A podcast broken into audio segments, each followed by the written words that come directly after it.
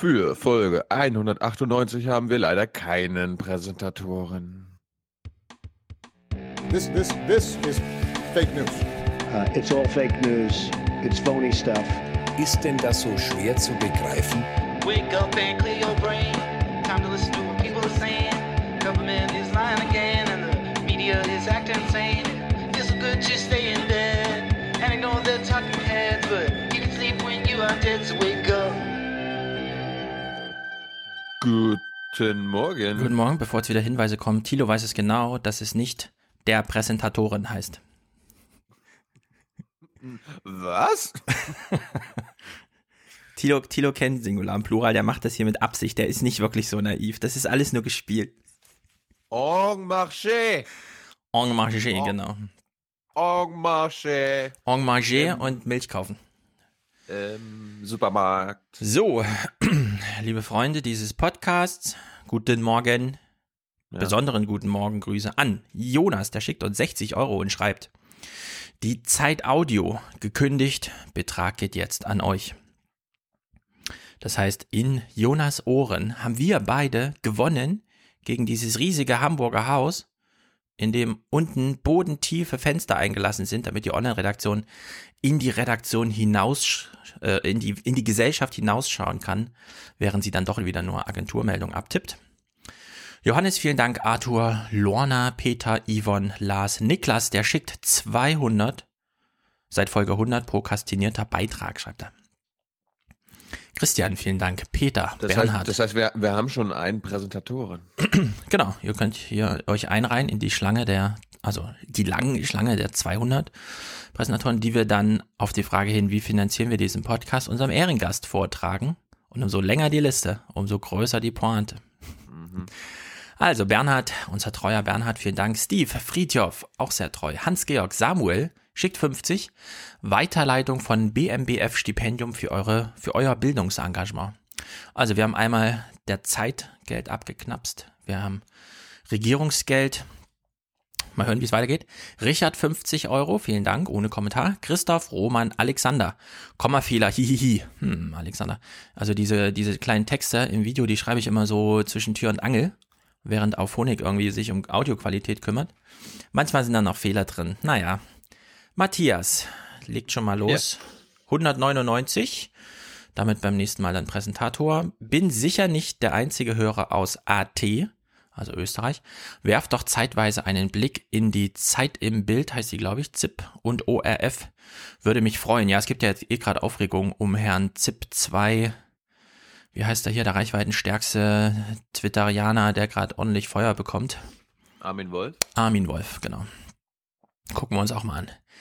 René, 87 zu 23. Kirchensteuer. Also, der Okay. Zeit, der Regierung und der Kirche haben wir schon Geld abgeknapst. Marcel, vielen Dank. Sven schickt 60. Verdiene ordentlich, bin trotzdem immer pleite. Sorry, zur 200. alles Gute. Vielen Dank. Tobias fand unser Gespräch mit Wiegold sehr gut. Ole Roland schickt 5122. Nachdem ich mal Lage der Nation getestet habe und dabei fast eingeschlafen bin, weiß ich jetzt noch mehr, was ich an euch habe. Deshalb diese Spende, auf dass ihr ewig weitermacht. Einschlafen-Podcast, Aufwachen-Podcast. Martin schickt 4242 und schreibt, dank euch wurde mir erst bewusst, dass ich in der Spitzensteuerklasse bin, dass ich den Spitzensteuersatz habe. Naja, was soll's, ich bin ja auch Spitze, genau wie ihr. Schön, dass es euch gibt. PS wurde jetzt eine PayPal-Gebühr fällig bei paypal.me, also hat unseren Button benutzt, habe den Käuferschutz deaktiviert und die Fee-Betrag angeblich 0 Euro. Ja, es kam tatsächlich ohne Fee hier an, beziehungsweise PayPal sagt, es muss noch überprüft werden. Keine Ahnung, wie lange sowas dauert. Noch gilt stets als offen da und unverbucht. Also mal gucken. Ansonsten ist das ja tatsächlich ein Hinweis, wie man die kleine Gebühr nochmal umgeht. Monika, liebe Grüße aus Nürnberg, schreibt sie. Sie empfiehlt uns äh, Bayern als Land oder Ort zum Live-Podcasten. Können wir auch mal in Betracht ziehen für die 300er. Norman schreibt, wäre klasse, wenn Stefan mal Bücher zum Einstieg in die Soziologie empfehlen könnte. Hm, das ist immer schwierig. Holt euch das Luhmann Handbuch, das ist sehr gut. Thorsten Vielen Dank. Robert, 50 Euro. Ich höre Aufwachen immer gemeinsam mit meinen Angestellten im Büro. Nach dem Podcast führen wir dann in der Regel hitzige Diskussionen, die wir inzwischen den Stefan Schulz-Effekt nennen. Danke für die anregende Analyse. Wünschen alle bei Friday VFX oder VFX oder VFX. Vielleicht kennt das der eine oder andere. Tilo, kennst du es? Friday VFX. Nein. Das ist eine, Oder? Nö. das ist eine Fiction-Fabrik. Allerdings nicht für Nachrichten, wobei man wahrscheinlich da auch Nachrichtenbilder buchen kann. Nee, die machen äh, Hollywood-stylige Special Effects, zum Beispiel für Roland Emmerich und Tom Tykwer, also 2012 und Cloud Atlas und Captain America und Divergent und Snowpiercer, kam auch von denen. Kann man mal sehen, was wir hier für Zuhörer haben. Kommentare. Mario berichtet von der Ochsentour in der SPD. Ich lese nur mal kurz vor. Also er berichtet jetzt von sich. Ortsvereinsvorstand, Juso Landesvorstand, Plakate kleben, Infostand, Anträge schreiben, Delegierter hier, Delegierter dort, Kommunalpolitik und all der Käse. Das hat aus mir einen absoluten Zyniker gemacht. Der Gedanke, dass die SPD eine Programmpartei ist, bei der die, in Anführungszeichen, Basis, was auch immer das sein soll, von unten an dem Regierungsprogramm beziehungsweise dem Handeln der Abgeordneten Regierungsmitgliedern mitwirken und Einfluss nehmen kann, ist einfach völliger Blödsinn. Was? Das werden wir auch dieses Jahr wieder sehen. Am 25. Juni ist ja großer SPD-Programmparteitag und so wie ich es gehört habe, dürfen die Delegierten schon die Nacht vorher mal ins Programm gucken und nochmal überlegen, wie laut sie klatschen zu dem, was sie dann am Folgetag beschließen müssen. Bisschen überspitzt gesagt, aber so ungefähr läuft's ab. Ich will, dass die SPD stark wird und ich möchte, dass diese Partei stark wird. Ganz genau. Muss, sie- muss sie halt durch, ne? Ja, Wo- Wollt ihr ein gutes Wahlprogramm haben oder wollt ihr, dass die SPD stark wird? ja. Liebe SPDler. Stark wird man Ja? vom Kopf her, ist doch klar. Braucht man keine guten Füße oder sonst irgendwas. Stark wird man vom Kopf her. So, The Mother of All Bombs äh, hat nur 11 Tonnen TNT-Äquivalent, so sagt man es ja, Sprengkraft. Und der Little Boy, der über Hiroshima abgeflogen ist, der hatte 15.000 Tonnen. Sind also nicht zwei Drittel Sprengkraft, sondern es liegt nochmal ein Faktor 100 dazwischen. Den Faktor 1000 sogar. Also, kurze Berichtigung. Oliver hat seine Location für Live-Podcasts angeboten, allerdings ist im Kommentar nicht mal deutlich, in welcher Stadt das ist. Wahrscheinlich Frankfurt. In der Hinsicht wäre ein Hinweis nochmal gut. Jo schreibt, in der Schweiz gibt's keine Beitragsbemessungsgrenze bei der Alterssicherung, zudem zahlen alle ein, auch Selbstständige und Beamte. Und Andreas führt nochmal als Mitarbeiter einer deutschen Krankenkasse an. Und er weist darauf hin, äh, dass mein Argument für Beitragsbemessungsgrenze im Sinne von, naja, der eine Mensch, wie viel Kosten kann er schon verursachen? Warum sollte man es bei ihm nicht deckeln, auch wenn er mehr leisten könnte? Ein bisschen schief ist, weil natürlich kann auch pro Person und Jahr Handlungs Behandlungskosten im Millionenbereich entstehen heutzutage. Und ansonsten noch äh, Beitragsbemessungsgrenze ist in Deutschland natürlich auch gedeckelt, damit nicht, weil wir ja noch dieses Privatversicherungssystem haben, die Leute dann alle flüchten, was sie dann natürlich trotzdem machen. Aber so wie in der Schweiz für die Alterssicherung, ne, könnte man ja tatsächlich sagen, wozu braucht man private Krankenkassen, ne? Also ist ja auch mal so eine Frage, die man politisch stellen und beantworten kann. Meine Präferenz gebe ich jetzt hier nicht bekannt, aber die ist natürlich klar. Miro, sehr interessant zu den Tiny Houses, die ja so als der Trend für Leute, die so ein bisschen einkommensbewusst leben wollen, ja, die vielleicht nicht ganz so viel arbeiten wollen, ja, die ihre Miete auch gerne mit 100 Euro im Monat rumkriegen möchten und so. Schreibt mal, ich habe vor circa vier Monaten für zwei Monate in Seoul gelebt, also in Südkorea, und mich in einem der sogenannten Goshiwon einquartiert. Meist findet man diese Wohnsituation in der Nähe von Universitäten. Ähm, da ist ja auch klar, wie sie gedacht sind, als Übergangswohnung für Menschen, die gerade ihr Bildungskapital aufbauen und dafür das eine oder andere in Kauf nehmen. Was nun allerdings das Erstaunliche ist, ist, dass auf ein, meiner Etage überwiegend um die 40-jährige Männer gelebt haben. Da mein Koreanisch und deren Englisch leider nicht sonderlich gut war, konnte ich die persönlichen Geschichten nicht erfahren. Allerdings ist mir aufgefallen, dass ausgerechnet diese älteren Männer in den preisgünstigsten Zimmern, also dann sogar noch ohne WC und so, gewohnt haben und das offensichtlich auch auf längere Zeit, da während meines Aufenthalts niemand ausgezogen oder neu eingezogen ist. Die entsprechenden Rückschlüsse kann, glaube ich, jeder selbst ziehen. Und die kann die auch selbst ziehen.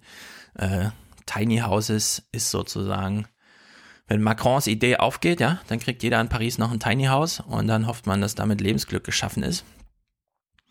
Viele, viele Hinweise zu Überwachungsdrohnen und ihre Anbindung an den Boden. Hm, Ich möchte nur darauf hinweisen, wir werden es auch irgendwann hier im Podcast noch besprechen. Facebook hat jetzt Skynet vorgestellt und damit sind 80 Gigabit Leitung von Drohnen gemeint. Also ich glaube nicht, dass ähm, irgendein Militär in Afghanistan, Pakistan, Irak, Syrien oder sonst irgendwo Probleme damit hat, ein Bild zu übertragen. Thilo meldet sich. two words for you predator drones. Ganz genau, Predator Jones. S- Svens, Sven Svensson hat im Forum sie sind ein sehr interessantes Thema aufgeworfen, bei dem ich gleich dachte, oh, oh, oh, oh, da geht's gleich richtig ab. er hat nämlich mal darüber geschrieben, also ich verlinke das auch, kann er mal, könnt ihr nachlesen.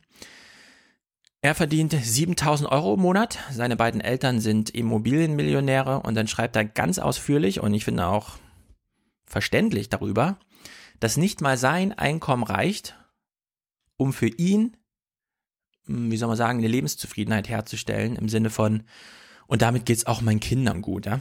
Also es gibt anscheinend niemand mehr, der in Deutschland ein Einkommen hat, bei dem man irgendwie davon ausgeht, ja, ja, das geht dann irgendwie alles auf und so. Also alle sind in großer Sorge. Ich will es gar nicht weiter bewerten, sondern ich fand die Diskussion, die danach entstand, sehr gut, weil nämlich unser Held of the World aus Dortmund äh, gut Konter gegeben hat. Also sehr interessant. Zu Lambi. Wir haben hier Methodenkritik bekommen. Ich hätte zu viel gesprochen und Lambi wäre zu wenig zu Wort gekommen. Ja, Ähm, das äh, fand ich auch. Das ist ungewöhnlich für dich gewesen. Also, dass du gerade am Anfang, ich meine, wir hatten nur eine Stunde eigentlich uns Zeit genommen und naja, nur wir hatten eben also, auch diesen Zeitdruck, weil Lambi wusste gar nicht, dass wir Clips gucken. nö. Lambi, Im Nachhinein, äh, im Nachhinein ist alles gut gewesen, aber ich dachte am Anfang, aber warum machst du denn jetzt so lange? Lass mir, lass uns erstmal den Gast reden. Aber nee, ich wollte ja am Anfang gar nichts sagen. Und dann fing ja Lambi an zu fragen, ja, wie hat Stefan jetzt der Film gefallen? Und dann war ich irgendwie, sollte ich halt dazu was Ja. sagen. Bevor Ja. ich in, zu den Clips kam, dachte ich schon, äh, wir wollen auch noch zu den Clips kommen. Und dann sind wir Ja. zu den Clips gekommen. Und dann wollte Lambi von sich aus gar nichts mehr sagen. Also ich habe äh, extrem viele, wie soll ich sagen, awkward Moments rausgeschrieben, in dem nämlich Thilo und Hans irgendwas gesagt haben. Und ich habe sogar von mir teilweise wieder Sachen rausgeschnitten, äh, weil Lambi dann irgendwann auch nochmal äh, auf Hans wieder zurückkam und so weiter. Also der Podcast hat sich im Original sehr, sehr merkwürdig angehört, weil wir Echt? quasi die, ja, wir haben die Clips gespielt, dann hat Hans da seine Kulturgeschichte reingepackt und ich habe noch kurz was gesagt und dann war so Stille irgendwie. Und dann war unklar, pff, also will Lambi jetzt, was ich auch verstehe, nur hören, was wir zu seinem Film sagen, weil er war auch am Ende mit diesen Clips noch, ah, meine Batterie ist schon alle und du hast ihn schon verabschiedet und er wollte trotzdem noch den letzten Clip mitgucken. Also in der Hinsicht, weiß nicht, die Kommentare habe ich jetzt nicht ganz so nachvollzogen, aber gut. Ja, aber allen hat's gefallen, ja, auch Herrn Lambi und so. Gut. Ja. Clemens promoviert in Potsdam zur experimentellen Gamma-Astronomie. Ich habe gestern auch nochmal nach nachgelesen, was das ist. Sehr interessant. Und er schreibt im PS seiner Mail. Als Naturwissenschaftler treibt mich auch der am Samstag geplante Science March um. Ganz schön peinlich, diese ganze Veranstaltung. Wissenschaftler lassen die Wissenschaft mal beiseite, um zu zeigen, dass sie dagegen sind. So solidarisch, wie die Wissenschaftler sich dort auch mit den amerikanischen Wissenschaftlern gerne darstellen wollen. Die Realität sieht anders aus. Es zählen vor allem Ellenbogen, wenn man es auf der einen auf einen der weltweit raren permanenten Positionen schaffen will, jedenfalls aus der Sicht eines Physikers schwer nachvollzie nachzuvollziehen, das Ganze. Und ich Was? möchte gern anmerken, Nachvollziehbar. Nachvollziehbar. ja, Schwer, schwer nachzuvollziehen? uns Soziologen geht's ganz genauso. Wir gucken uns an, dass da junge Menschen einen Science March machen und fragen uns, Science! ah, haben sie jetzt irgendwas verwechselt? Ja, sind sie, haben sie jetzt das Funktionssystem irgendwie gewechselt? Über den Protest in die Politik rein oder was? Und zweitens, Trump scheint jetzt wirklich für jeden der Haut drauf, Hautdegen Schuldige zu sein, ja. Also wir haben hier Bologna-Prozesse, zehn Jahre lang wird alles in Schutt und Asche gelegt in den Universitäten. Der Mittelbau wird hier mit halben Stellen, die alle drei Wochen verlängert werden müssen, durchgepflügt.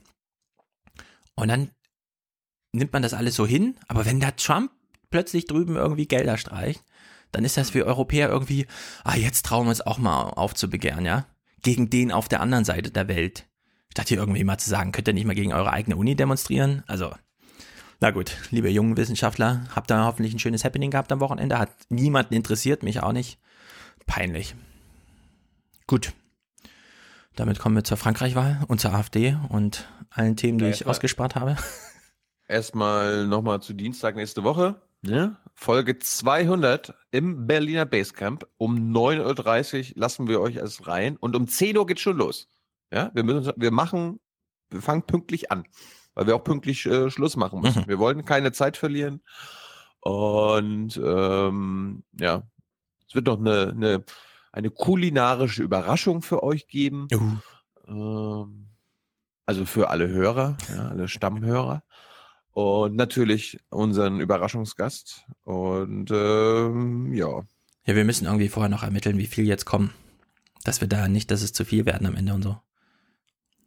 meinst du? Ich habe ein bisschen Sorgen. Berlin, Berlin ist ziemlich groß. Ich, ich wollte schon, ich habe mal einen, Facebook, einen YouTube-Kommentar geschrieben. Wer in Berlin am 3. Mai ein Mathe-Abitur schreibt, unterliegt einer Kann- sehr strengen Einlasskontrolle. Es wird, es wird abgeprüft, ob ihr das alles schon könnt für Mittwoch dann. Also wer am Mittwoch ein Abi schreibt, kann am Dienstag zum Podcast kommen. Da haben wir eine diametral andere Meinung. Aber gut. Ähm, wie gesagt, Eintritt ist frei, kommt rechtzeitig, aber nicht zu früh. Ne? Nicht zu früh, aber um 10 geht's los. Und ja, alle werden da sein. Ja, Hm. Alle eure bekannten Podcast-Stimmen. Auch ein paar Gäste, die ihr sonst nur quasi gehört habt, werden diesmal live dabei sein. Zum Beispiel Hans Hütt, Hans Jessen. Ähm, ja, Jörg Wagner, hat er, er plant es, er Ah, ja. plant es, ja. Rena wird wahrscheinlich auch kommen. Sehr schön. Ja, ist doch schön. Ja, aber, aber, aber nicht, dass die Hälfte der Gäste jetzt unsere eigenen ähm, Folgengäste sind. Warum nicht? Ja. Gut, ähm, ich habe Frankreich-Wahl mitgebracht vom Sonntag und die äh, Regierungsberichte zur AfD. Ähm, aber du wirst ja wahrscheinlich erstmal. Wollen wir chronologisch vorgehen? Nö, wir Also können erstmal- erstmal Frankreich abhandeln. Das interessiert alle mich auch. Ich möchte Frankreich einstimmen mit einem Clip aus der Tagesthemenwoche. Um was ging es in Frankreich? Wen konnte man wählen? Zwischen was musste man sich unterscheiden? Was stand auf dem Wahlzettel? Wir hören mal kurz rein. Ein Kopf-an-Kopf-Rennen, zwei starke radikale Parteien, ein junger unabhängiger Kandidat und ein altbekannter. Und dann noch die Bedrohung durch den Terror. Wie, man konnte den Terror wählen? Ja, so habe ich es jetzt Oder mal die- hingefaked. Die Bedrohung Das war die Terror Liste. Um, was- um das ging's. Den, Ja. den Jungen, den Alten, den Progressiven, den Konservativen und den Terror natürlich. Hm. Ja, das waren, das waren die Tagesthemen aus Regierungssicht. Heißt Jetzt es. haben wir eine Situation, in der ein reformorientierter, proeuropäischer Politiker am Firmament des politischen Himmels Frankreichs erschienen ist. Das ist das, das ist das neueuropäische Testament, aus dem gerade gelesen wurde. Ja. Das nächste Testament, so heißt es. ja, Das alte, das Ja. neue und das nächste Testament. Er ist erschienen, habt ihr gehört? ja. Ja, also spiel du ruhig mal Clips. Ich habe am Ende nur die kleine Berlin-Direktaufarbeitung. Also aus dem Twitter. Berlin direkt so, auch war ja auch auf gut, Twitter sehr- sehr, pff, wie soll man Gut, sagen? dann erzähl nachher. Mhm. Ähm, ich habe mich, ich habe mir vorgenommen, ich guck mal am Sonntag, was unsere öffentlich-rechtlichen Medien machen. Ich meine, wenn die Brennpunkte zu Terroranschlägen machen, ja, wenn die einen Brennpunkt angesetzt haben, schon bevor irgendwas passiert ist in der Türkei zum Referendum, dann werden die öffentlich-rechtlichen, ja, Stefan, doch bestimmt eine Sondersendung zur Frankreich-Wahl machen. Bestimmt. Leider haben sie es nicht getan. Also es tangiert Also- uns ja weniger als Terrorismus irgendwo. Mhm. Weniger als Terrorismus oder auch weniger als ein Referendum in der Türkei. Obwohl es das wichtigste, allerwichtigste Land für Deutschland ist. Es war, ich meine, wir haben es ja auch immer, immer in den Tagesthemen dann gehört. Es ist super wichtig, eine super wichtige Wahl. Europas Zukunft steht auf dem Spiel, Ja. ob das nun stimmt oder nicht. Aber Sondersendungen, Brennpunkte, extra lange Tagesthemen, Sonderausgaben oder einfach nur monothematische Sendungen im Regierungsbericht. liebe Oma Erna, da können wir dir nicht so viel zumuten. Ja, da geht die wir- Lameness schon los. Ich bin wirklich so, also müssten wir dir ja verraten, wer da alles antritt, ja. Dann müssten wir neben den ganzen Schlagworten auch noch sagen, was die dann eigentlich vielleicht wollen und was die gegen Deutschland haben und so. Ja. ich will noch mal den Ton setzen. Bevor wir jetzt die ganzen Clips hören, ja. Wir haben es diesmal wirklich nicht nur mit Fake News, sondern mit Lügenpresse zu tun. Weiß ich noch nicht, werden wir rausfinden, aber ich war, ich war echt Ja. geschockt, dass die echt Business as usual gemacht haben. Äh, Regierungsberichte, da war das ein Thema von vielen. In der Tagesschau, ja, ja, hier live und so und Tagesthemen, ja, hier die ersten acht Minuten, ne, bla bla bla. Aber dazu kommen wir jetzt. Ja. Ich habe am Sonntag die Regierungsberichte geguckt und die Tagesthemen und ich habe das diesmal getrennt. Äh, wir gucken erstmal alles zu Frankreich und weil die Regierungsberichte am Vorabend stattfinden, also vor der Wahl und die Tagesthemen erst danach, also nach, Ja. dem, nach dem Verkünden der Wahl waren. Fangen wir mal mit den Regierungsberichten an. Beide haben sehr ähnlich begonnen und ähm, Stefan, mal gucken, ob dir auffällt, wie. Stimmabgabe im Zeichen des Terrors. Noch wissen wir nicht, wie sehr das letzte Attentat das knappe Kopf-an-Kopf-Rennen bei der Präsidentschaftswahl in Frankreich bestimmt. Der Elitenverdruss ist diesmal so groß, dass schon vor dem Anschlag mehr als 40 Prozent der Franzosen für radikale Kandidaten stimmen wollten. Sollte es tatsächlich zu einer Stichwahl zwischen der rechten Marine Le Pen und dem Linksnationalisten Jean-Luc Mélenchon kümmern, kommen, dann stünden nicht nur Frankreich am Abgrund, sondern ganz Europa. Ja, vielen Dank, Barbara. Wie wählt Frankreich auch bei uns ein Thema unter anderem? Unter Herzlich willkommen bei Berlin direkt. Herzlich willkommen zum Bericht aus Berlin an einem Wahlsonntag, den man ohne Übertreibung als entscheidend für Europa bezeichnen kann.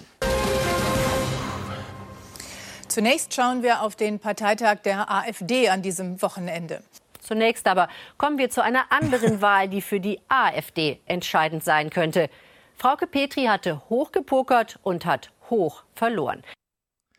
Ja, manchmal sitze ich auch nachmittags da, wenn ich so gar nichts zu tun habe und überlege, gucke ich jetzt Hallo Deutschland oder diese andere Sendung da bei der ARD? Ist so- wo, wo immer erklärt wird in den ersten drei Minuten auf der A4, auf Kilometer so und so, Unfall, drei Verletzte. Ja. Wortgleich wird es dann immer vorgetragen und hier auch, finde ich gut. Ja, also äh, Frankreich, entscheidende Wahl, liebe Oma Erna, aber bevor wir dazu kommen, erstmal das Wichtige von der AfD. Und das haben beide gemacht übrigens, ne? Ja. Haben wir gerade gehört. Ja. Sowohl Berlin direkt als auch ähm, der Regierungsbericht hat sich gedacht, ja, also Frankreich ist ein Abschalterthema, wir fangen mal mit der AfD an, das bringt Quote. Und so haben sie es auch beide gemacht. Und dazu kommen wir aber nachher erst, zum Schluss dieses Ja, vor allem die Podcasts. Kalküle sind ja, die Sendungen sind in Konkurrenz zueinander. Sie wissen, die machen genau das Gleiche am Tag, aber jeder hat noch so diese, diese Vorstellung, wenn wir jetzt die AfD nicht ausführlich zeigen, dann enthalten wir das ja unserem Zuschauer vor. Der kriegt das ja dann gar nicht mit, unser Zuschauer. Dann verschweigen wir wieder Dinge. Oh ja, oh, oh, stimmt. Nee, nee. Mhm. So. Also, liebe Hörer, freut euch auf den AfD-Abschnitt nachher. Es gibt, ich habe einige lustige Sachen da mitgebracht, aber wir steigen jetzt mal in den Regierungsbericht ein, wo Tina Hassel nach zehn Minuten sich gedacht hat, oh, jetzt ist genug AfD. Ja, wir haben sogar Live-Schalten mit AfD-Lern gemacht. Können wir mit den Franzosen nicht machen. Und Hassel erklärt uns jetzt mal die Regierungsberichtsposition slash Regierungsposition zur Wahl in Frankreich. Das Undenkbare könnte auch diesmal wieder möglich werden, wie beim Brexit oder der Wahl von Donald Trump. Der erklärte Wunschpartner der Bundesregierung, der parteilose Emmanuel Macron, ist der einzige Präsidentschaftskandidat, der für Europa wirbt. Finanzminister Schäuble hatte deshalb öffentlich gesagt, er würde ihn wählen um dann schnell wieder einen Rückzieher zu machen, damit die Sache nicht nach hinten losgeht. Denn deutsche Wirtschaftskraft und deutsche Dominanz werden von allen Kandidaten heftig kritisiert. Sie fängt echt an zu sagen, das Undenkbare kann wieder passieren, ne? Also der die, Wunschgast, der Wunschgast unserer Regierung Ja, aber könnte es nicht werden. Nee, der Pol- Wunschgast, der, der, der Wunschpartner, der Wunschkandidat, ja. die politische Wirklichkeit ist für sie immer noch undenkbar. Das versteht niemand. Nee. Und es ist vor allem, wenn es undenkbar ist, ist es erst, erst recht unerklärlich. Ja? Sie haben es uns ja bis heute noch nicht erklärt. Ich meine, das muss man jetzt schon mal sagen. Äh, da sind das Heute-Journal, das Klaus Kleber, da sind die ARD-Redaktionen von der Klippe gesprungen, dass Mélenchon jetzt hier nicht in die letzte Runde gekommen ist, weil dann hätten sie ja wirklich erklären müssen, was der so alles will. Ja, wir Die erklären haben das mal nachher. Mhm. Die haben richtig Schwein gehabt. Aber es gab jetzt einen Bericht im Regierungsbericht, den gucken wir jetzt uns in Gänze an, weil der, äh, die ARD-Redaktion hat sich gedacht, na komm, wir erklären Oma Erna mal, worum es da bei der äh, Frankreich-Wahl geht und wir gucken uns mal an. Du darfst Pause machen, Hm. wann immer du willst. Frankreich ist eine stolze Nation. Frankreich hat auch stolze Präsidentschaftskandidaten. Im Wahlkampf pflegen sie Skepsis und Misstrauen gegenüber Deutschland, politische Überzeugung oder blankes Kalkül, weil das bei den Wählern ankommt. Man sollte uns gewisse Dinge nicht aufzwingen. Jedes Land sollte unabhängig sein. Ich finde, dass Angela Merkel sich zu viele Freiheiten gegenüber Frankreich herausnimmt, ohne uns nach unserer Meinung zu fragen. Das ist die politische Stimmung in Frankreich. Das habe ich ja noch nie gehört. Wieso mögen die denn unsere Merkel nicht? Äh, Das weiß ich jetzt nicht. Es ist einfach, ich finde das undenkbar, deswegen muss man es mir auch nicht erklären. Das hört sie gern, die rechtsextreme Marine Le Pen. Ihre Abneigung gegen Deutschland war schon immer ausgeprägt.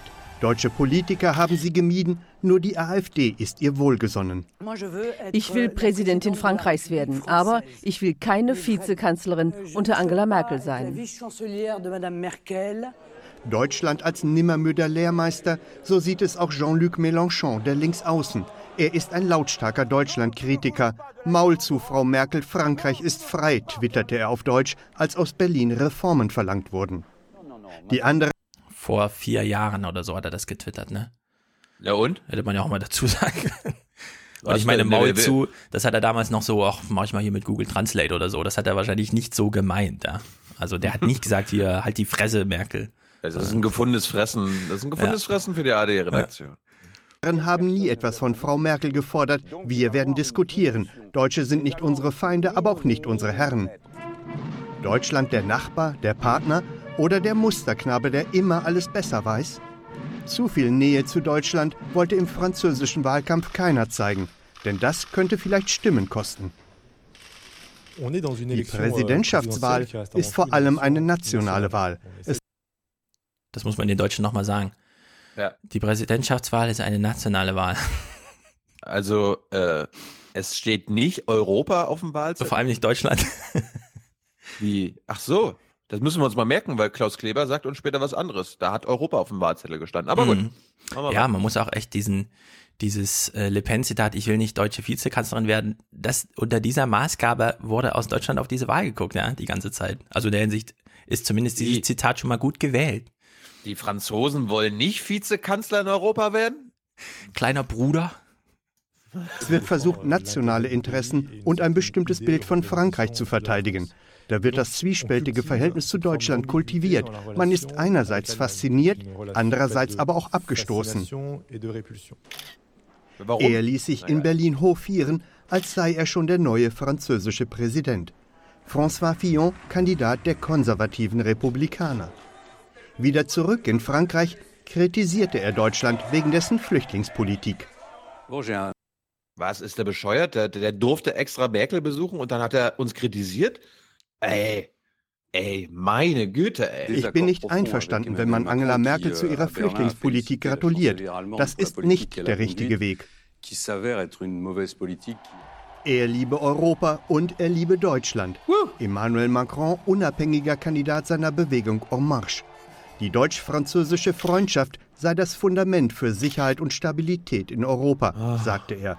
Doch nach seinem Besuch in Deutschland stimmte auch er Deutschland kritische Töne an. Was?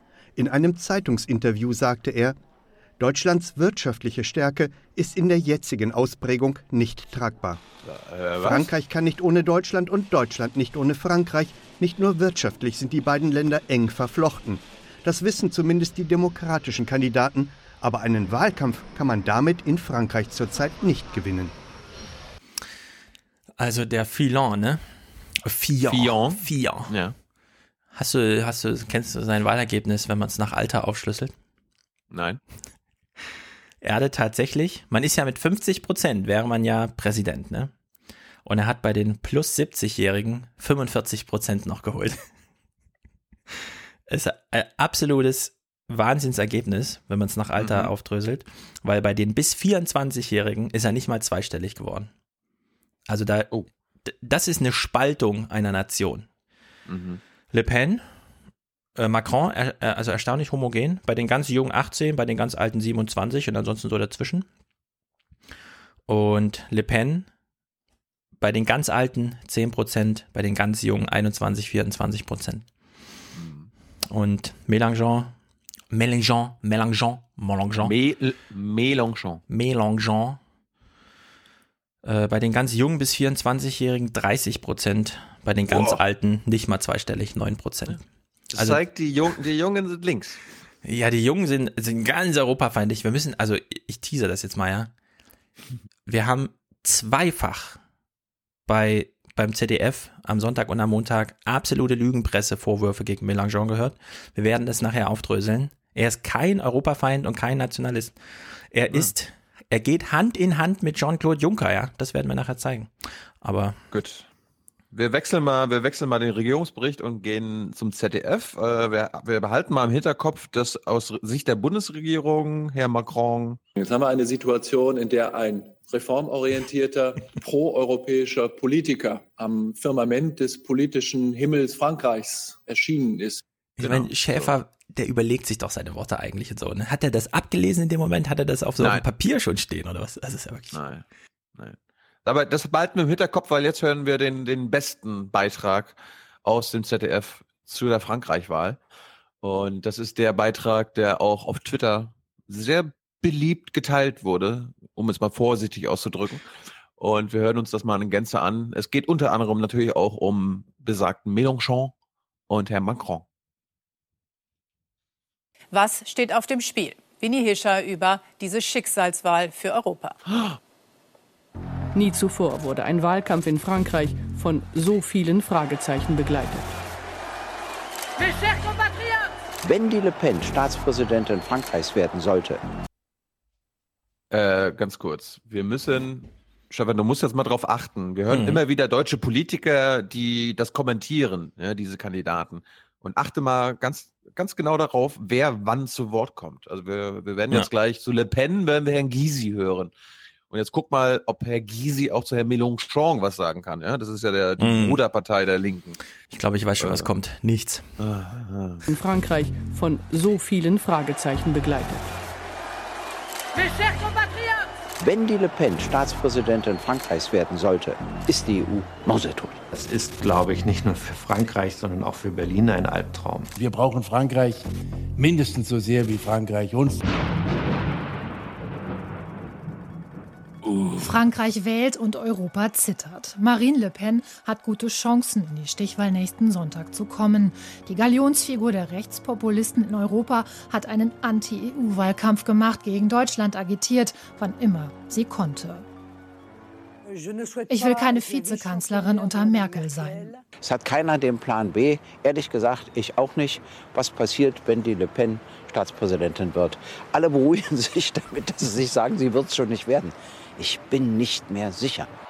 Dabei ist Jean-Luc Mélenchon, der französische Oscar Lafontaine, nicht weniger nationalistisch und europafeindlich als Marine Le Pen. Mhm. Auch er könnte es in die Stichwahl schaffen. Die Umfragen waren zuletzt knapp. Ich glaube, die Wahl in Frankreich ist die wichtigste Wahl, die in Europa in diesem Jahr stattfindet. Sie ist sogar noch wichtiger am Ende als die deutsche Bundestagswahl. Die Franzosen müssen sich zwischen zwei grundsätzlichen Optionen entscheiden, für oder gegen Europa.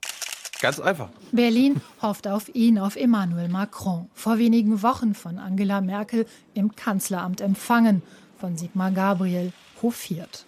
Wir sind absolut sicher, dass ein Präsidentschaftskandidat, der einen proeuropäischen Kurs in Frankreich fährt, unsere Unterstützung bekommt und verdient hat.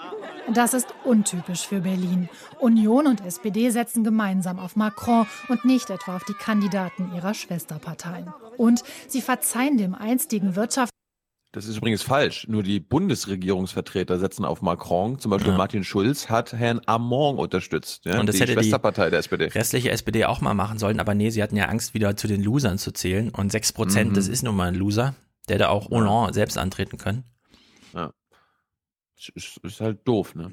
Union und SPD setzen gemeinsam auf Macron und nicht etwa auf die Kandidaten ihrer Schwesterparteien. Und sie verzeihen dem einstigen Wirtschaftsminister von François Hollande jede Kritik, die er an Deutschland äußert. Hauptsache, der Albtraum wird nicht wahr. Allerdings ist es so, dass er nun kritisiert hat, dass es nach wie vor Handelsüberschüsse gibt, weil Deutschland mehr Güter nach Frankreich exportiert, als wir dort Was? einkaufen. Das ist zunächst mal immer ernst zu nehmen, wenn ein Partner in Frankreich eine solche Kritik vorträgt. Ja, das ist halt, so eine Kritik ist halt nachvollziehbar. Nachvollziehbar. Das hält man aus. Man ist stark das genug in Deutschland. Ja, also wenn Macron in die Macht kommt, hat er eh. Was will er denn machen, ja? Gut, hören wir mal weiter. Keiner hat wohl mehr Angst als die Deutschen, diesen alten Freund zu verlieren. Einen, mit dem man sich ausgesöhnt hatte, mit dem man Krisen bewältigt hat, einen, dem man in Zeiten des Terrors nah war. Was, wenn Frankreich jetzt die Freundschaft bricht? Sie würde ein Referendum über einen Frexit organisieren. Keiner weiß, wie das ausgehen würde wenn Frankreich nicht mehr in der EU ist, wenn Frankreich nicht mehr in der Eurozone oder im Schengen-Raum ist. Wir wären dann alleine isoliert in Europa, vielleicht mit ein paar kleineren Freunden, aber alle würden sich dann irgendwann auf den starken Riesen in der Mitte Europas einschießen. Und das kann für Deutschland keine guten Konsequenzen haben. Der Vater von Marine Le Pen hat es vor 15 Jahren in die Stichwahl geschafft, gegen alle Umfragen. Am Ende verlor er gegen Jacques Chirac. Wiederholt sich Geschichte oder wiederholt sie sich nicht? Die Wahllokale in Frankreich sind noch eine gute halbe Stunde geöffnet. Kein Wort zur französischen Lage, ja. Null. Ich habe mich auch mit Hubert Marx in so einem Forum rumgestritten. Weil andauernd fragt man wieder nach, hier bringt da mal Argumente, was muss man jetzt beachten bei der Franzose-Frankreich-Wahl? Und immer nur diese deutsche Brille die ganze Zeit. Hm. Das war der berühmte Beitrag von Berlin direkt, ja. wo ja auch auf. Die, die, hatten ja, die hatten ja getwittert, das, was sie gerade gesagt hat. Ja, ja, auch Mélenchon ist genauso. Ja, wir gehen das äh, gleich chronologisch durch. Europafeindlich ja. wie. Ja. Äh, und dann kam wie immer nur so, ja, äh, ja mhm. beweisen Sie uns doch, dass es nicht so ist. Ja, ja wir gehen das gleich durch. Okay. Oder wollen wir jetzt das durchgehen? Ja, machen wir es jetzt. Komm. Also Berlin direkt hat dann am 23. April 19.21 Uhr, da ist die Sendung dann schon rum. Jean-Luc, also sie läuft gerade, also es ist so Live-Twitterei nebenbei. Jean-Luc Mélenchon, der französische Oscar Lafontaine, also schon mal der erste, ja. Ich meine, Lafontaine haben wir den schon mal Holo 3D-mäßig in sieben Städten gleichzeitig gesehen, rumbrüllen und so. Die Zeiten sind auch das, lange das, vorbei. Das war das Interessante, aber heute Plus wurde er, glaube ich, als Bernie Sanders vorgestellt. Ja, ja? Das ist wirklich der, der wirre Alte und jetzt ist er der, der, der richtig wirre Alte. Ja, das, ist, das ist so, als würden sie in der Konferenz zusammensitzen und denken, Ah, scheiße, wir haben es echt nicht erklärt. Die ganzen Kritiker hier, diese Aufwachen-Podcast, so, die haben alle recht. Wir haben, wir haben die einfach nie genannt und so. Und dann steht einer auf und sagt, ja, dann machen wir aus der Schwäche mal eine Stärke und bedienen einfach nur noch Muster die ganze Zeit. Wir sagen einfach, der ist wie Lafontaine, der ist wie Sanders, die sind alle gleich, ja, weil anhand unserer Berichterstattung stimmt das ja irgendwie, weil wir haben ja nichts anderes behauptet jemals, weil wir haben ja gar nichts dazu behauptet. Also der Tweet lautete, so wie auch schon aus dem Bericht von Winnie, Jean-Luc Mélenchon, der französische Oscar Lafontaine, ist nicht weniger nationalistisch und europafeindlich als Marine Le Pen. Hashtag Berlin direkt. Zwei Minuten ja. später schreibt Alexander Rela, Relea, Schämt ihr euch für diese populiste Berichterstattung nicht? Sieht so journalistische Neutralität aus? Peinlich und zum Fremdschämen. Fremdschämen. Berlin direkt, vier Minuten später, schreibt dann. Magazinbeiträge dürfen auch schon einmal, Achtung, jetzt kommt's ja, auf den Tweet, den erklären Sie jetzt mit. Wir dürfen auch schon einmal analysieren und einordnen. Also zu sagen, Mélenchon sei ein französischer Lafontaine, genauso nationalistisch und europafeindlich wie Le Pen. Das ist für sie Analysierung und Einordnung. Ich meine, da auf, auf man kann ja zu diesem Ergebnis kommen, ja, aber dann muss man halt Oma Erna erstmal vorher ja, man muss ein bisschen erklären Bewe dazu, genau. Genau, seine Beweggründe, ja, also das passt, darum ist er Lafontaine-artig, darum ist er europafeindlich, darum ist er so schlimm. Ja. Eigentlich genauso schlimm wie Marine Le Pen. So, daraufhin oh. schrieb dann Mr. Acherje zwei Minuten später. Analysieren und einordnen nennt ihr das? Löscht euch. Ja, und anstatt zu wissen, naja, ah es gibt diesen delete your account und so, was Snowden auch schon schön äh, hofiert hat. Sechs Minuten später Berlin direkt. Wie geht das denn? Sich zu löschen. So, daraufhin habe ich dann den Ausgangstweet genommen und habe drüber geschrieben Fake News, woraufhin Berlin direkt dann kommt, nachdem noch ein paar andere eingestiegen sind. Okay, wir versuchen mal das Sachliche an dem Tweet zu erkennen. Sie finden Jean-Luc Mélenchon nicht nationalistisch und europafeindlich? Fragezeichen. Belege? Fragezeichen. Daraufhin habe ich dann geschrieben, Zitat, also ich habe Ihnen ein Zitat in den Mund gelegt. Liebes Publikum, wir wissen, Sie zahlen schon, aber können Sie auch noch die Recherchearbeit übernehmen? Danke vorab. Ihr Hm. 2 Milliarden Euro teures ZDF. Merkai schreibt daraufhin, das mit der Publikumskommunikation habt ihr noch nicht so raus, oder? Daraufhin Berlin direkt. Ach, eigentlich antworten wir doch recht fleißig, oder? Und dann stieg Dieter Ast ein, sehr gut, und hat mal gefragt, äh, wieso hat das ZDF eigentlich, wenn schon jetzt mit solchen Vorwürfen kommen, er sei genauso schlimm wie Le Pen und so weiter, wieso hat man überhaupt nie über Mélenchon berichtet? Daraufhin Berlin direkt, so vielleicht, Fragezeichen. Und dann haben sie äh, heute Plus vom 18.04.2017 verlinkt. Das ist fünf Tage vor der Wahl gewesen. Es ging zwei Minuten um Ja, und, aber, aber wenn Oma Erna Nachrichten guckt, dann doch mit nach Mitternacht, ja? Ja, Also- ja, das kommt noch dazu. Fünf Tage, 18.04. Eigentlich lief die Sendung erst 0 Uhr, aber der Tag wird dann nicht abgerechnet. Es waren eigentlich nur vier Tage. Und in dem Bericht war dann natürlich nur für die, da gucken ja nur die Hipster zu, ist ja heute Plus für die Jugend. Da ging es natürlich nur um seine Hologramme. Kein Wort zu Europafeindlichkeit oder Nationalismus. Es gab dann einigen Widerspruch und sehr viel Gelächter auf Twitter, woraufhin Berlin direkt dann schrieb, wir haben Ihnen gerade ganz sachlich mal einen ersten Beleg geschickt. Und ja, wir diskutieren das gerne. Sehr gerne so, sogar. Hashtag Berlin direkt. Und mit dieser Einladung zu diskutieren endete dann die Unterhaltung. Thilo fragte dann nur noch mal hinterher, äh, mit welchem Berlin direkt Redakteur äh, kommunizieren wir hier eigentlich gerade? Woraufhin ich dann schrieb, darauf bekommen wir nie eine Antwort. Ich wette 10 Euro. Kurz darauf stieg dann Winnie Schäfer mit einem Tweet, und das war der Abschlusstweet dieses Tages noch in die Diskussion ein. Hier die Autorin, also sie meldet sich so zu Wort. Hallo, ich habe den Bericht gemacht. Und dann schreibt sie hier die Autorin und Fragezeichen, äh, also so ein Unzeichen. Und als Quelle dafür, dass sie sich rausnimmt zu sagen, der Mélenchon, der sei ja genauso nationalistisch und europafeindlich wie Le Pen, macht sie einfach die Webseite von Mélenchon.fr rein. Und ganz einfach. ja, ist, also das ist jetzt irgendwie ihre, das ist ihr journalistischer Beleg, ja. Dann hat sie noch oder den letzten Spiegel oder Frontal 21. Frontal 21 kennen wir, das haben wir hier schon geguckt, Theo Koll und so. Also das ist, ähm, da, also da haben wir schon drüber gelacht, müssen wir nicht nochmal machen.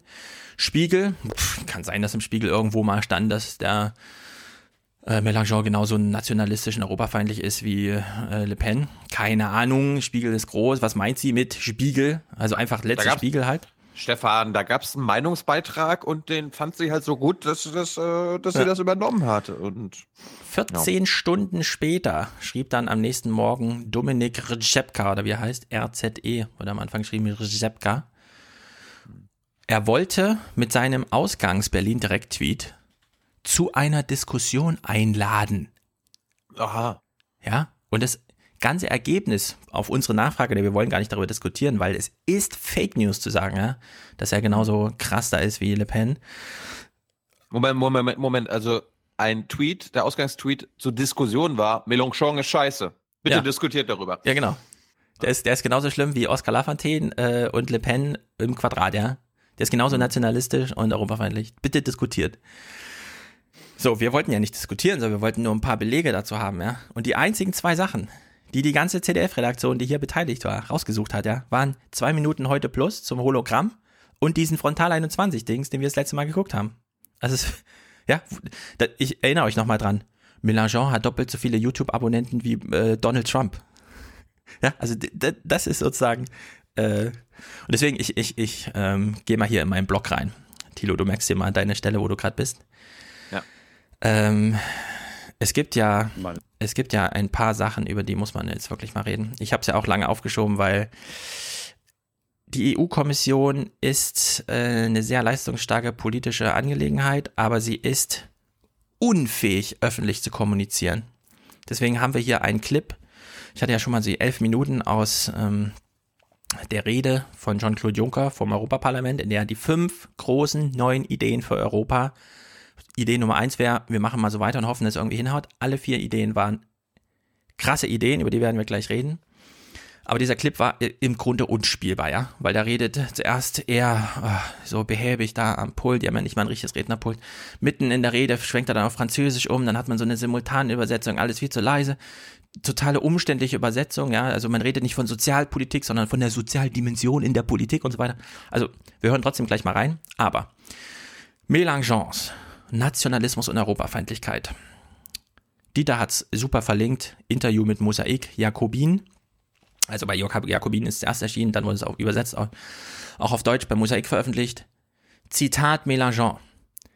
Die extreme Rechte möchte die EU einfach zerstören. Wir möchten den Menschen zeigen, was an ihr falsch läuft. Man muss also schon mal unterscheiden zwischen die EU und diese EU, die auch anders sein könnte. Ja, Mélenchon will eine andere EU. Aber äh, kommt das, das ist doch schon europafeindlich. Einfach zu sagen, den Leuten zu sagen, was an Europa, an diesem Europa, an dieser EU falsch läuft, das nehmen ist wir, europafeindlich. Nehmen wir das mal als das, Prämisse. Nein, genau. das ist diese EU-feindlich. Ne? Und was europafeindlich genau. ist. Nehmen wir, nehmen wir das mal als Prämisse. Angenommen. Aber dann, aber, aber liebe Hörer, damit bin ich auch ein Europafeind. Ja. ja wenn, wenn, genau diese Prämisse auch. nehmen wir jetzt mal auf. Diese Prämisse nehmen wir jetzt auf. Angenommen, das ZDF hätte recht, das, was Mélenchon sagt, wäre nationalistisch und europafeindlich. Dann reden wir jetzt mal über einen anderen Nationalist und Europafeind, nämlich Juncker. Oh. Juncker ist seines Zeichens Europa. Also, ich meine, das ist krass, ja, dass der EU-Kommissionspräsident ein Europafeind ist. Ja, wir zeigen das jetzt mal. Also, Jean-Claude Juncker ist EU-Kommissionspräsident. Damit ist er Regierungschef Europas sozusagen. Ja. Alle Initiativen gehen von der Kommission aus. Ich fasse mal zusammen. Er hat dieses Weißbuch Europas vorgestellt am 1. März. Die EU der 27 im Jahr 2025. Überlegungen und Szenarien. Das ist der EU so wichtig, dass es auch heute, fast drei Monate später, wenn man auf die Webseite der EU-Kommission gibt, immer nur noch einen Link gibt auf der ganzen Seite, nämlich den zum Weißbuch. Ja, da ist zwar oben ein bisschen Menü und so, aber es gibt im Grunde nur ein Thema für Jean-Claude Juncker und das ist gerade die Neuausrichtung der EU. In seiner Rede, die er dann gehalten hat, 20 Minuten, um das Weißbuch vorzustellen, ja. Zitat, es wird der Tag kommen, an dem wir die Verträge verändern werden. Deshalb brauchen wir eine Debatte. Sie ist essentiell. Es ist eine kontinentale Notwendigkeit. Das Schicksal Europas liegt in unseren Händen. Und da meint er seine Politikergeneration. Ja? Schon, wenn man jetzt eine neue Europawahl macht und dann in fünf Jahren eine neue Kommission, dann hat man es vielleicht schon wirklich dann mit einem anderen äh, französischen Präsidenten zu tun, weil da wurde dann inzwischen auch nochmal gewählt. Also Jean-Claude Juncker sieht sich gerade als äh, die letzte Generation an EU-Hebelhaltern, die noch in der Lage ist, konstruktiv mit den Bedürfnissen der Bürger umzugehen, bevor dann tatsächlich Brexit, Frexit und so weiter und alles zusammenbricht. Aus diesem Weißbuch, Szenario 2. Ja, es gibt fünf Vorschläge, Szenario 2. Und jetzt kann man mir überlegen, ich lese nochmal diesen einen zentralen Satz. Das reibungslose Funktionieren des Binnenmarkts wird zur Hauptdaseinsberechtigung der EU 27. Alles andere fällt weg. Keine gemeinsame Sicherheitspolitik, keine gemeinsame Verteidigungspolitik, keine Sozialpolitik. Jeder macht eigene Grenzkontrollen und so weiter und so fort, ja. Also eins dieser Szenarien, das Jean-Claude Juncker für Europa vorschlägt, ist nur noch Binnenmarkt, nur noch, also Europa wird reduziert auf einen Freihandelsvertrag. Das ist jenseits aller Wünsche und Vorstellungen, die die Briten die letzten 30 Jahre vorgetragen haben. Ja? Das ist sozusagen der europafeindlichste, das europafeindlichste Szenario, das wir überhaupt kennen. Nur Le Pen, die dann einfach sagt, gar kein Europa, nur noch Frankreich, ja, das geht noch darüber hinaus. Aber einer dieser Vorschläge von europäischer Seite aus lautet Hauptdaseinsberechtigung, Binnenmarktgarantie. Sonst nichts, ja, das ist europafeindlich wenn wir mal von diesem, wir wollen nicht mal die kleinste Veränderung ist schon europafeindlich, ja, das ist europafeindlich. Hier steht es ausdrücklich, ja, keine einheitliche Migrations- und Asylvorschriften, keine Koordinierung der Sicherheitsfragen, alles erfolgt bilateral. systematischere Binnengrenzkontrollen, kein Schengen und so weiter, ja. Das sind europäische Vorschläge, die gerade auf dem Tisch liegen, die Jean-Claude Juncker diskutiert haben will, die hier überhaupt keiner aufgreift. So. Jetzt Mélenchon. Wie europafeindlich ist er wirklich? Juncker und Mélenchon gehen in einem Punkt Hand in Hand. Und das ist zu sagen, wir wollen ein anderes, und zwar mehr Europa. Wir wollen auf jeden Fall kein Europa, das zukünftig keine einheitliche Sozialpolitik hat. Juncker, ja, Juncker leidet in seiner Rede, in seinem Weißbuch überall darunter, dass Europa, in Europa, Sozialpolitik, ja, also die Budgets für Sozialpolitik, Arbeitslosenversicherung, hier Sozialhilfe da, Krankenversicherung und so weiter, 0,3 Prozent der Budgets werden derzeit über Europa abgewickelt, 99,7 Prozent werden über die Nationalstaaten abgewickelt. Für Juncker und Mélenchon ist das der nächste folgerichtige Schritt, jetzt zu sagen, wirtschaftliche Einheit, politische Einheit und jetzt auch die Einheit für die Bürger, ja. Dass nicht wieder irgendwer da sitzt und sagt, na ja, mm, also wir kürzen jetzt mal das Geld für die Kinder von Ausländern, auch wenn es EU-Ausländer sind und so, ja. So wie, so wie wir selber da gehört haben. Kürzen ist das ja nicht. Es wird angepasst. Mélenchon und Juncker. So. Also, Jean-Luc Mélenchon argumentiert, ja, das ist jetzt ein äh, Kommentar von Magadan bei uns im Forum und es sind Zitate aller wichtigen in Frankreich jetzt zur Wahl gestandenen Personen, was sie zu Europa sagen. Und da schreibt Magadan, Jean-Luc Mélenchon argumentiert, dass Frankreich aus den europäischen Verträgen aussteigen sollte, die, Zitat Mélenchon, es unmöglich machen, Sozialstandards zusammenzuführen. Das ist europafeindlich. Ja, Mélenchon, ist denn das so schwer zu begreifen? Mélenchon will mehr Europa. Er will ein soziales Europa und er will alle Verträge, die dem entgegenstehen, zur Disposition stellen. Genau wie Juncker mit seinem Szenario 5 ist es, glaube ich, ja. Er hat noch keine Präferenz ausgegeben, aber er macht das ziemlich deutlich. Hm. Niemals, niemals, niemals. Du bist, du bist zu naiv. Ja? Also das ist, das ist der Unterschied zwischen dir und einem ZDF-Redakteur. Der kann zwischen Performance und Inhalt ja. unterscheiden. Genau. Der, kennt Melon, der kennt Mélenchon seit 30 Jahren, hat die französische Politik verfolgt und mhm. der weiß, dass er europafeindlich ist. Und deswegen hören wir jetzt mal kurz rein bei Juncker. Es ist leider nur die Synchronübersetzung und sie ist schief und krumm und so weiter, aber wir, wir erkennen den Sinn. Wir hören zwei Minuten in die Rede rein. Wir differenzieren jetzt auch mal zwischen inhaltlich politischen Wünschen und strukturellen Argumenten, ja, also politisch strukturellen zur Europäischen Union. Wir hören Juncker, der mal darüber redet. Naja, wir wissen auch, dass, Euro, dass Europa lange Zeit über Vertragsveränderungen diskutiert wurde und weiterentwickelt wurde. Und dann kamen immer die Experten zusammen und haben gesagt, ja, hier auf Seite 17 müssen wir mal ein Argument machen und das als Paragraph auf Seite 19 und so weiter. Ja, darauf geht jetzt Jean-Claude Juncker mal ein und sagt, sollen wir so Europa weiterentwickeln? Oder könnten wir nicht einfach mal Rücksicht auf die Bürger nehmen und dann, und das kommt hier in dem Clip gut rüber, wenn man gut zuhört, ja, dann müssten wir auch mal unsere elitäre Idee von Vertragsveränderungen mal zur Seite rücken und mal zuhören, was die Bürger so wollen, unabhängig davon, ob sie verstehen, wie Kommission, Europaparlament und die Ministerräte zusammenarbeiten. Ja? Wir müssen die Argumente trotzdem wahrnehmen. Und genau das hat Mélenchon auch im Wahlkampf gemacht. Also wir hören ja mal zwei Minuten bei Juncker zu seinem strukturellen, jede Stimme und sei sie noch so leise muss gehört werden und so weiter rein. Ja? Leider natürlich hat er es auf Französisch diesen Teil der Rede gehalten, so dass wir dann die deutsche Übersetzung ja, hören. Mit, mit Absicht, das hat er extra mit Absicht gesagt, damit die Europa-Freunde ihn nicht verstehen. Also ich verlinke nochmal die ganze Rede. Ich habe ja aus 30 Minuten 11 gemacht und aus den 11 hören wir jetzt nochmal zwei, also sehr reduziert. Man kann aber, äh, in den 11 Minuten ist im Grunde das Essentielle drin. Das sind doch Fake News. Ja, achten wir mal drauf, ob das hier Fake News sind, ja? Also es könnte auch Mélenchon sein. Wir hören mal Jean-Claude Juncker, diesen größten Europafeind aller Zeiten zu. Sie gerne von mir vernommen hätten, welche, welche Farbe ich heute bekenne.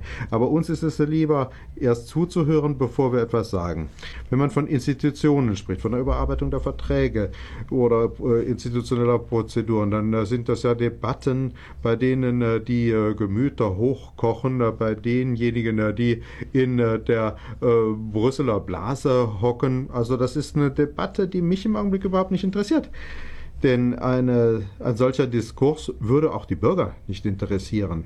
Sie haben doch ähm, Ihre Treffen in den einzelnen Ländern. Hat man Sie je befragt über äh, das Machtgefüge zwischen äh, Kommission, Rat und Parlament? Also mich hat man nie befragt. Das ist eine rein äh, Brüsseler Nabelschau, die nur diejenigen interessiert, die sich in äh, der äh, Brüsseler Blase äh, hauslich eingerichtet haben.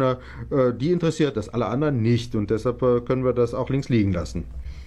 Es wird wohl der Tag kommen, an dem die Verträge äh, gemeinsam abgeändert werden im Rahmen eines gemeinsamen Willens. Äh, dieser gemeinsame Willen muss sich aber erst noch herausstellen. Es gibt ihn heute noch nicht.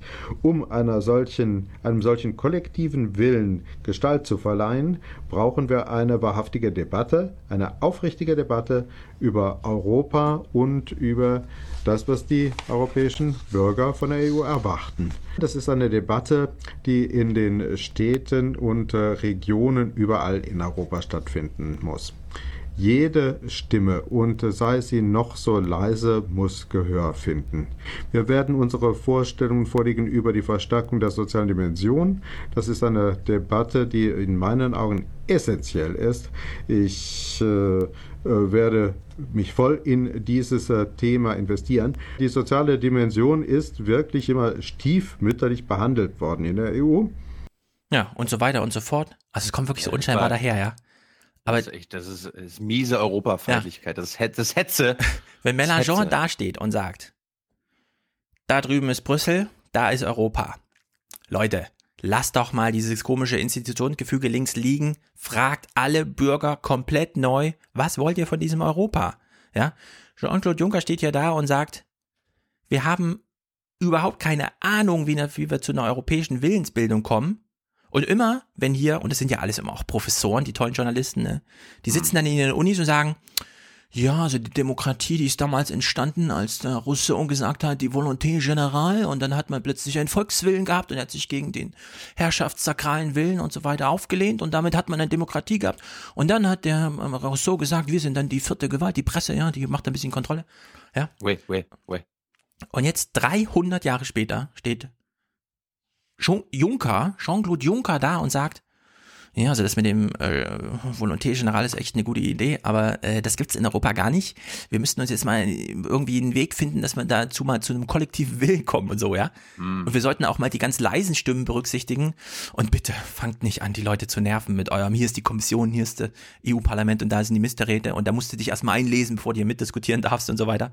Und dann, ja, das ist das Strukturelle. Und dann als inhaltliches Argument, dieses Europa braucht eine gemeinsame, eine Sozialdemokratie, eine gemeinsame Sozialpolitik. Das kann nicht wahr sein, dass das weiterhin nur auf 0,3 Prozent läuft und äh, im Osten ja irgendwie die Leute für acht Stunden Arbeit am Tag weniger Gehalt kriegen als, was weiß ich, Franzosen, äh, Arbeitslosenunterstützung oder sowas, ja. Also solche Sachen. Und das ist, wenn Mélenchon sowas auf der Bühne sagt, was er nicht tut, also er macht ja andere Argumente, die jetzt nicht äh, sozusagen, ja. aber wenn, wenn Mélenchon dieses Juncker-Zitat gebracht hätte, was genauso extremistisch wie seine eigenen wäre, mhm. dann hätte das CDF das sofort gespielt unter, hier kommt jemand von außen in die EU rein und er möchte sie zerstören. Ja, und über Jean-Claude Juncker wird einfach geschwiegen, obwohl es nur wirklich für den letzten ersichtlich ist, dass es für Juncker kein wichtigeres Thema gibt. Ja? Er sagt ja ausdrücklich, ich werde mich da voll investieren. Das ist das essentielle Thema Europas, eine gemeinsame Sozialpolitik. Wir müssen jetzt diesen nächsten Schritt gehen, von mir aus mitten im Kern Europa. Und alle deutschen Journalisten so, oh nee, hat er jetzt echt gesagt, der will eine europäische Regelung, wie man VW bestraft. Das wäre doch scheiße. Das ist schöne ja. VW-Unternehmen und so, ja. Also so müsste die Debatte eigentlich laufen, wenn wir es nicht, und das sage ich jetzt ausdrücklich, ja, wenn wir es nicht mit einem Lügenpresse-Berichterstattung zu tun hätten, die behauptet, Mélenchon wäre europafeindlicher. Das ist, das ist nicht einfach nur, ach, aus Versehen passiert, das kann man mal Fake News halt fabriziert oder so. Nee, das ist bewusst gelogen. Und zwar, weil man eine politische Agenda unterstützt. Das ist einfach bewusste Lüge, ja, zu behaupten, äh, Mélenchon wäre hier ein Europafeind. Und ich meine, wir haben in Deutschland leider nicht diese Kultur, daraus haben wir ja auch schon beklagt hier, Debatten zu führen, ja. Also so Oxford-Style-mäßig, jemand kommt so eine Debatte, kriegt eine Meinung vor und die muss er dann verargumentieren.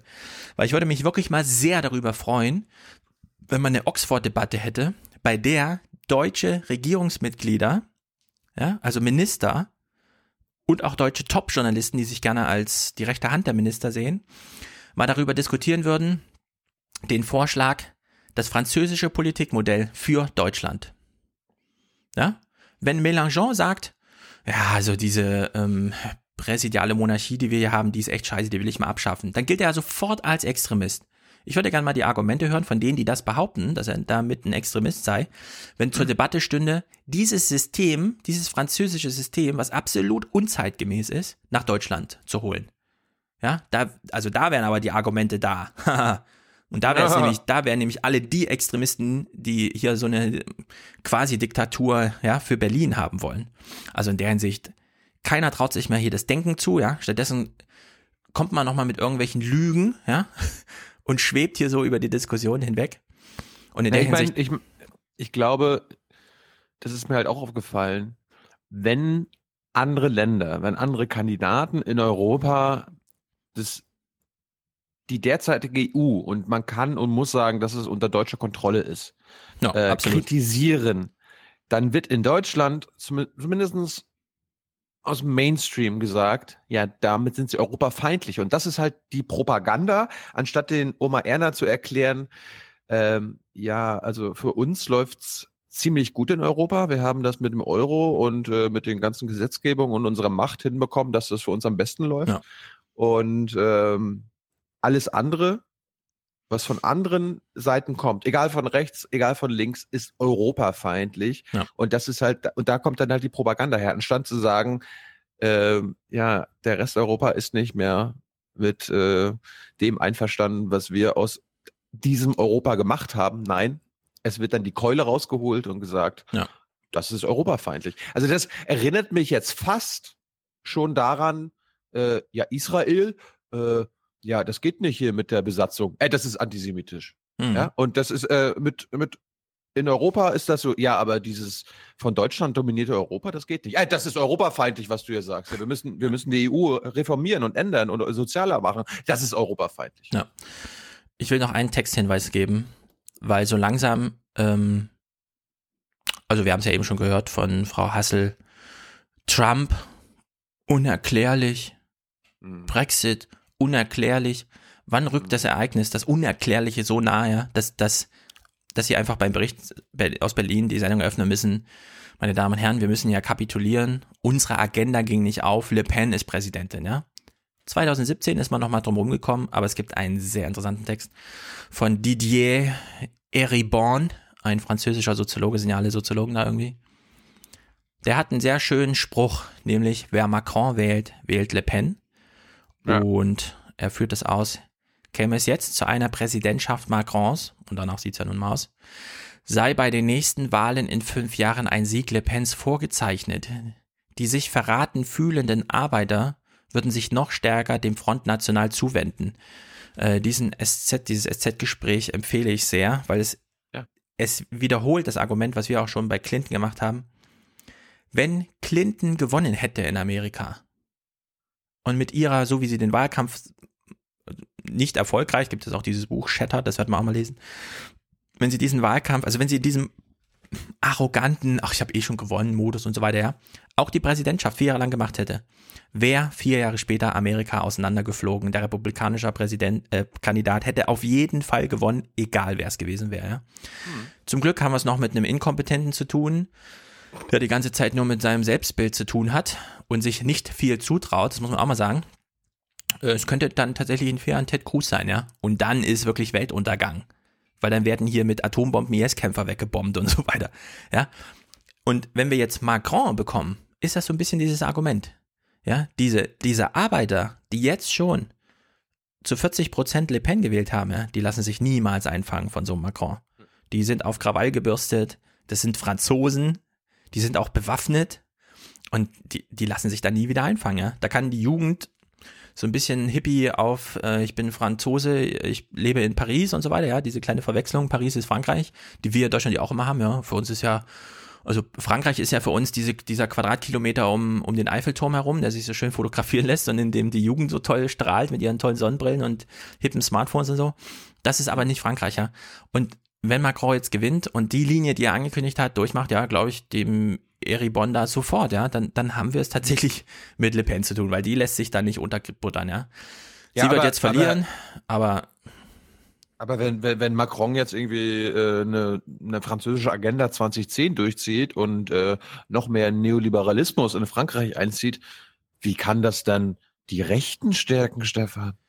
ja, Macron wird sehr vielen Leuten nicht auf die Füße treten. Schon allein, weil das Regieren dann sehr kompliziert wäre und man dann auch nicht mehr so gut rüberkommt in den Medien.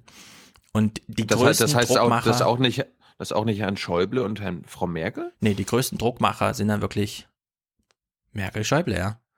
Also man kann noch ein bisschen hoffen, dass die SPD recht hat mit diesem, wenn der Schulz und der Macron zusammen Kanzler und Präsident sind, ja, weil wir dann nicht Schäuble als Finanzminister haben. Wenn wir allerdings wirklich Schäuble als Finanzminister haben, dann haben wir in vier Jahren auch oder in fünf Jahren Le Pen als Präsidentin. Ja. Und da nützt es dann auch nicht, was Tina Hassel nochmal für unerklärlich äh, hinstellt und nicht ja an, einer- an einem Anfang von einer Sendung.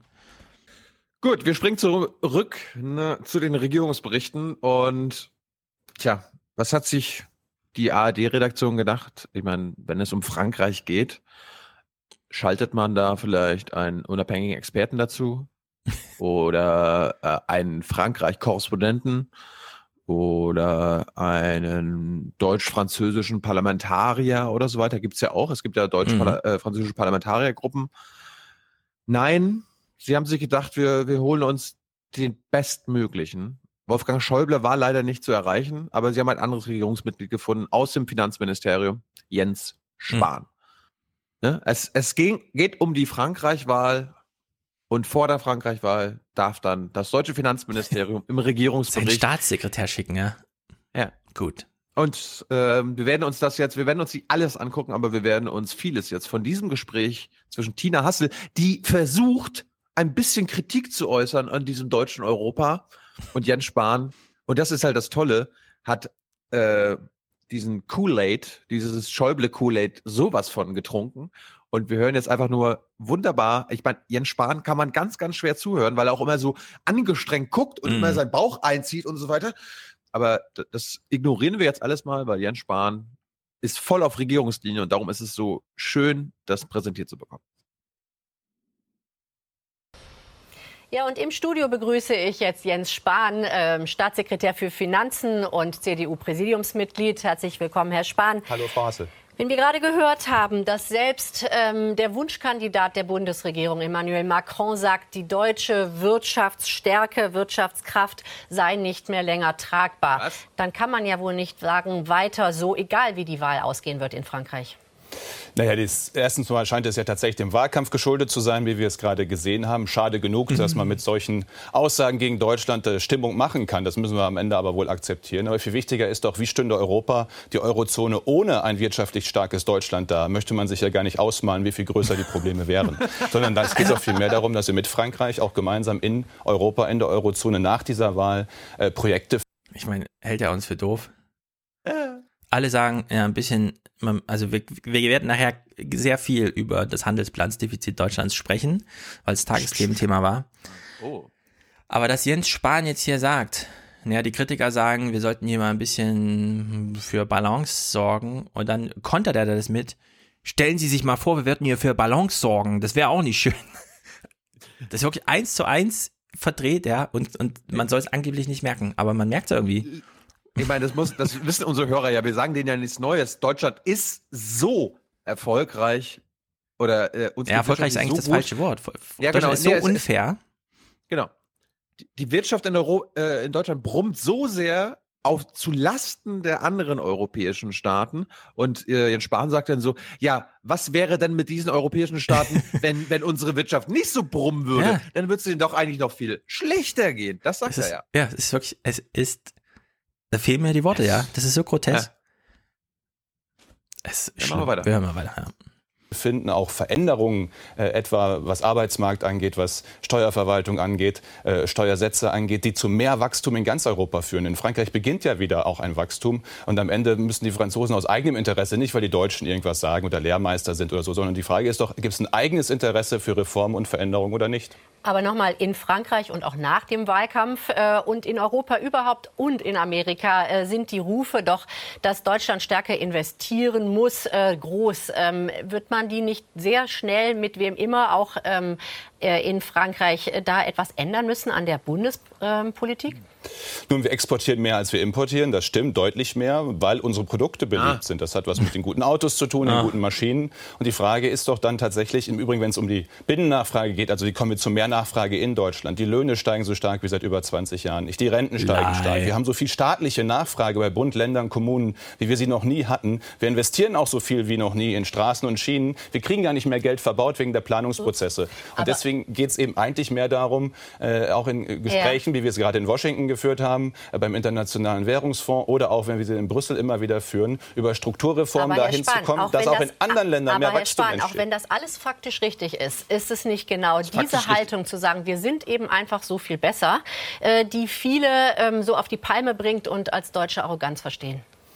Nein, was wir ja äh, anbieten und auch wollen, ist zum Beispiel in der Eurozone, in der Europäischen Union gemeinsam zu schauen, wie wir zu mehr Wachstum kommen, auch in den anderen Ländern. Und ich sage ja, es beginnt ja übrigens spannenderweise gerade in den Ländern, etwa Spanien oder Irland, ganz besonders stark, die auch die äh, Programmreformen gemacht haben, die sich verpflichtet haben, äh, was äh, zu verändern, indem sie beim Arbeitsmarkt äh, zum Beispiel sehr harte Reformen, ich meine auch die Agenda 2010 hier in Deutschland war ja nicht beliebt, ja. auch erstmal äh, politisch schwere Reformen zu machen, um wettbewerbsfähig zu werden, um innovativer zu werden um am Ende eben auch Web äh, besser Produkte verkaufen zu können. Ich habe dem Kollegen in, in, den USA gesagt, es hat einen Grund, warum die Kühlschränke vielleicht nicht ganz so beliebt sind in Europa. Und das hat nichts mit Staatseinfluss zu tun, sondern eher mit der Frage, äh, was will der Konsument, Gucken was will der Kunde?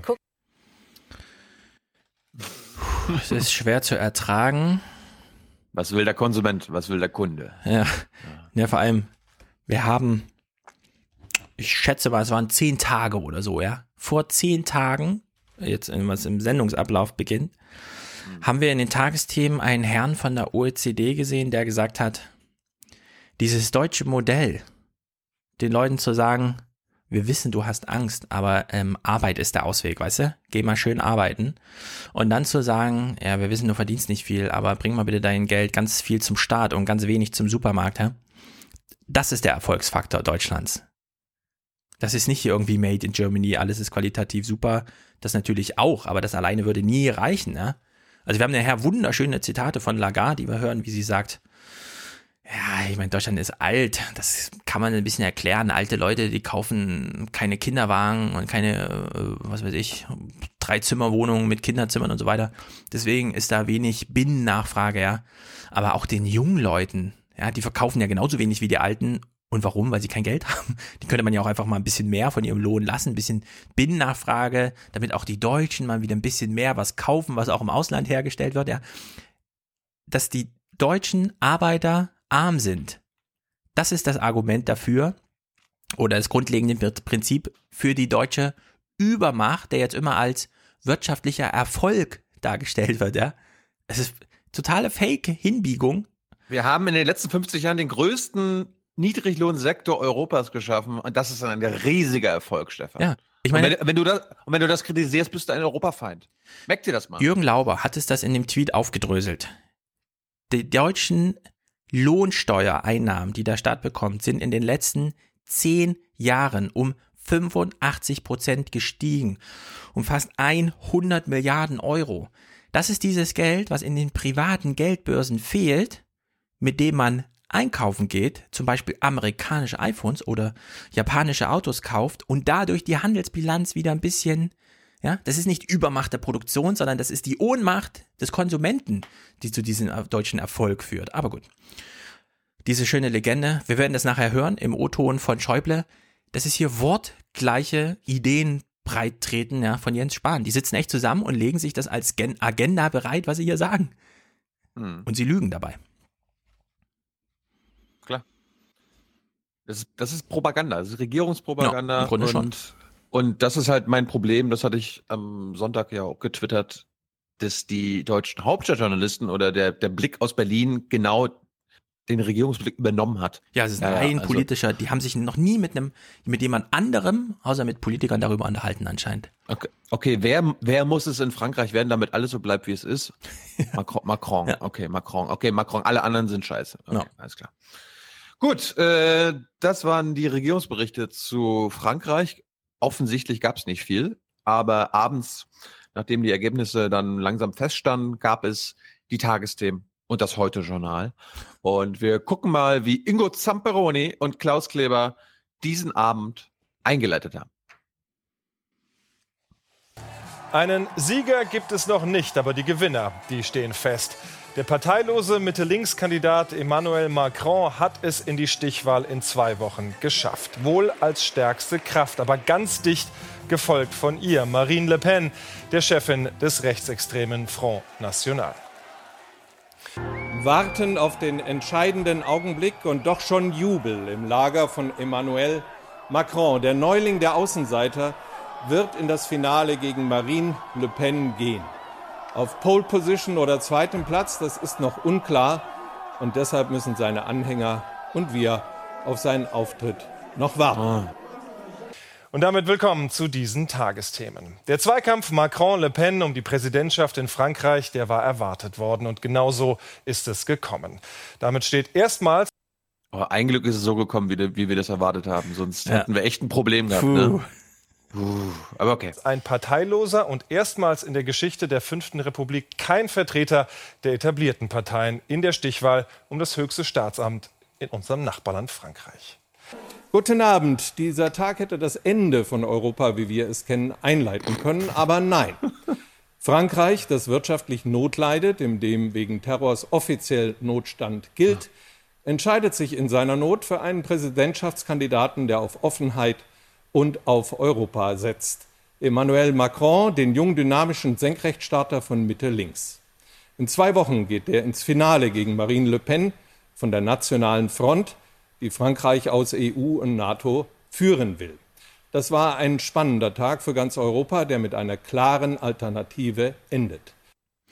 Das war am Sonntag. Gestern, da gibt's sehr gute Texte, ich habe die Sendung selber noch nicht gesehen, von äh, Taz und so, haben Klaus Kleber Ja, und Theo Koll.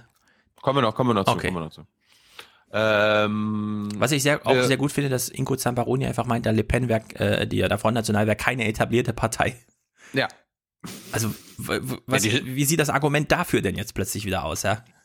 Da gibt's halt erst so zwei, drei Abgeordnete in der Nationalversammlung. Was willst du denn? Ja, Aber ist etabliert äh, das, das Gegenteilwort von Scheiße oder wie ist das gemeint? Nee, das ist eine Scheißpartei, die ist nicht etabliert, die ist halt Scheiße. Genau. Also. Äh, wir wollen nicht nur kritisieren, sondern manchmal auch loben. Oh ja. Äh, Gibt's was weil- zu loben, ja? Ja, es, die, haben, die haben einen kurzen Beitrag vom Wahlabend an sich gemacht, den ich eigentlich ganz gut fand. Und aus Chronistenpflicht habe ich das mal drin gelassen. Sie feiern ihn, als sei er schon der Präsident. Und tatsächlich, Emmanuel Macron schreibt Geschichte. Erst vor einem Jahr startete der 39-Jährige mit seiner Bewegung En Marche vorwärts. Jetzt schafft er es als erster parteiloser Kandidat in die Stichwahl. Wir werden gewinnen, skandieren seine Anhänger, die seit zwei Stunden auf ihn warten.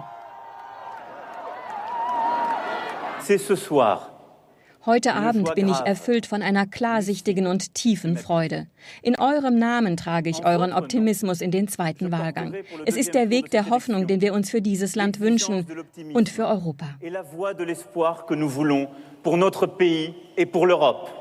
Ja, so hört sich halt ein. Jetzt haben wir eine Situation, in der ein reformorientierter, proeuropäischer Politiker am Firmament des politischen Himmels Frankreichs erschienen ist. Ja. Der allerdings selbst für solche Dankesworte noch ein Skript braucht. Der kann es nicht einfach Ja. mal so Freestyle machen, zwei Minuten.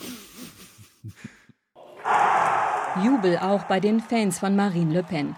Hunderte Anhänger sind gekommen. Sie feiern die Frontfrau des rechtsextremen Front National, die Frankreich aus der EU führen will. Es ist Zeit, das französische Volk von den arroganten Eliten zu befreien, die ihm vorschreiben wollen, wie es sich zu verhalten hat. Ich bin die Kandidatin des Volkes.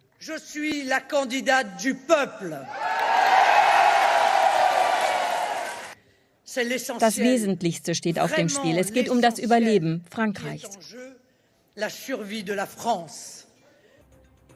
Der konservative François Fillon und der stramm linke Sozialist Jean-Luc Mélenchon nah dran, aber nicht in der Stichwahl. Fillon ruft seine Wähler auf, am 7. Mai Macron zu wählen. Der Front National hat eine Geschichte, die bekannt ist für ihre Gewalt und Intoleranz. Ihr Wirtschafts- und Sozialprogramm würden unser Land in den Ruin führen. Auch andere Kandidaten haben bereits angekündigt, Emmanuel Macron zu unterstützen. Sie alle wollen Marine Le Pen verhindern.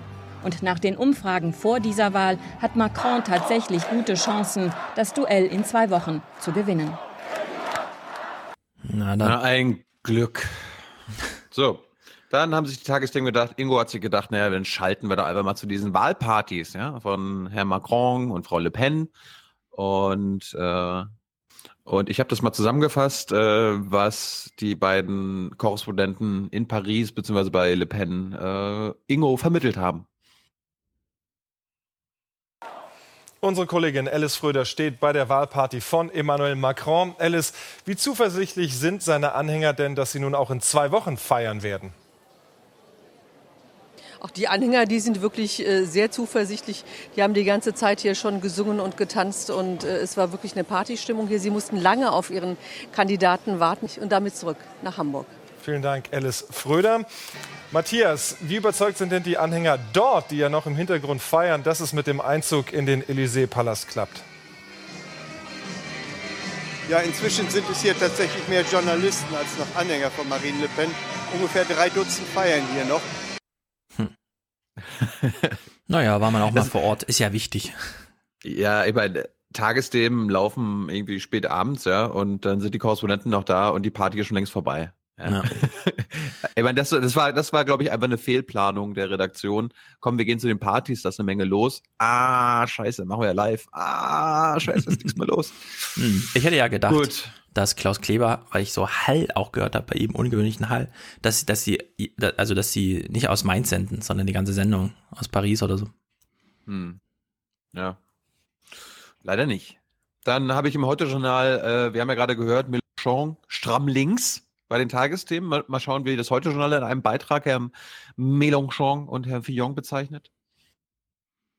Enttäuschung bei den Anhängern des linken Jean-Luc Mélenchon und denen des konservativen François Fillon. Beide nur wenige Prozentpunkte von den zwei Gewinnern entfernt. Ja, link, links. Nicht linksextrem, nicht Keine linken Spinner. Ja. Wie Corbyn. Ja. Dann hat sich Klaus Kleber gedacht, naja, wir müssen auch Schalten machen. Und äh, we zu wem schaltet man? Natürlich zu Theo Koll. Und wo, wo ist Theo Koll gewesen?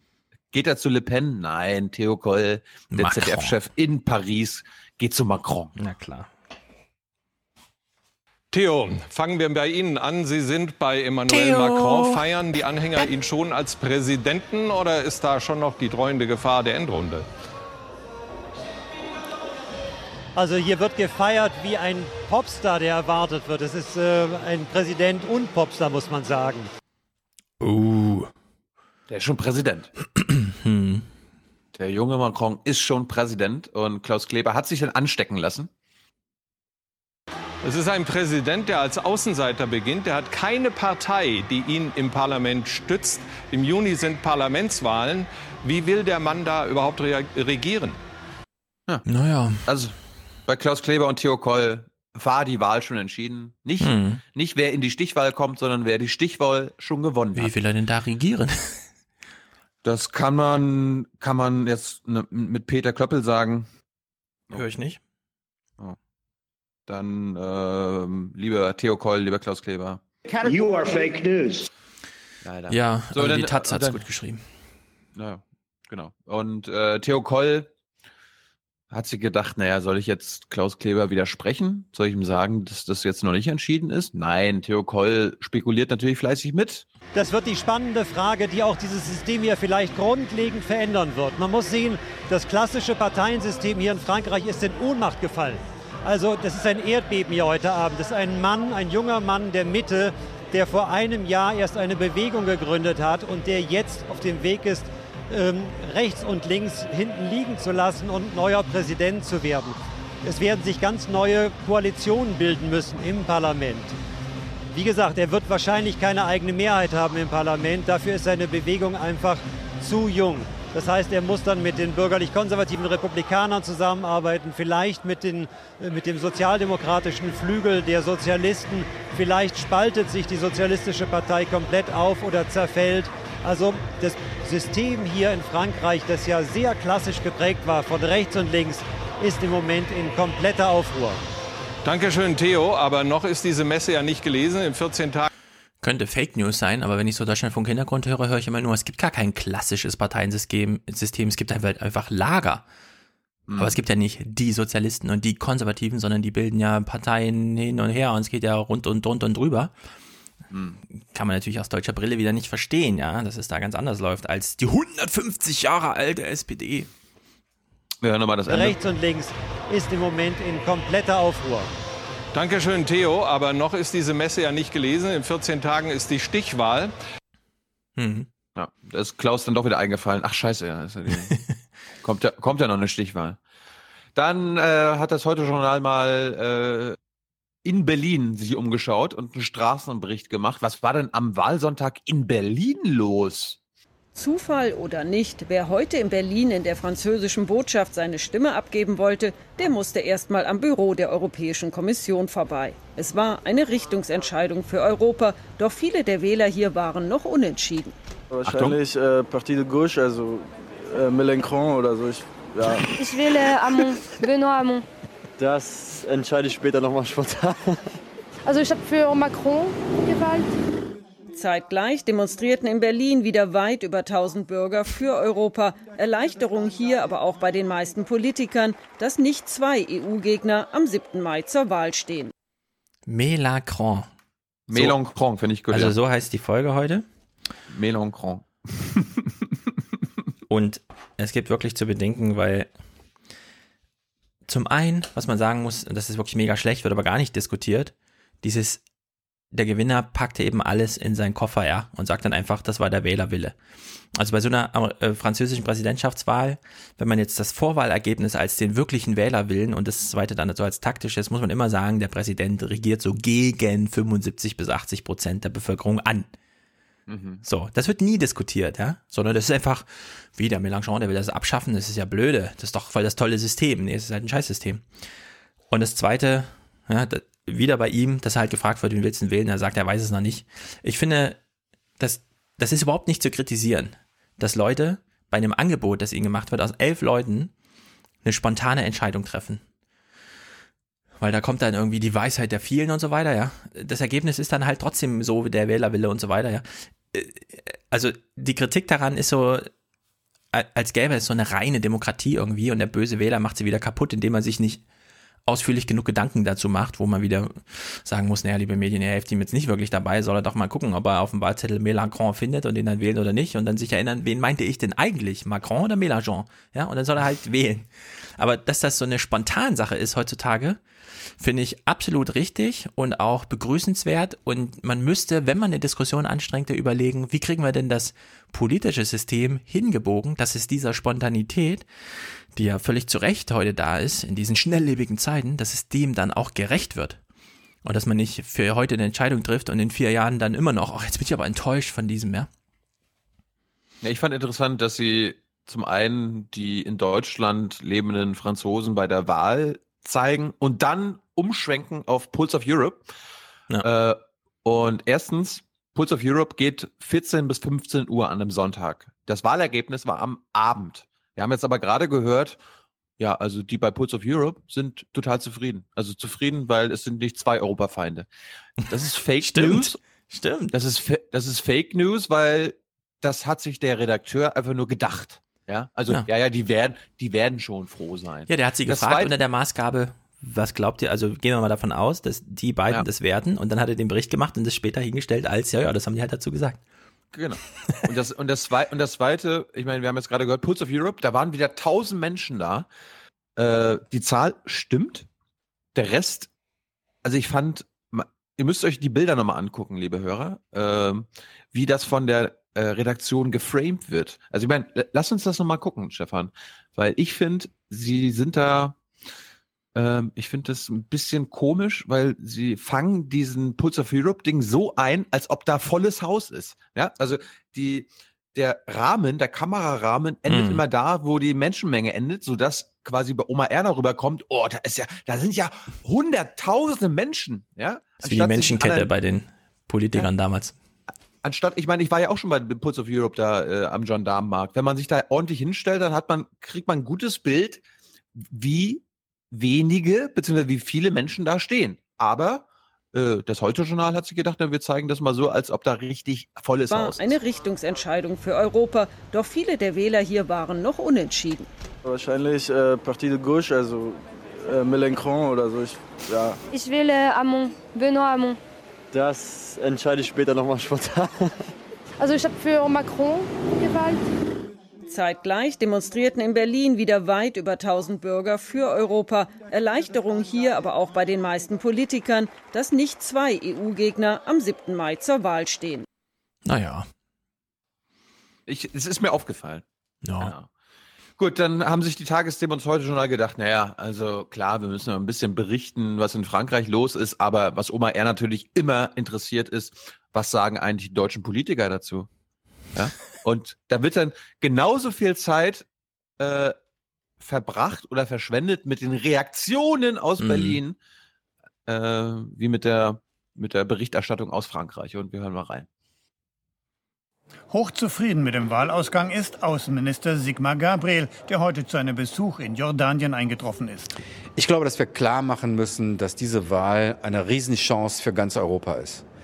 Mit Emmanuel Macron würde jemand, französischer Präsident, der für einen neuen Aufbau auch in Europa steht, der sich nicht abfinden will mit der Lethargie, die manchmal in Europa ausgebrochen ist, der auch Deutschland und Frankreich wieder enger zusammenführen wird.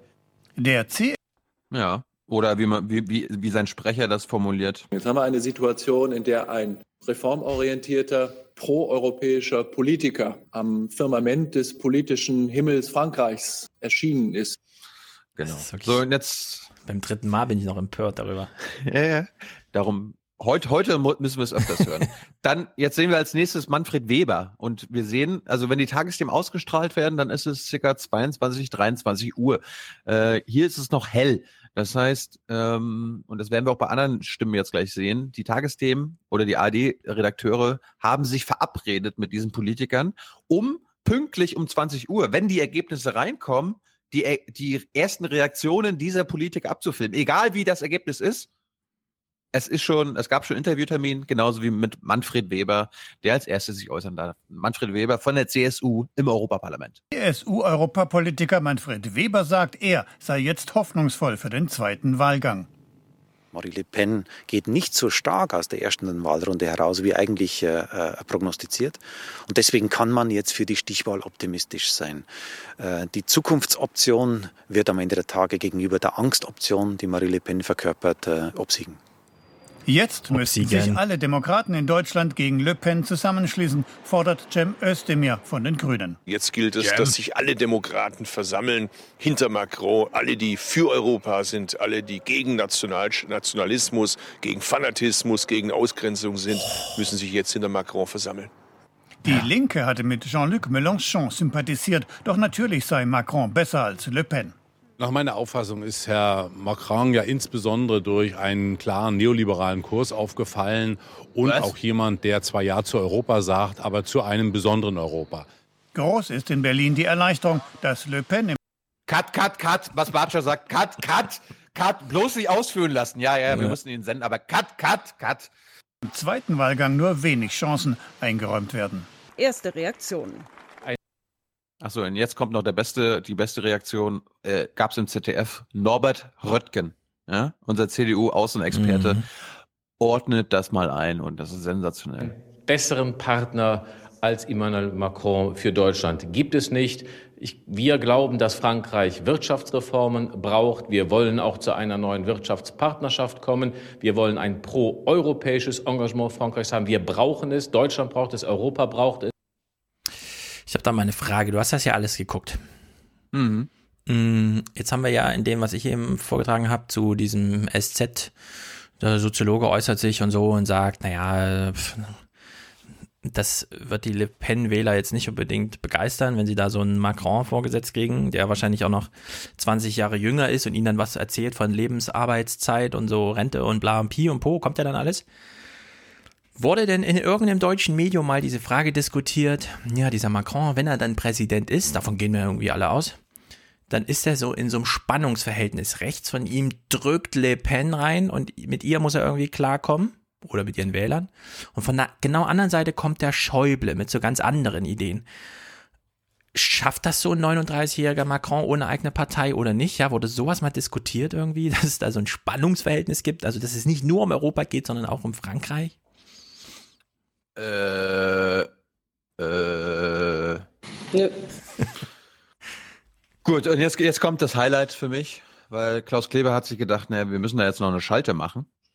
Und wie, zu wem könnte man dann am besten schalten? Hm? Hm? Na? Na? Ich will, dass die SPD stark wird. Ich möchte, dass diese Partei stark wird. Oder Zu Gott sei Ja. Thilo tanzt, aber wir hören nichts. Egal, Klaus Kleber hat gedacht, ähm, ist Martin Schulz an irgendeinem Bahnhof angekommen? Äh, nein, Klaus, aber er, er ist gerade am Flughafen. Ja, äh, komm, Live-Schalte. Vom Flughafen. Vom Flughafen? Ja, vom Flughafen. Warum? Ja, das ist doch Martin Schulz. Das ist doch der Europäer. Stimmt. Ja. Kann der sich äußern zur Wahl? Ja, klar. Aber er ist doch auch Kanzlerkandidat. Ja, umso besser. Geil. Zwei Themen in einem. Cool. Und äh, dieses Gespräch zwischen Martin Schulz und Klaus Kleber, die sich sicher sind, dass Herr Macron gewinnt, hören wir jetzt uns in Gänze an. Es gibt wenige deutsche Spitzenpolitiker, die sämtliche wesentlichen Kandidaten in Paris heute persönlich kennen und einschätzen können und so eng mit Frankreich verbunden sind wie Martin Schulz. Wir erreichen ihn in Berlin. Guten Abend. Guten Abend, Herr Kleber. Stand Europa so, wie wir es kennen, heute in Frankreich auf dem Spiel? Was glaubst du, was sagt er? Ja, aber zum Glück, sagt er. Ja, ich glaube, das kann man so sagen. Äh, deshalb bin ich natürlich sehr froh, dass ein ausgewiesener Pro-Europäer und äh, ein äh, Mann, der für die europäische Einigung steht, wie Emmanuel Macron gewonnen hat. Das ist ein gutes äh, Zeichen für Frankreich. Übrigens auch gut für Deutschland und ganz sicher gut für Europa. Nun hatte Ihr Parteifreund und Vorgänger Sigmar Gabriel den besseren Riecher für den Sieger, denn er hatte von Anfang an auf Emmanuel Macron gesetzt. Sie haben sich als äh, Sozialdemokrat. Das finde ich auch geil, ne? Das suggeriert ja. jetzt hier so. Ja, also der Sigmar Gabriel hat sich als erster eingemischt in den französischen Wahlkampf, deswegen finden wir ihn jetzt besonders klug, weil das ist ja auch noch mit so Besserwisserei verbunden und Sie sind jetzt ja. so ziemlich Loser, oder? Ne, ich meine, ich mein, wer wer auf den Sieger gesetzt hat, ist der Sieger, ja? Stimmt. Wer Und auf den Sieger setzt, ist natürlich Mitsieger. Genau. Egal, ob jetzt hier irgendwelche ungeschriebenen Gesetze gelten in Europa, dass man erstmal die wählen lässt und innerparteiliche und innerpolitische Sachen auch so lässt, erstmal und nur am Ende gratuliert, aber gut. Rat noch pflichtgemäß an die Seite von Herrn Armand gestellt, den offiziellen Kandidaten der französischen Sozialisten, und lagen daneben. Was ist denn eigentlich schiefgegangen mit den traditionellen Parteien in Frankreich und damit vielleicht, was ist das Problem der traditionellen Parteien in Europa? Oh, oh, oh, oh, oh. Ich glaube, dass äh, die Präsidentschaftswahl in Frankreich eine stark personalisierte Wahl ist. Äh, das hat man auch heute wieder gesehen. Wow. In ja, Frankreich werden Personen gewählt, ja? In Deutschland Wow, nicht. was für eine Botschaft. Ja. Ganz neu. Danke, dass, dass wir auf diesem Niveau schon informiert werden. Sehen. Emmanuel Macron äh, hat keine typische Parteienstruktur hinter sich, wie übrigens auch die Parteienstruktur Frankreichs nicht mit der Deutschlands vergleichbar ist. Deshalb. Cut, cut, cut, cut, cut. In Frankreich ist das klassische System auseinandergebrochen. Bitte hier nicht irgendwelche was anderes erzählen. Äh, muss man, wenn man französische Präsidentschaftswahlen bewertet, auf die Personen schauen. Das haben Sie ja in Ihrer ersten äh, Frage auch getan. Ich glaube, man kann aus dieser Persönlichkeitswahl keine Rückschlüsse ziehen auf die Parteistrukturen. Das wird man eher tun müssen, wenn es nach dem zweiten Wahlgang um die Wahl der Nationalversammlung geht. In seinem Kopf rotiert gerade noch der Gedanke, naja, also in den Niederlanden, da sind ja die mitregierenden Sozialdemokraten von ungefähr 80 Prozent auf ungefähr minus 50 Prozent abgestürzt. Aber es geht hier nur um Personen. Da haben Sie schon ganz recht, Herr Kleber. Es geht in der Politik immer nur um Personen. Und ja, ja, ja, ja. Ich meine, man muss sagen, Martin Schulz hatte recht. Also die, das Parteiensystem, äh, darüber können wir, das, das, darüber können wir erst sprechen nach der Parlamentswahl in Frankreich. Ja. ja? Theo Koll, Theo Koll und Klaus Kleber haben schon jetzt festgestellt, das Ding ist kaputt. Alles, alles weg. Alles auf dem Müllhaufen der Geschichte. Martin Schulz, was willst du uns noch sagen? Ist es eigentlich ausgemacht, dass Macron gegen Frau Le Pen gewinnt oder könnte ah. irgendein plötzliches schlimmes Ereignis oder irgendeine äh, fahrlässige Bemerkung von Herrn Macron plötzlich alles wieder auf den Kopf stellen und am Ende wird Marine Le Pen die nächste Präsidentin? Ich glaube, das Gute am heutigen Abend ist, dass äh, nach Gerd Wilders in den Niederlanden äh, nun mit Marine Le Pen eine zweite Ultranationalistin und Rassistin die Wahl verloren hat. Äh, sie liegt an zweiter Stelle weit abgeschlagen hinter dem, was man in Prognosen ihr vorausgesagt hatte. Aber die Mobilisierungskraft der Front National ist groß und deshalb ist es sicher gut, wenn sich heute Abend alle darüber im Klaren sind, dass in 14 Tagen die Entscheidung fällt. Und äh, deshalb sind alle Pro-Europäer und Demokraten und äh, all diejenigen, die übrigens für ein vernünftiges und stabiles deutsch-französisches Verhältnis eintreten, aufgerufen, für Emmanuel Macron zu mobilisieren. Ich werde das jedenfalls tun. Er könnte ja auch mein zukünftiger Partner bei der Reform der Europäischen Union als französischer Präsident mit einem neuen deutschen Kanzler sein. Das ist nicht aus. So, bevor wir, wir müssen hier mal kurz. Jetzt hat ja Klaus Kleber gefragt, ja, ist das schon ausgemacht? Und dann sagte ja Martin Schulz, nee, nee, man darf sich jetzt nicht zu früh freuen und so weiter, ne? Jetzt ist ja Klaus Kleber auch aus einer dieser Riege an Journalisten, die sehr gerne vor der Kamera steht und sagt, wir werden nie von den Politikern angerufen, damit sie uns sagen, was wir sagen sollen. Und jetzt müssen wir die Klammer aufmachen und sagen, nee, das klären die direkt in der Live-Schalte. Wenn Klaus Kleber zu früh anfängt, hier für Deutschland Politik zu machen mit Macron ist der Sieger und wir wissen ja, wie in Amerika, wenn wir den ganz früh zum Sieger erklären, dann wird das auch, äh, oder doch nicht. Äh, na, wir hoffen mal, dass es klappt, so wie damals. Und dann sagt Martin Schulz so, lieber Klaus, bitte jetzt hier keine Einmischung mobilisieren sich nicht die Le Pen-Wähler, indem sie jetzt hier Zitate liefern mit Macron hat schon gewählt und das ist gut für Deutschland, weil dann kann es schiefgehen. Also ja, in der Hinsicht. Also gut, wir merken uns, Martin Schulz hat gerade noch gewarnt, wir können jetzt hier nicht über den, über, schon über einen Sieger sprechen. Ja. Und äh, das werden wir jetzt gleich nochmal korrigiert bekommen. Und ja. wir achten auch besonders auf das Ende des Gesprächs. Machen wir weiter geschlossen, aber bleiben wir mal beim heutigen Tag. Herr Macron hat ja die Wahl gewonnen mit einem ziemlich drastischen Reformprogramm, das er vorschlägt, während die deutsche SPD von ihren Harz-Erfolgen und Reformen äh, allmählich abrückt. Wird es nicht Zeit, darüber noch mal nachzudenken?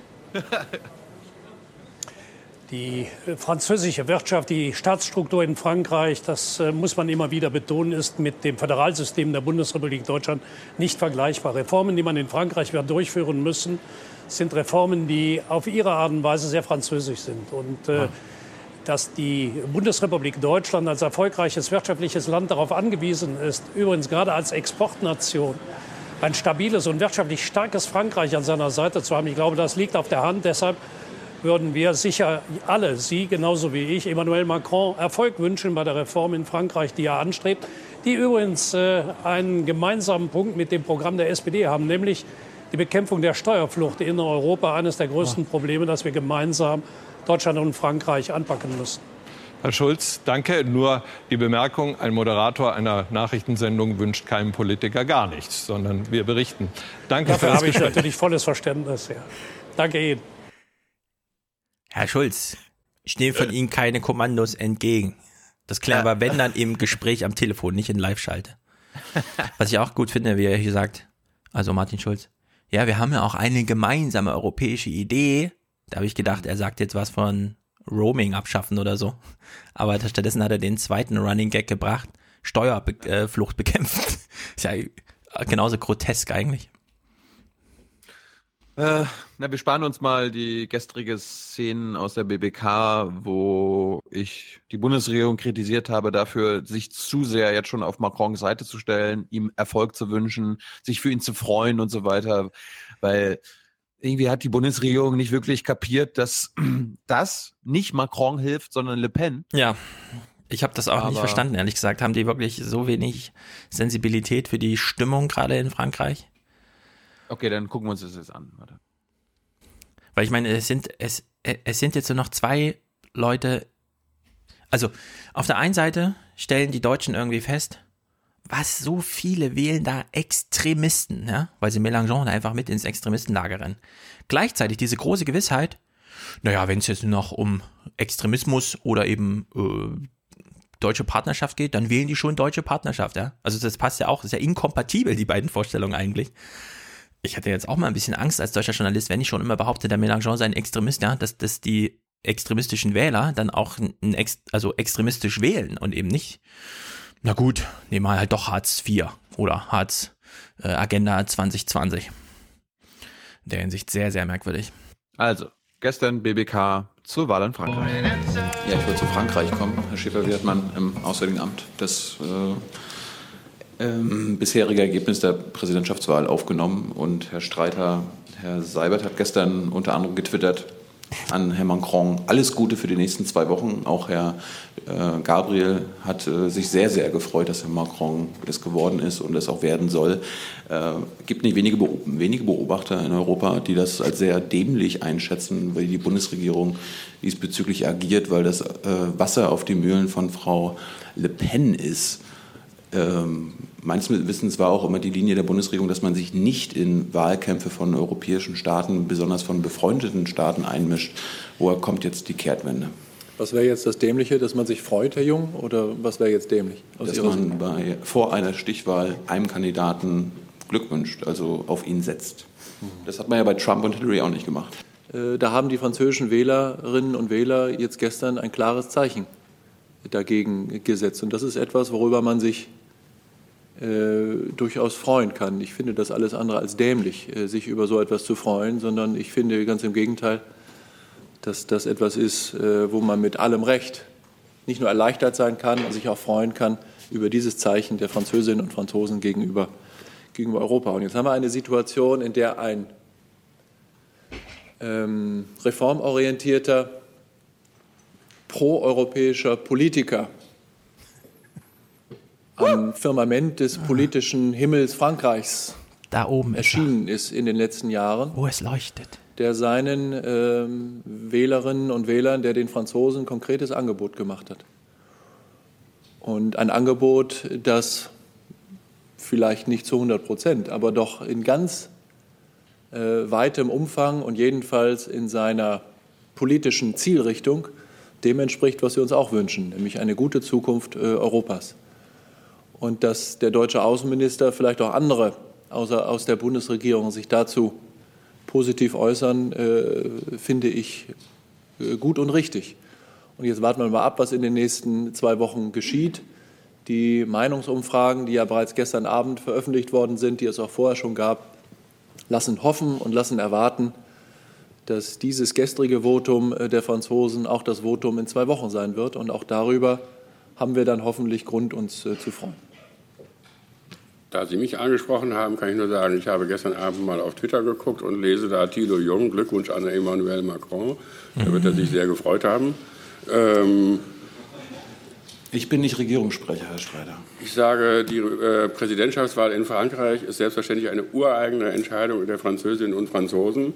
Und zugleich sind aber die deutsch-französischen Beziehungen ein Herzstück der deutschen Außen- und Europapolitik. Und es ist daher völlig selbstverständlich, dass die gesamte Bundesregierung die Wahlen in Frankreich mit größter Anteilnahme und größtem Interesse verfolgt. Und in diesem Zusammenhang kann ich eben nur noch mal auf das Statement von Staatssekretär Seibert von gestern darauf hinweisen. Er hat nicht geglückwünscht wie Sie, sondern er hat geschrieben, gut, dass Emmanuel Macron mit seinem Kurs für eine starke EU und soziale Marktwirtschaft Erfolg hatte. Alles Gute für die nächsten zwei Wochen.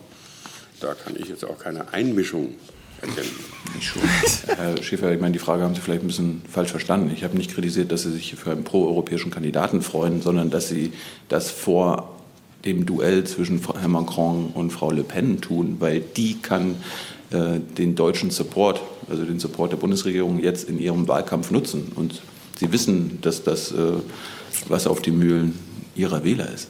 Tja, warten wir es doch erstmal ab. Also das sind äh, alles äh, Thesen, die sie aufstellen, die können stimmen und können auch nicht stimmen. Die werden aber doch die Bundesregierung nicht davon abhalten können, äh, das äh, zum Ausdruck zu bringen, was sie für richtig und für angemessen hält ich verstehe nicht, wo diese Vorstellung herkommt, dass die Fillon-Wähler, die Alten, und Fillon hat nun auch ein ziemlich krasses Programm, ja? dass die, dass die zu Macron gehen und nicht zu Le Pen. Hm. Und bei den Mélenchon-Wählern, ja, der hat bestimmt auch ein riesiges Potenzial an Wählern, die auch sich denken, es ist ja eine Wahl zwischen Extremismus und Normalität. Oder die einfach denken, ich möchte, dass die Angst, die ich jeden Morgen verspüre, wenn ich aufwache und in diesen unsicheren Tag hineingehe, dass die von allen gespürt wird. Also wähle ich den Kandidaten, der diese Angst am besten transportiert. Und das ist dann nicht Macron, weil Macron, das ist hier wie so, ein, wie so eine Beruhigungspille, ja, die hier die uns hier verschrieben wird, dass die dann einfach sagen, okay, dann ist die zweite Wahl eben auch eine taktische Wahl. Und dann, also unklar, ja. Also ich will jetzt nicht sagen, Le Pen gewinnt und so, aber spätestens bei der nächsten Wahl kommt man hier nicht mehr so einfach davon. Ich meine, Stefan äh, hat doch für Hillary auch super geklappt. Die Bernie Sanders-Wähler ja. sind in Scharen zu ihr gelaufen. Ja, das ist echt nochmal so ein, ja, also in zwei Wochen ist schon weiter, dann müssen wir ja mal ordentlich demobilisieren. Dann sagen wir erstmal allen Franzosen, es gibt den deutschen Kandidaten oder die Frankreich-Kandidatin. Und jetzt könnt ihr mal entscheiden, wen ihr wählt. Und ich glaube, diese Stimmung hat man nicht ganz im Blick, ja? Die Dynamik, die da so drin steckt. Aber gut. Aber Stefan, Stefan, die Franzosen sind doch auch Europäer. Die werden sich doch nicht gegen Europa. Und wenn Deutschland für Europa ist, ist Deutschland für den richtigen Kandidaten. Ja, also Le Pen zu wählen widerspräche ja allem, von dem wir glauben, dass es gut und richtig und wichtig ist. Das wird also nicht passieren. Das, das ist jetzt die Erklärung und jetzt warten wir mal ab in die zwei Wochen. Na, na gut. Äh, ich muss mal hier kurz die Schnittmarke. Danke Ihnen. So, wir kommen zum Abschluss dieses Wahlsonntags in den Tagesthemen und im Heute-Journal. Äh, es gab keine Sondersendungen, dafür gab es aber sonderbare Kommentare. Und wir fangen mit den Tagesthemen an, wo sich Frankreich-Expertin Ellen Eni äh, sich gesagt hat, oh, das kommentiere ich jetzt mal. Und wir hören mal den ersten Kommentar dazu. Ja, ich bin erleichtert, dass Emmanuel Macron in der Stichwahl ist. Er ist dynamisch und relativ unverbraucht. Er ist für die EU, er steht für ein offenes, liberales Frankreich. Er ist unverbraucht. Ich, ich finde, man kann so einen Begriff immer gut nutzen für jemanden, der eben unverbraucht ist, aber würde man das Wort auch mal für jemanden benutzen, der verbraucht ist? Schade, dass äh, Le Pen in der Stichwahl ist. Sie ist sehr verbraucht. Oder was Mhm. wollen wir uns eigentlich sagen? Ellen ist super glücklich, aber sie macht jetzt Ja, vor trotzdem. allem, wenn sie sagt, ich freue mich, ja. Ich finde, das geht selbst für einen Tagesthemen-Kommentar ein bisschen weit, so einzusteigen. Ich freue mich, das. Also da bitte Ja, ich doch sehr YouTube zu nutzen, ja, für solche Botschaften. Und nicht, nicht die ARD. Na, Ellen Enis Kommentar durfte nicht nur 15 Sekunden lang sein, sondern musste anderthalb Minuten lang sein. Dementsprechend hören wir uns jetzt mal den Rest an. Ellen, kommentiere und bitte ordne für Oma Erna diese Wahl ein. Danke, Ellen. Also, aufatmen und alles wieder gut? Nein, denn ich bin auch schockiert. Bei dieser Wahl gab es zuletzt vier favorisierte Kandidaten. Davon waren zwei klar europafeindlich. Beide zusammen haben über 40 Prozent der Stimmen bekommen. Äh, wer jetzt? Äh, verrät sie leider nicht, ne? aber ich schätze mal, sie meinte einfach europafeindlich halt. Le Pen und Mélenchon wahrscheinlich, ja. aber gut. Eine davon ist Marine Le Pen. Sie äußert sich besonders abfällig über die deutsche Dominanz in Europa. Dass sie mit ihrem fremdenfeindlichen Programm in der Stichwahl ist, erscheint vielen schon normal. Schließlich haben das die Umfragen im Vorfeld genauso abgebildet. Vom Aufschrei, der durch die französische Gesellschaft ging, als 2002 ihr Vater Jean-Marie Le Pen in die Stichwahl kam, sind wir meilenweit entfernt. Und auch das gibt zu denken. Die klassischen Volksparteien spielen in der Stichwahl überhaupt keine Rolle mehr. Der Sozialist Benoît Hamon, der immerhin zur Partei des amtierenden Präsidenten François Hollande gehört, ist geradezu abgestürzt. Der konservative François Fillon von den Republikanern spricht von einer bitteren Niederlage. Nun haben die Franzosen also die Wahl zwischen zwei Kandidaten, die gegensätzlicher nicht sein könnten. Emmanuel Macron, der linksliberale Parteiunabhängige, gegen Marine Le Pen, die Rechtsradikale vom Front National. Der Linksliberale, die Rechtsradikale. Ja, ja. Perfekt, ja. Yin und Yang. Und jetzt müssen wir nur noch das Datum abwarten. Beide sehen Frankreich in der Krise, wollen das politische System grundlegend verändern und haben damit große Hoffnungen geweckt. Die größte Herausforderung ist nun, diesen vollmundigen Versprechen auch Taten folgen zu lassen. Wem das die Franzosen am ehesten zutrauen, werden wir in zwei Wochen wissen. Danke für diese Einschätzung. Ich wäre von selbst gar nicht drauf gekommen, es so zu sehen. Ne? Es ist so, so innovativer Journalismus, so viele neue Ideen, mutige Spekulation, ein bisschen Analyse, Erklärung, ist wirklich ganz zum Haare raufen. Nachvollziehbar. Nachvollziehbar. Ja. Und was ich dann besonders bemerkenswert fand, dass das Heute-Journal sich dachte, weil das Heute-Journal, die machen eigentlich keine Kommentare. Nee. Haben sie einen gemacht? Aber, uh. ja. Und zwar Wulf Schmiese, der mhm. äh, Chef des Heute-Journals, der Chefredakteur. Ja, also im, im Grunde, im Grunde Klaus Kleber Chef, aber Klaus Kleber schwebt ja überall, darum mhm. Ist er quasi nur pro forma. Wolf Schmiese ist für mich immer noch Morgen, Morgen Magazin und wie das heißt, Morgen ja, Fernsehen. Ja. Und ich frage mich ja, wir werden ja jetzt gleich sehen, wie oder wo Wolf Schmiese da sitzt. Ich habe Inside-Informationen, dass er sich in einen, Achtung, Schrank setzen musste, um diesen Kommentar aufzunehmen, live. Äh, ich weiß nicht genau warum. Ich schätze mal, damit er irgendwie eine, einen schwarzen Hintergrund hat, damit man äh, den Greenscreen anpassen kann. Mhm. Und ähm, ja, Wolf, Wolf Schmiese äh, kommentiert jetzt mal, ja. Frankreich hat Weichen gestellt heute fürs eigene Land und für Europa. Ein Kommentar dazu von Wolf Schmiese, Chef der Redaktion Heute Journal. In Frankreich hat der komplette Neuanfang bereits heute begonnen. Denn Sozialisten und Konservative, die seit Jahrzehnten abwechselnd den Präsidenten stellten, sind aus dem Rennen. Frankreichs Wähler haben ein Machtwort gesprochen. Es kann, es darf nicht weitergehen wie bisher. Seit zehn Jahren gibt es im Land kein Wachstum. Zehn Prozent der Franzosen sind arbeitslos. Jeder siebte gilt als arm. Und mitten im Land gehen Bomben hoch, gezündet von französischen Staatsbürgern, die sich nie als Franzosen gefühlt haben. Rechts wie auch Linksextreme riefen auf zur Revolution. Weg mit dem Euro, raus aus der NATO und ja auch hin zu Putin. Eine davon war Marine Le Pen vom Front National, die Zweitplatzierte der heutigen Wahl.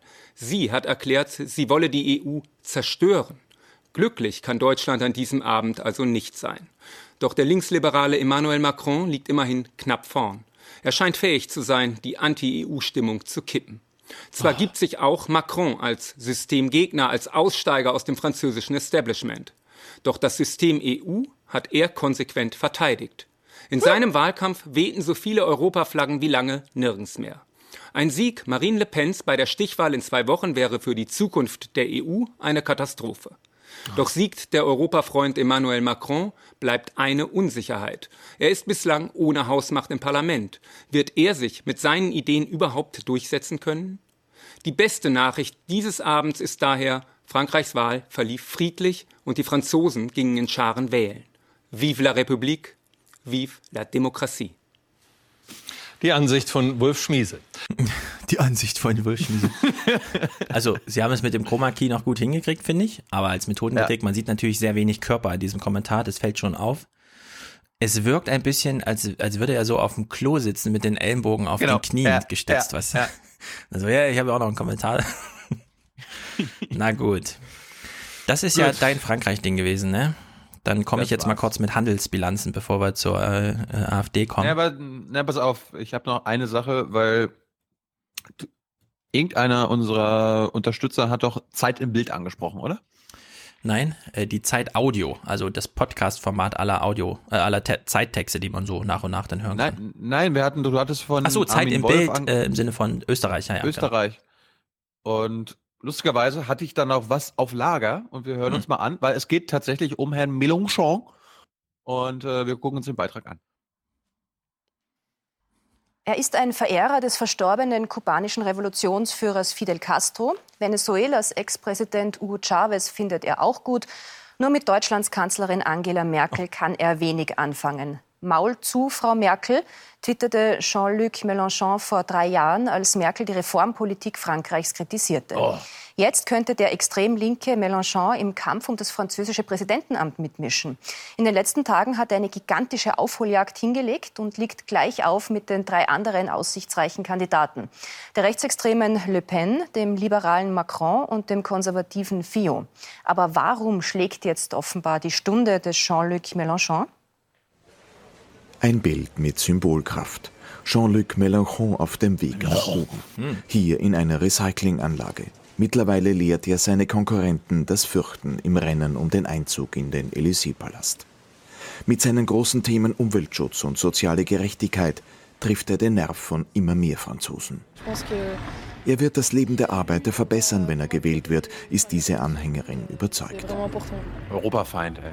Aber Mélenchon punktet nicht nur mit linken Parolen, auch sein Wahlkampf ist am letzten Stand der Technik. Alors Sein Auftritt in Dijon läuft zeitgleich in sechs weiteren Städten. Mittels 3D-Hologrammtechnik erleben ihn mehr als 40.000 Fans virtuell ganz unmittelbar. Eine Hightech-Inszenierung mit Klassenkampftönen. C'est une réalité dans laquelle Wir kämpfen gegen eine Realität, in der ganz wenige Personen gigantischen Reichtum anhäufen, immer mehr und mehr, ohne Rücksicht auf die Natur und auf die Menschen. Ey, so ein Europafeind, ey. Hörst du das? Ja. Meine, meine Fresse. Mélenchons Ruf nach Umverteilung kommt gut an, nicht nur bei der extremen Linken. Auch mit der EU rechnet er ab. Ein verrottetes System, das durch Konkurrenzdenken und Wettbewerb die Menschen aufeinanderhetze. Die EU verhindere eine Steuerharmonisierung, verstärke dadurch die Ungleichheit. Ich bin der Kandidat von Gleichheit und sozialer Gerechtigkeit, ruft der Anführer der links-linken Allianz den Franzosen zu. Et je suis le candidat de l'égalité. Also, liebe Hörer, das ist jetzt schon mehr Inhaltliches über Herrn Mélenchon, als die gesamten öffentlich-rechtlichen Nachrichten Ja. bisher geliefert haben. Die haben uns immer nur äh, an, also Bewertungen, ja, linksextrem oder Anti-Europäer, Ja, Europafeind. Halbsätzen. In Berichten Ja, kann man wirklich nur in Heute Plus, fünf Tage vor der Wahl und bei Frontal 21 zehn Tage vor der Wahl vor. Und hier haben wir wenigstens mal Originalaussagen gehört und äh, Ja, er das möchte echt die Natur schützen, auf Kosten Ja. Europas vielleicht sogar und Ja. Europa nur bei einer gemeinsamen Steuer- und Sozialpolitik. Unfassbar. Ja, das ist ein Europafeind, Stefan. Aber wir hören mal weiter. Jean-Luc Mélenchon will die EU-Verträge neu verhandeln. Wenn das nicht möglich sein sollte, müsse man überlegen, die Union zu verlassen. Mélenchon ist jedenfalls der Aufsteiger der letzten Wahlkampfwochen, mit einer realistischen Chance ins Finale zu kommen, in die Stichwahl also. Darum buhlen auch die Konservativen mit François Fillon, der sich trotz Finanzaffäre wieder zurückgekämpft hat. Die rechtsextreme Marine Le Pen fällt in der Wählergunst etwas zurück. Laut Umfragen kann sie nicht mehr ganz sicher sein, die Stichwahl zu erreichen, so wie der unabhängige Kandidat Macron. Ein spannendes Rennen, offen bis zuletzt. Mhm. Sieh mal Hm. einer an. Hm. Das war's aus Österreich. Ja, sehr gut. Sollten wir wirklich mal ein bisschen öfter gucken, vielleicht. So, wir haben ja jetzt die ganze Zeit über deutsche erfolgreiche Stärke. Es wird immer auch verkauft als der deutsche Erfolg. Und das werden wir gleich hören. Da macht ja auch viele neidisch und so. Die Tagesthemen haben ein neues Format gefunden, nämlich dieses kurz erklärt. Also Das ist sie so neu. Ja, gut. so neu, also aber- für die Tagesthemen ist es neu. Selber wird das schon häufiger gemacht, beim ZDF ja auch. Erklärvideos mit vielen Animationen, Farben, kreuz und quer, Musik und so weiter. So dass man diese ähm, Erregungsspanne von drei Minuten, die man so im Bus sitzt und auf dem Handy-Display Videos guckt, heute damit durchhält.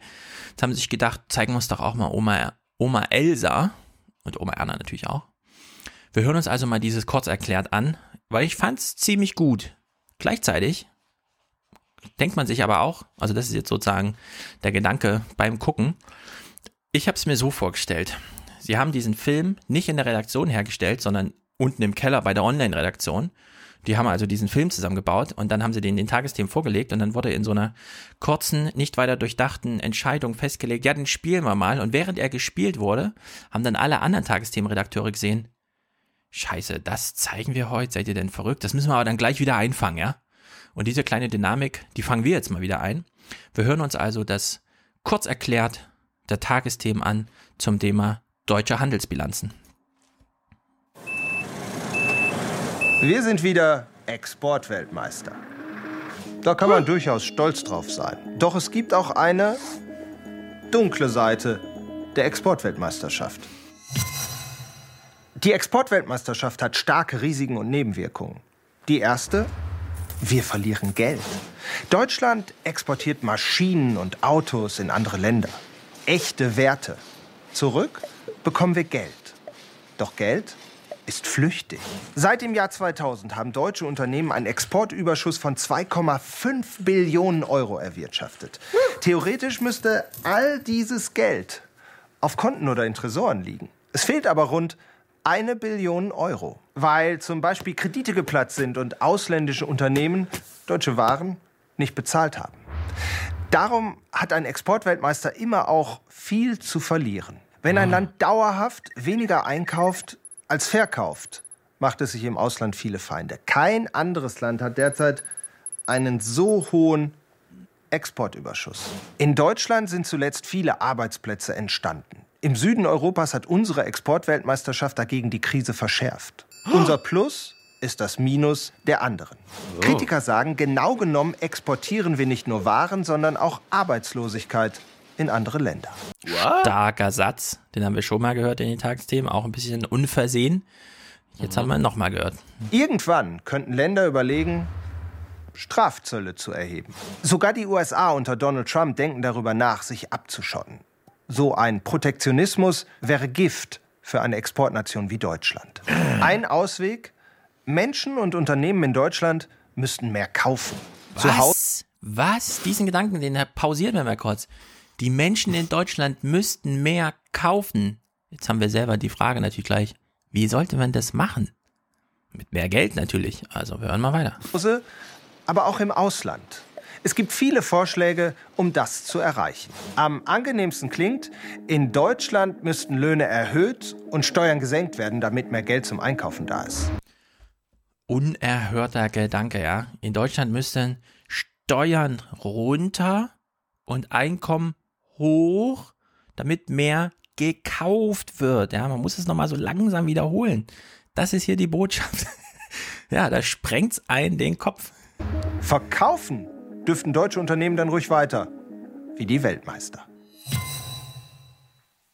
Dieser finale Gedanke, ja. Die deutschen Unternehmen sollen ruhig exportieren. Es, es, das Problem ist nicht, dass sie zu viel Zeug exportieren, sondern dass auf der anderen Seite der Bilanz zu wenig Nachfrage aus Deutschland kommt, ja. Eine sehr gute Problematisierung. Jetzt hört dieser kurz erklärt hier auf. Ging ja irgendwie zwei Minuten.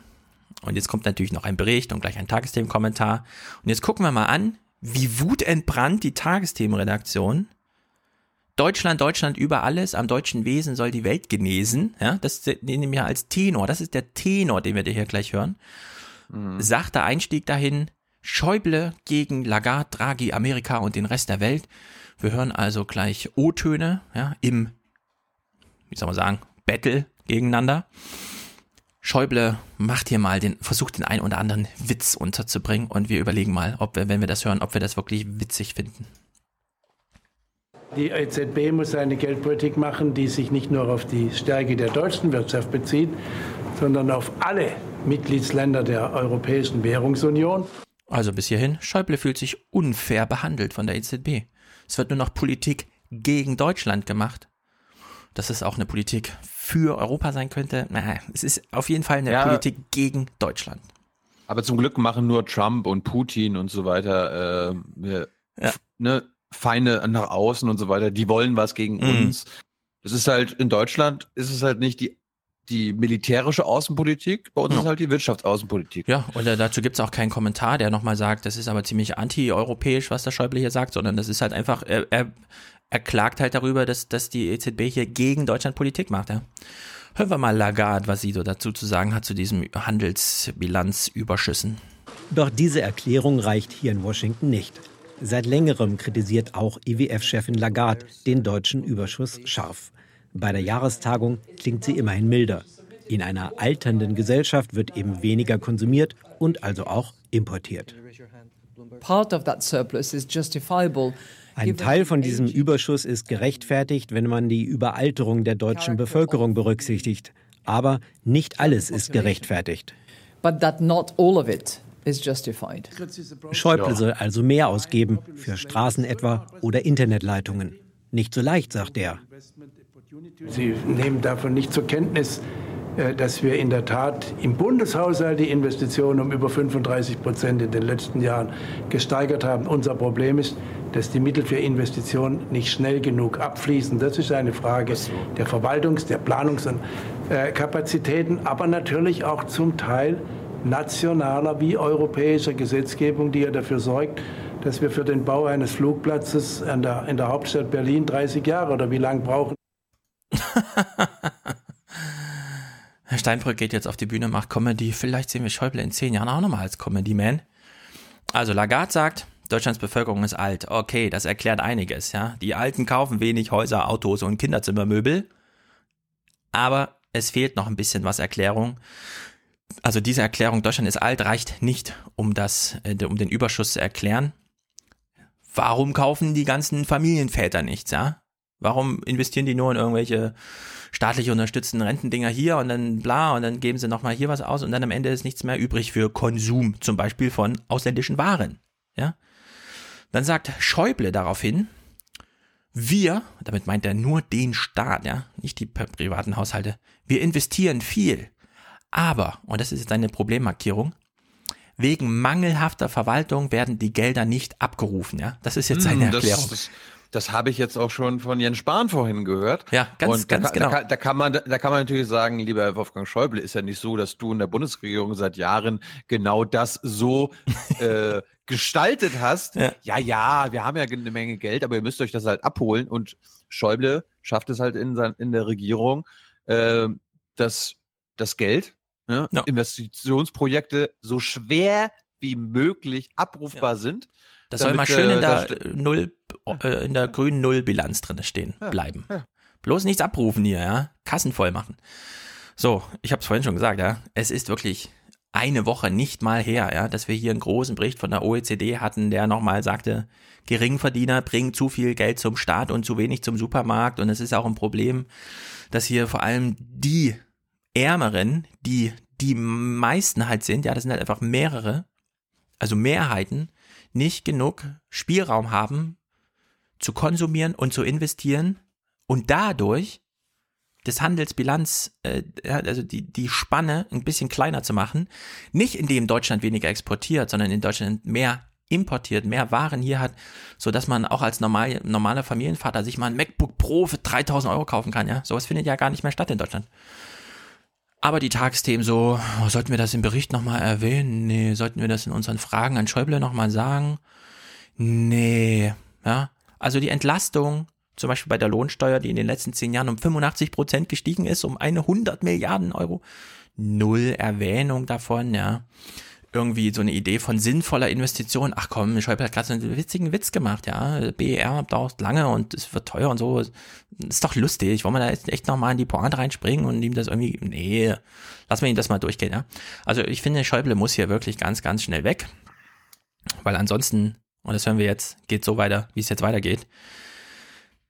Das kurz erklärt konnte man nicht nur mit Schäuble sagt und hat recht wettmachen, sondern man musste auch nochmal einen Tagesthemen-Kommentar hinterher schieben. Wir hören mal kurz rein.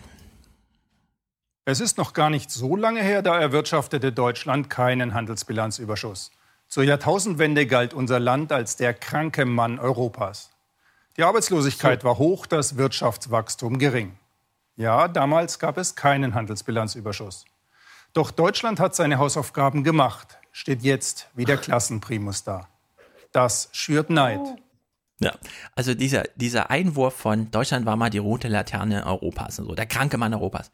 Das ist genau wie, wenn sie einen Fake News Bericht machen und sagen, der Verlieser. Ja, das ist so eine Erwähnung von irgendwas, was überhaupt nicht passt, was dumm ist und zu diesem Thema Neid. Wir greifen, ich greife mal nur das letzte auf, ja. Oh. Ich stelle mir das irgendwie so vor, es gibt so auf der Welt, ja, also angenommen, es gäbe mal nicht nur einen Gipfel der Spitzenpolitiker, sondern auch ein normaler Bürger, ja, treffen sich so 200 Bürger und reden über irgendwas. Und dann steht da einer so auf, ja, ist vielleicht Franzose, kann auch ein Amerikaner sein oder ein Brite, und er sagt dann so, boah, die Deutschen, die kaufen so wenig. Und die investieren auch nichts. Und die haben langsames Internet und es ist auch noch teuer. Und in den Schulen tropft's rein und die Kinder kriegen in der Schule kein Mittagessen. Die Alten, die sind total arm und die Jungen, die sind so ängstlich, die trauen sich nicht mal Familien zu. Ich bin so neidisch auf die Deutschen. Ja, so ungefähr muss man es eins zu eins in Realpolitik übersetzen. Niemand ist neidisch auf die Deutschen, dass die Deutschen hier von ihrem aus Angst erarbeiteten kleinen Vermögen, dass sie dann ängstlich wegsparen, nichts konsumieren. Da ist niemand neidisch drauf, ja. Das hat hier nichts mit, oh, Deutschland ist so erfolgreich, das ist so eine erfolgreiche Politik. Wir sind Olympia-Weltmeister, Exportweltmeister und alle anderen sind ja nur neidisch, ja. Das ist, das, ich würde sagen, das ist ähm, Fake, Fake, Fake News und Gefühlsmanagement. Das hat mit Journalismus gar nichts zu tun. Das ist Verdrehung von Tatsachen. Das ist so eine therapeutische Idee von, wir machen mal eine Beschäftigungstherapie mit unseren Leuten. Ne? Hauptsache, es bleibt so, weil wenn sich's verändert, dann wissen wir, Journalisten, Politiker und so weiter, das haben wir gesehen, ja, bei der nervösen Republik, die ratlose Elite, dann wissen wir nicht genau, was dann dabei rauskommt. So, dieser Kommentar hat schon dumm begonnen und er geht auch dumm weiter. Wir hören dann mal die nächste kleine Snippet-Etappe. Die Argumente der Kritiker sind überwiegend falsch, unsinnig und leicht zu widerlegen. Mhm.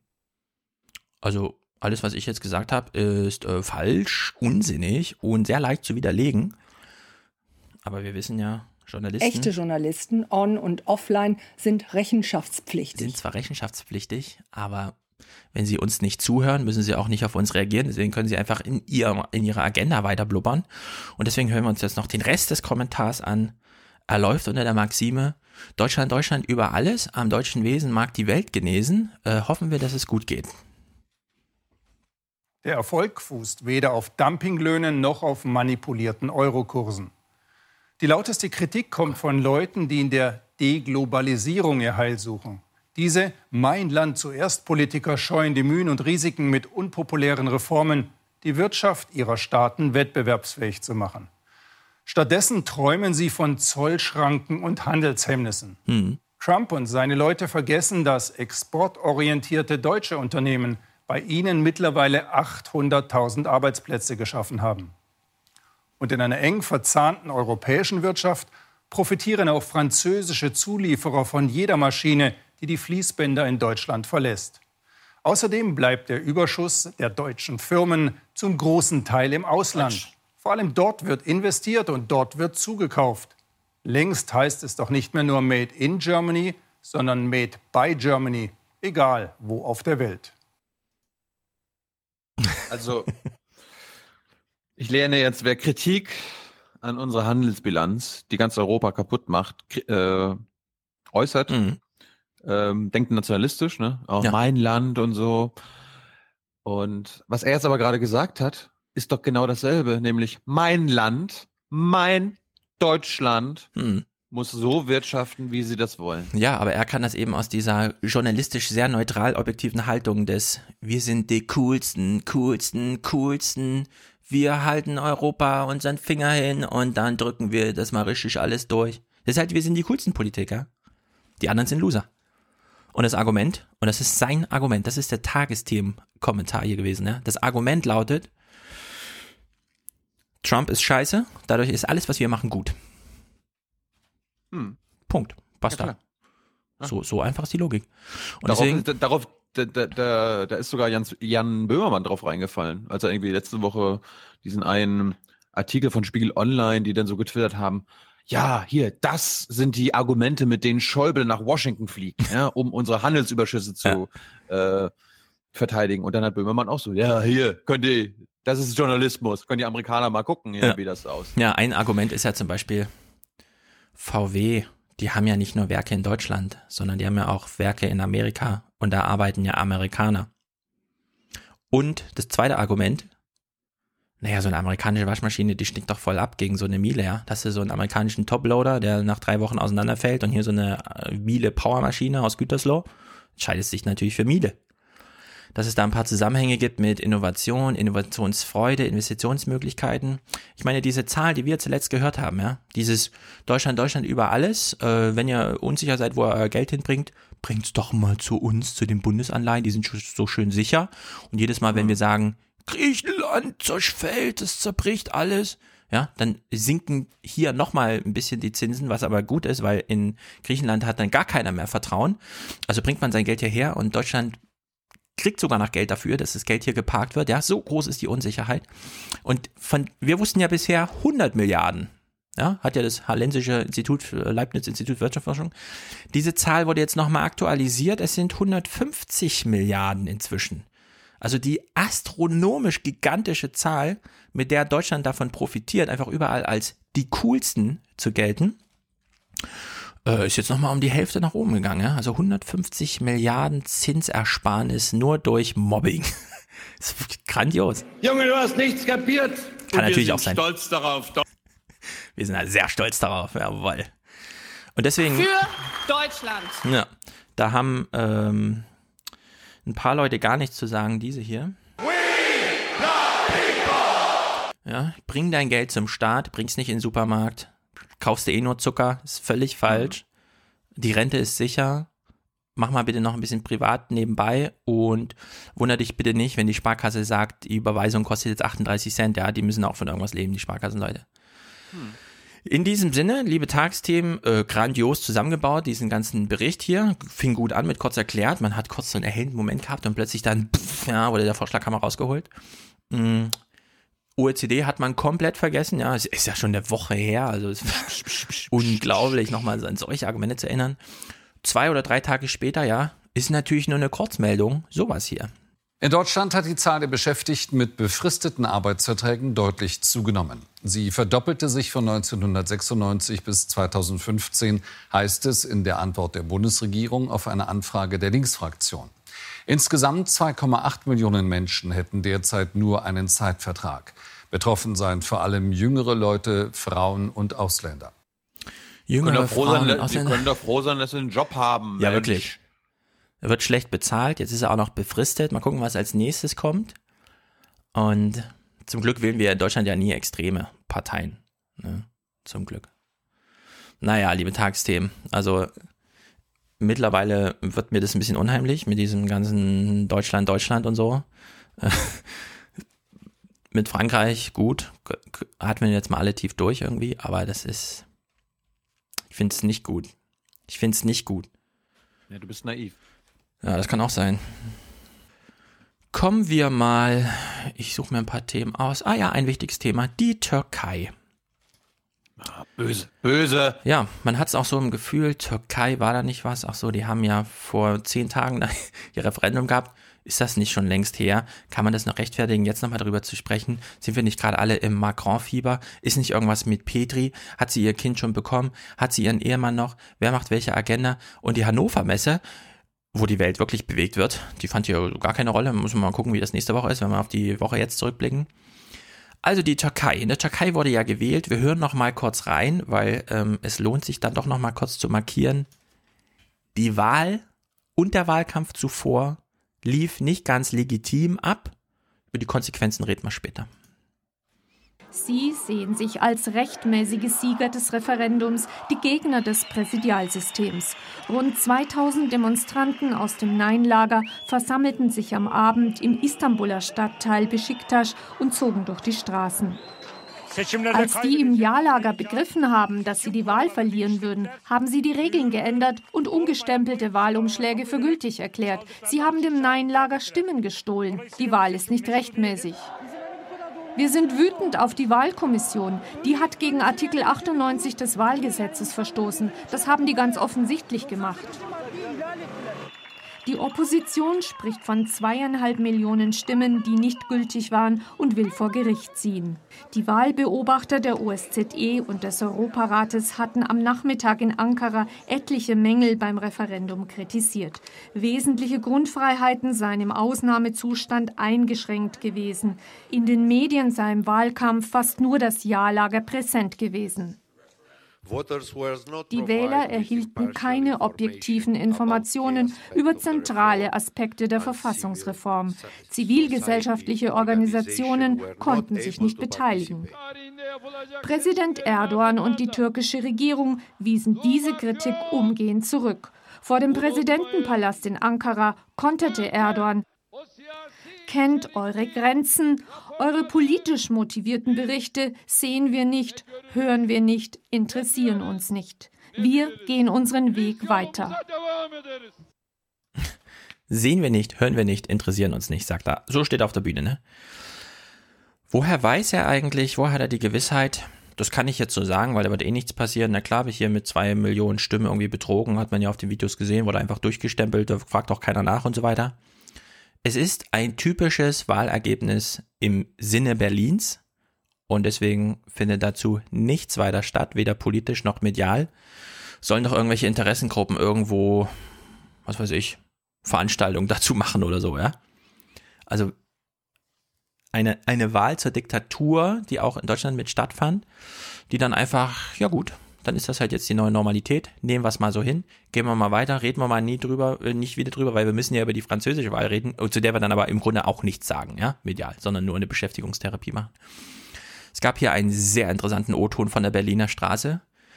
Wir sehen einen jungen Türken, vielleicht 40 Jahre alt, lebt wahrscheinlich schon unfassbar lange, mehr als sein halbes Leben, wenn nicht sogar sein ganzes Leben in Deutschland, durfte aber hiermit abstimmen und ich finde, in ihm, so wie vorhin schon bei den Franzosen einfach sagt, na, ich wähle wahrscheinlich Mélenchon oder so, ja, in ihm, im kurzen Statement spiegelt sich alles wieder, was eine Rolle gespielt hat, nämlich nichts von dem, worum es eigentlich ging, sondern einfach nur so gefühlsmäßig. Und er sagt mal, wie war's und wie geht's jetzt weiter? Meine Schwester ist für Nein, ich für Ja, aber wir bleiben normal wieder Geschwister, wir leben wieder ganz normal. Ja, wir leben wieder ganz normal. Ähm, die Familie war ein bisschen zerstritten, aber wir sind ja hier in Berlin, wir sind ja fein raus. Ist ja nicht unsere Diktatur, über die ich hier mit abgestimmt habe. Also, völlig wahnsinnig. Merkwürdige Politiker-O-Stimmen habe ich mir hier notiert. Und das muss man echt sagen, weil während wir das jetzt hören, was wir hier hören, denken wir nochmal drüber nach. EU, äh, die Türkei der Beitrittskandidat. Mhm. Beitrittskandidat klingt ja immer so, als wäre das so ein, ein Status im Prozess. Da steht halt ein Ziel, irgendwann ist man halt beigetreten, ja, das ist ja so, deswegen ist man ja Kandidat, weil es wird auf ein Ziel hingearbeitet gibt. Und ich glaube, das ist total irreführend. Und ich möchte es gerne mal spiegeln mit der Idee zu sagen, die Beitrittskandidatur ist ihrerseits ein eigener politischer Status, der jetzt nicht auf Veränderungen ansteht, sondern der einfach sagt, Beitrittskandidat, das heißt zum einen, es laufen Verhandlungen, es gibt also besondere, auf Dauer gestellte diplomatische Beziehungen, verbunden mit Geldzahlungen, beispielsweise jetzt im Falle der Türkei, das ist ja dann eine Einzelfallentscheidung in zweistelligen Milliardenbereich, ja. Also ich würde sagen, Beitrittskandidatur äh, muss bei der Türkei nicht zwingend bedeuten, sie wird irgendwann mal EU-Kandidat, äh, EU-Mitglied, sondern das heißt nur, es gibt eine besondere Nähe zur Türkei. Die Türkei ist ein anderes Land als jetzt, was weiß ich, die Nordafrikaner oder so, ja. Sondern es gibt eine besondere Beziehung weil nämlich nach dem Referendum, das hören wir jetzt in diesen Zitaten, immer gleich aufkam, ja, das sollte man jetzt mal beenden und beenden und beenden. Und da muss man sich fragen, galt in Deutschland nicht mal sowas wie Wandel durch Annäherung und sowas? Muss man jetzt wirklich was beenden? Kann man nicht sagen, na gut, jetzt haben wir 19 Jahre Beitragskandidatur, kann man nicht noch zwei Jahre bis zur nächsten Präsidentschaftswahl warten und dann mal gucken, wie es vielleicht nach Erdogan aussieht, jetzt da selbst Istanbul nicht mehr Erdogan-Land ist und so weiter. In der Hinsicht fällt mir sehr negativ auch wieder Cem Özdemir auf. Das ist mittlerweile nicht mehr zu ertragen. Ich frage mich, muss man immer die ganze Zeit mit ihm reden, nur weil er irgendwie Parteichef oder Dings Spitzenkandidat oder so ein Quatsch ist. Das ist auch wirklich. Also, er, will, er, will, er will Außenminister werden, ja. Stefan. Also Özdemir, ist denn das so schwer zu begreifen? Özdemir und seine Gutmenschlichkeit geht mir auf den Sack, weil er immer nur diese Signalworte liefert. Bei den anderen finde ich es halt fragwürdig, wie sie mit dieser Idee von Beitrittskandidatur umgehen. Es nützt jetzt nichts, irgendwie äh, sofort alle möglichen Konsequenzen zu fordern. Die Türkei bleibt unser Nachbar, ist ein komplizierter Nachbar. Und äh, wir müssen alle Chancen nutzen, die Türkei auf einem demokratischen Pfad zu halten. Das Ergebnis ist jedenfalls mehr als schwierig, sowohl für die türkische Regierung als auch für Europa. Die Türkei. Und das fand ich sehr klug, ja. Das war der einzige Politiker, der aus Regierungsverantwortung heraus handelt und sagt, Leute, jetzt mal Ruhe, wir müssen mal gucken, es gibt ja besondere Beziehungen, die müssen wir aufrechterhalten. Jetzt kommen die ganzen Oppositionellen ja, die mal ihren Brei irgendwie da reinwürgen wollen. Er hat sich dafür entschieden, kein Beitrittskandidat mehr sein zu wollen. Die Abschaffung der Demokratie ist eine klare Ansage. Es wäre deswegen jetzt an der Zeit für die Bundesregierung, sich endlich dafür einzusetzen, diese Verhandlungen zu beenden und die Beziehungen zur Türkei auf eine neue, ehrlichere Grundlage zu stellen. Auch der Fraktionschef der Europäischen Volkspartei spricht Immer sich für ein Ende ja. der Beitrittsverhandlungen aus. Doch er betont auch, oh. trotzdem brauchen wir Nachbarn und Partner. Die Türkei ist ein Nachbar und ein Partner, egal in welche Richtung sich das Land entwickelt. Wir ja, vorhin schon so auf der Straße abgefilmt mit querem Mikrofon, jetzt wieder kein ordentliches Mikrofon, ja, Licht hinter Scheiß. ihm. Ohne Scheiß, wenn in Frankreich eine, äh, eine Wahl ist, Manfred Weber, Lambsdorff, also CSU, FDP, Gabriel. Ja, man braucht halt sendefähiges Material, eine sonore Stimme und bloß keine Überraschung für Oma Erna. Wir werden darauf angewiesen sein, dass wir Probleme miteinander lösen. Die Waffenexporte müssen gestoppt werden, die Bundeswehr muss abgezogen oh. werden und es darf auch keine Erweiterung der Zollunion geben, die letztendlich nur eine wirtschaftliche Stabilisierung Erdogans bedeuten würde. Es wird mit Erdogan keine Mitgliedschaft in der Europäischen Union geben. Das sollte man auch so klar sagen. Es kann keine Unterstützung für die äh, da niederliegende türkische Wirtschaft geben. Äh, dafür, dass die Türkei so isoliert wird durch Erdogan, sollten deutsche Steuerzahlergelder nicht verwendet werden, um das auszugleichen. Ja, soweit unsere lieben Politiker. Hören wir doch mal, was die Türken selber dazu sagen. Und zwar nicht die Deutschen, sondern in der Türkei es war sehr auffällig, ich habe den Clip nur mal drin, weil das, weil das so interessant ist, wie geschlechterdifferenziert sich hier gegen das Referendum aufgelehnt wird. Wir sehen zuerst die Männer, es wird beschrieben, was passiert, und danach sehen wir die Frauen und da wird dann auch beschrieben. Also wir können es so laufen lassen. Hoch lebe Mustafa Kemal Atatürk. Hunderte Anhänger des türkischen Republikgründers protestieren lautstark im Istanbuler Gerichtspalast. Alles Männer. Alle wollen ihren schriftlichen Einspruch gegen das Referendum abgeben. Es kommt zu Tumulten.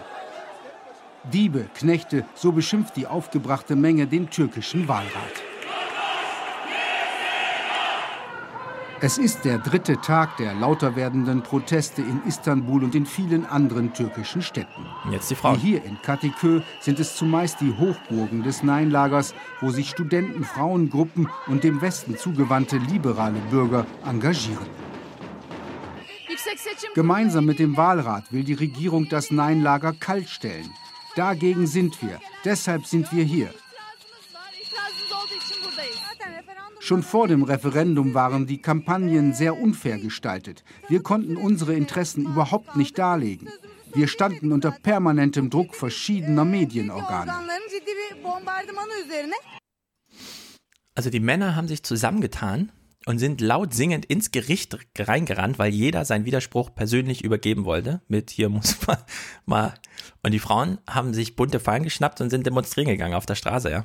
Also es ist äh, sehr interessant, habe ich sonst noch nirgendwo so gesehen. Alle politischen Widersprüche wurden natürlich mittlerweile abgewiesen. Und jetzt, äh, ein paar Tage später, gab es noch einen interessanten Clip. Erdogan hat ja zum Beispiel Istanbul verloren, also weniger als 50 Prozent, wie viele andere Städte auch. Ja. Nun gibt es eine Großstadt, in der er eine richtige Mehrheit äh, zusammengesammelt hat. Die größte Mehrheit in einer Großstadt hat er in Deutschland geholt, in Dortmund. Und man hat sich da mal umgeguckt und umgehört. Und es sind auch interessante Töne. Während wir das hören, erinnern wir uns nochmal an Ellen Eni, die uns gerade erzählte, in Frankreich gibt es ein Terrorproblem, aber das ist nicht importiert. Ja, da ist nicht jemand im, im Kalifat losgezogen und hat gesagt, jetzt zeige ich es mal den Franzosen, sondern da sind Menschen in dritter Generation unzufrieden. Also nicht nur Franzosen, sondern in Frankreich geborene Franzosen, allerdings mit migrationsfamiliärem Hintergrund, die sich nicht ganz integriert fühlen und dann nicht nur auf Protest machen, sondern gleich in den Terror ausweichen. Jetzt hören wir mal die Situation in Deutschland mit den Türken. Hier in Dortmund im Wahllokal für den Konsularbezirk Essen haben drei von vier Wählern mit Ja gestimmt. So viele wie in keiner Großstadt in der Türkei selbst. Für die Chefin der Essener Grünen, die auch türkische Wurzeln hat, gibt es dafür einen klaren Grund. Man wählt aus Protest. Um was genau auszudrücken? Hm. Um auszudrücken, dass man sich ähm, in Deutschland einfach nicht beachtet genug fühlt. Erdogan ist es gelungen, diese Menschen hier abzuholen in ihrem, äh, in ihrem Leck, wo die deutsche Politik sich nicht bemüht, sie nicht ernst nimmt. Und Erdogan hat sie dort abgeholt, wo sie eben waren und hat gesagt, so, ich bin jetzt der starke Mann. Sich mit Erdogan stark fühlen, als Teil einer starken türkischen Gemeinschaft. Ein Gefühl, das Türken in Deutschland möglicherweise fehlt. Ist das Ja zu Erdogan und seinem Präsidialsystem also irgendwie auch ein Nein zu Deutschland? Seit 2010 nimmt die Verbundenheit mit hm. Deutschland eher ab, die Verbundenheit mit der Türkei nimmt zu. Und Erdogan hat genau auf diese Gefühle gesetzt, Stolzpolitik betrieben, Identitätspolitik betrieben und vor allem auch junge Wähler äh, auf seine Seite ziehen können. Ja, also was wir jetzt auf jeden Fall brauchen, ist natürlich eine totale Trennung zwischen den Sphären da die islamische Türkei hier, das tolle abendländische Christenland Deutschland. Genau. Ja, und ähm, bloß keine doppelte Staatsbürgerschaft oder so ein Kram, alle Flüge einstellen, ja, wir müssen das jetzt trennen, ist irgendwie die völlig falsche Reaktion der Politiker, ja, auf das, was wir hier hören. Schon seit sieben Jahren nimmt das ab, das hat mit irgendwas zu tun, darauf muss man reagieren. Ich erspare uns jetzt den Kommentar von Sonja Mikic zu diesem Thema, weil sie hat natürlich was? auch noch was zu sagen. Sonja Mikic.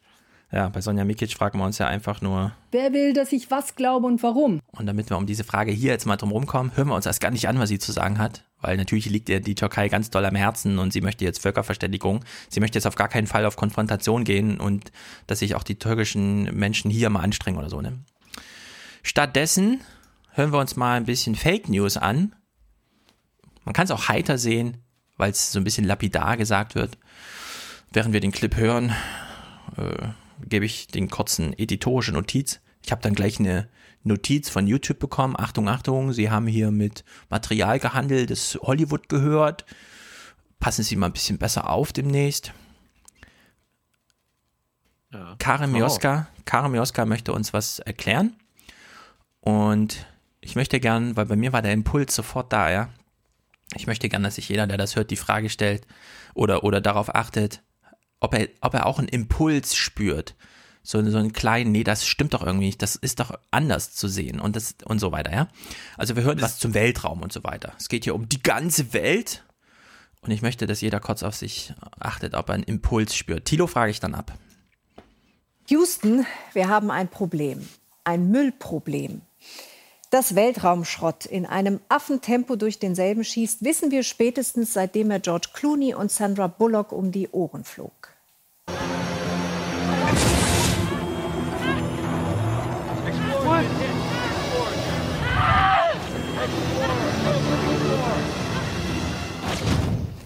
Gravity heißt der Film, der auf dem größten Schrottplatz der Welt spielt. Und das ist es nämlich, was das All verpestet, Schrott und Müll. Der größte Schrottplatz auf der Welt ja, ist gut, gar genau. nicht auf der Welt. Genau, sondern wir wissen, was der größte Schrottplatz der Welt ist. Und wir haben sie sogar im Film kurz gesehen. Es sind natürlich die Meere und nicht der Weltall. Das, also sowas verstehe ich immer nicht. Das kriegt doch jeder, wenn er das so als, komm, wir nehmen mal die Sendung ab, was hast du da produziert und so. Und dann kommt da so eine Idee von, ja, der Schrottplatz, also der Weltraum ist der größte Schrottplatz der Erde, ja. Gut, da fliegen jetzt sehr viele kleine Teile rum, die super gefährlich sind, weil sie super schnell sind und da oben dann einfach alles damit passiert. Aber ein so ein riesen U-Boot der Russen, ja, das einfach versenkt wurde damals mit zwei Atomreaktoren und so, ist in der Summe schon viel mehr Schrott. Ja, und da kommt noch das ganze Plastikzeug dazu und so weiter. Also sowas hm. verstehe ich nicht, wie sowas passieren kann. Sowas ärgert mich auch so ein bisschen. Aber gut, hat man nochmal hier Gravity untergebracht. Zeigt auch so ein bisschen, das hat echt Sinn, ja, wenn die in Amerika so Filme machen, weil sie dann plötzlich, oh, Weltraumschrott, wie zeigen wir das bloß? Ah, Gravity. Ja, und jetzt, wenn Al Gore einen coolen zweiten Film macht zu seinem äh, Uncon Inconvenient Truth, dann kriegt man vielleicht nochmal ein bisschen mehr auch die Meere präsentiert. Weil das ist dann auch eine Sphäre, in der wir konkret was tun können und nicht nur Superwissenschaftler brauchen, die immer gleich einen Weg ins All finden müssen, um da mal ein bisschen aufzuräumen und so. Ich meine, das ist ja jetzt nicht so schwer. Man hätte ja auch einfach sich äh, richtige, ähm, wie soll ich sagen, ähm, Videos holen können. Also es gibt ja wahrscheinlich NASA-Filme und so weiter und so fort, ja. Also von Zerstörung von kleinen Satelliten. Man weiß ja nicht genau, wann es passiert, da müsste man die Kamera genau draufhalten. Also mit Animation zu arbeiten, finde ich schon nicht schlecht. Aber dass man dann gleich ins Hollywood-mäßige ausweicht und wahrscheinlich auch nur, weil man Gravity zur Hand hatte, den ganzen Bericht macht, weil es wäre ja sonst kein Tagesthementhema. Also da wird ja sehr viel daran gemacht, ob man es, also danach entschieden, ob man Bilder hat oder nicht. Wir machen mal, wir machen dann mal ganz kurz einen Sprung und gucken uns mal diesen, diesen Zeitraffer an. Äh, apropos Weltraumschrott. Mhm. Äh, die Entwicklung von 1957 bis 2015. Guck mal. Das siehst du, Stefan, du musst du unseren Hörern sagen. Sputnik und noch irgendwas? Ja. Wir sind im Jahr 1957. Oh, jetzt geht's los. Ja, jetzt wird's richtig viel. Oh, oh, oh, oh. Aber diese Animation führt uns natürlich in die Irre. Warum? Naja, weil sie ähm, jeden Satelliten mit so einem Pünktchen zeigt. Ja. Und die Größenverhältnisse ja natürlich absolut nicht stimmen, weil wir würden die ja gar nicht sehen, die sind ja so klein. Außer jetzt die Mir oder die ISS oder so, sieht man ja solche Dinge eigentlich nicht. Und das Problem ist ja nicht die Masse an Satelliten, sondern dass wenn so ein Satellit auf einen Satellit stürzt, dann hat man plötzlich 200.000 kleine Teilchen, die alle mit 40.000 kmh, also man braucht nicht große Punkte, die oben rumfliegen, sondern Kleinigkeiten machen ja schon so viel. Trotzdem ist natürlich ähm, impulsant zu sehen, wie viele Punkte es tatsächlich sind. Ja. Also die Erde ist ein sehr lebendiger Planet, da ist das Zeichen für alle da draußen, die vielleicht auf Rohstoffsuche sind. so, kleines Thema. Neuwahl in Global Britain. Theresa May hat uns ja alle ein bisschen überrascht letzte Woche. Wobei man sich denkt, in sechs Wochen schon und so, geht das überhaupt? Viele Berichte waren dann, sie steht mit dem Rücken zur Wand, sie braucht das jetzt, das kriegt sie den Brexit nie durch. Wir hören uns mal die Zahlen hier genau an. Und wir fragen uns auch, krass, wo kommen diese Stimmen eigentlich her? May will die Mehrheit ihrer Partei im Parlament ausbauen, um den Brexit nach ihrer Vorstellung durchzuziehen. Was? Und ein eigenes Mandat vom Volk soll ihre Autorität stärken. Haftet der Premierministerin doch der Makel an, dass sie den Posten lediglich von Cameron geerbt hatte. Bei der Entscheidung dürfte geholfen haben, dass die Konservativen nach jüngsten Umfragen einen Vorsprung von mehr als 20 Prozentpunkten vor der Labour-Partei haben. Der größte Vorsprung seit mehr als drei Jahrzehnten. 20 hm. Prozent Vorsprung, ja, das kann man sich gar nicht vorstellen. CDU 35 oder so und die SPD 15. Was man hier, wo man auch wirklich mal hinweisen muss. Brexit war ja so ein wirklicher, Tina Hassel konnte uns ja jetzt am Sonntag noch nicht erklären, was das eigentlich ist, ja. Brexit war Katastrophe. ja. Katastrophe. Ist eine Katastrophe. Genau. Also sagen wir mal, es war eine richtige Katastrophe. Die Briten, die können sich das auch mal nicht erklären. Oder irgendwie doch? Fragezeichen. Weil die eigentliche Brexit-Partei sind ja nicht die Tories. Die natürlich auch ein bisschen, aber das eigentliche war ja UKIP. Die United Kingdom Independence Party. Hört man von der noch was? Nee, von der hört man nichts mehr. Michael Jung hat es schön im Forum geschrieben, die Tories, Tories haben die UKIP einmal komplett in sich aufgenommen. Personell, was die Wahlunterstützung angeht und ideell. Ja, die Tories sind jetzt eine richtige UKIP-Partei geworden. Also da ist jetzt nichts mehr zu gewinnen für irgendwen. Die Verhandlungen, das haben wir ja schon besprochen, es wird eine Riesenkatastrophe. Jetzt fragen wir uns natürlich, hm, wenn so ein Land einmal entscheidet, aus dem der EU auszutreten, gibt es dann wirklich gar nichts mehr, was die zurückhält? Haben die nicht mal so einen kleinen Impuls, nochmal so ein, komm, wir denken nochmal drüber nach? Nee, gar nicht. Und zwar nicht mal Corbyns äh, Labour-Partei. Wir hören uns mal äh, kurz den Zustand, wir ermessen einfach den Zustand der Labour-Partei an dem, was uns Corbyn hier nochmal kurz im O-Ton darbietet. Wir werden ein Wahlprogramm ausarbeiten für eine Gesellschaft, die allen hilft, eine Wirtschaft für jedermann und einen Brexit, der für alle funktioniert. Sie haben sich völlig abgefunden damit, ja? Also hier ist nichts Europäisches mehr in Großbritannien zu finden. Nichts. Die fühlen sich schon völlig outer space da. Ist wirklich hm. erstaunlich, das zu sehen. Letzte Sache für heute.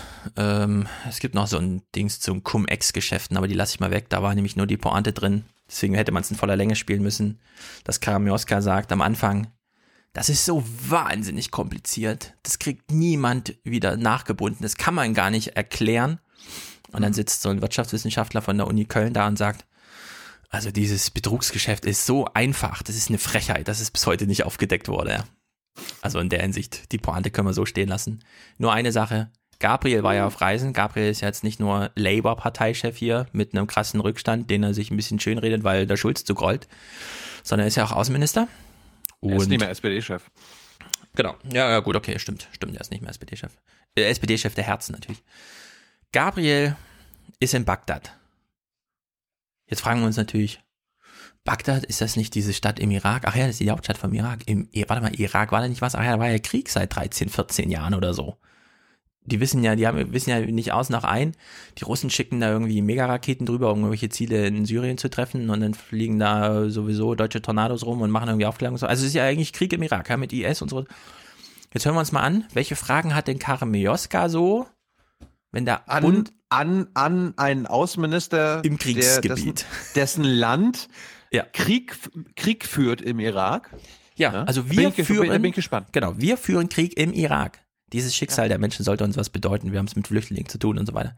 Jetzt ist der Außenminister da. Ich stelle mir mal so ein bisschen vor, irgendwo da hinten stehen gerade Jugendliche und sagen, Leute, es gibt Hoffnung. Dort vorne, der Mann im schwarzen, sauberen Anzug, das ist der deutsche Außenminister und der redet gerade mit der deutschen Öffentlichkeit. Ich glaube, der wird uns helfen. Und jetzt hören wir mal, welche Fragen Karim Joska so an Sigmar Gabriel hat. In Bagdad begrüße ich nun den Bundesaußenminister Sigmar Gabriel. Guten Abend, Herr Minister. Guten Abend, Frau Mioska. Herr Gabriel, Deutschland wird vom sogenannten Islamischen Staat massiv bedroht. Reicht es da, mit ein paar Aufklärungsjets und Ausbildern zu antworten? Herr Gabriel, auch vom türkischen Ja, warum bombardieren wir da einfach nicht selbst, Herr, Herr Gabriel? Bomb them. Reichen die Bomben?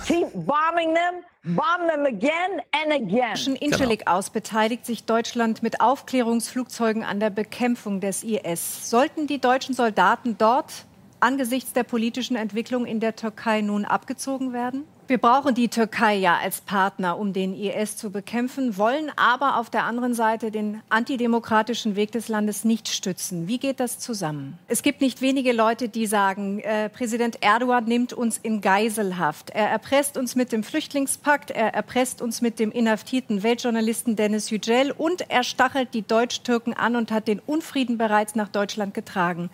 Was ist denn Ihre Antwort darauf, jenseits von Besonnenheit und Dialog? Vielen Dank, Sigmar Gabriel, für das Gespräch. Ja, leider hat Gabriel den neuen Trick, den er da hat, nicht angewendet, obwohl er sich schon immer mal ins Ohr griff. Und ich hätte gedacht, okay, jetzt sagt das, jetzt sagt das. Äh, ich habe sie gerade nicht verstanden, aber sie wollen bestimmt wissen, wie die Lage in der, im Irak ist und wie es den Menschen so geht. Also die Stimmung ist gut. Aber nein, sie wollte nur irgendwas zur Türkei wissen und so.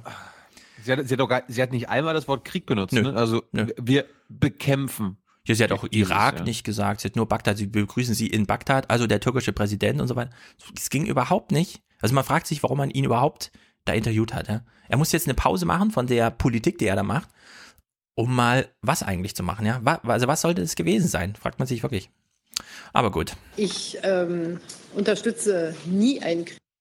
ja, genau. Und darum, darum führen wir auch keine Kriege. Ja. Er war wahrscheinlich im Urlaub da, keine Ahnung. So, AfD, Ah, Finale. So. Ist, ist übrigens noch nicht das Finale, weil wir aus wirklich aktuellem Anlass noch äh, uns mit Klaus Strunz äh, Ah, ja. beschäftigen müssen. Aber das läuft ja einfach so durch. Ja, ja. Okay. Gut, wir kommen zu, zurück zu den Regierungsberichten und den Tagesthemen, die Sie am Wochenende natürlich mit dem AfD-Parteitag und dem Schicksal von Frauke Petri beschäftigt haben. Das war natürlich schade, schade, was da passiert ist. Und wir steigen mal in den Regierungsbericht ein, der sich äh, mit der neuen Spitzenkandidatin, die bisher irgendwie keiner kannte. Alice Weigel war mir bis, bis dato kein Begriff. Wir hören mal, äh, was da passiert ist. Hinter den Kulissen hatte Alexander Gauland die Fäden gezogen. Nach Petris Absage für ein Spitzenteam machen es nun er und Alice Weidel als Duo. Das Ende einer Hängepartie, demonstrative Geschlossenheit.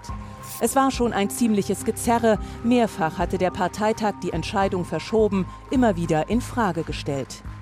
Auf dem Weg hierher hat es geruckelt, gezuckelt und gemenschelt. Und Gott sei Dank wurde auch gestritten. Aber, und das ebenfalls Gott sei Dank, liebe Freunde, irgendwann ist auch gut. Irgendwann muss auch Schluss sein. Dann gehen wir nach vorne, zusammen, vereint, für Deutschland. Weidel gibt sich geschmeidig, will sich in den Dienst der Partei stellen. Keine Unterschiede machen, auch nicht bei Björn Höcke in Thüringen. Weidel ist 38, Unternehmensberaterin aus Baden-Württemberg. Sie zählt sich zum freiheitlich-konservativen Flügel und steht bislang vor allem für harte Finanzpolitik.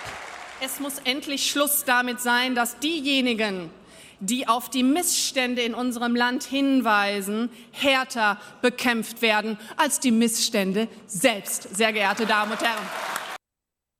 Hm. Eine sympathische junge Frau. Ja, ähm, aus, aus, aus dem offenbar linken Flügel der AfD. Ich weiß es nicht. Ich erkenne da auch ein Muster.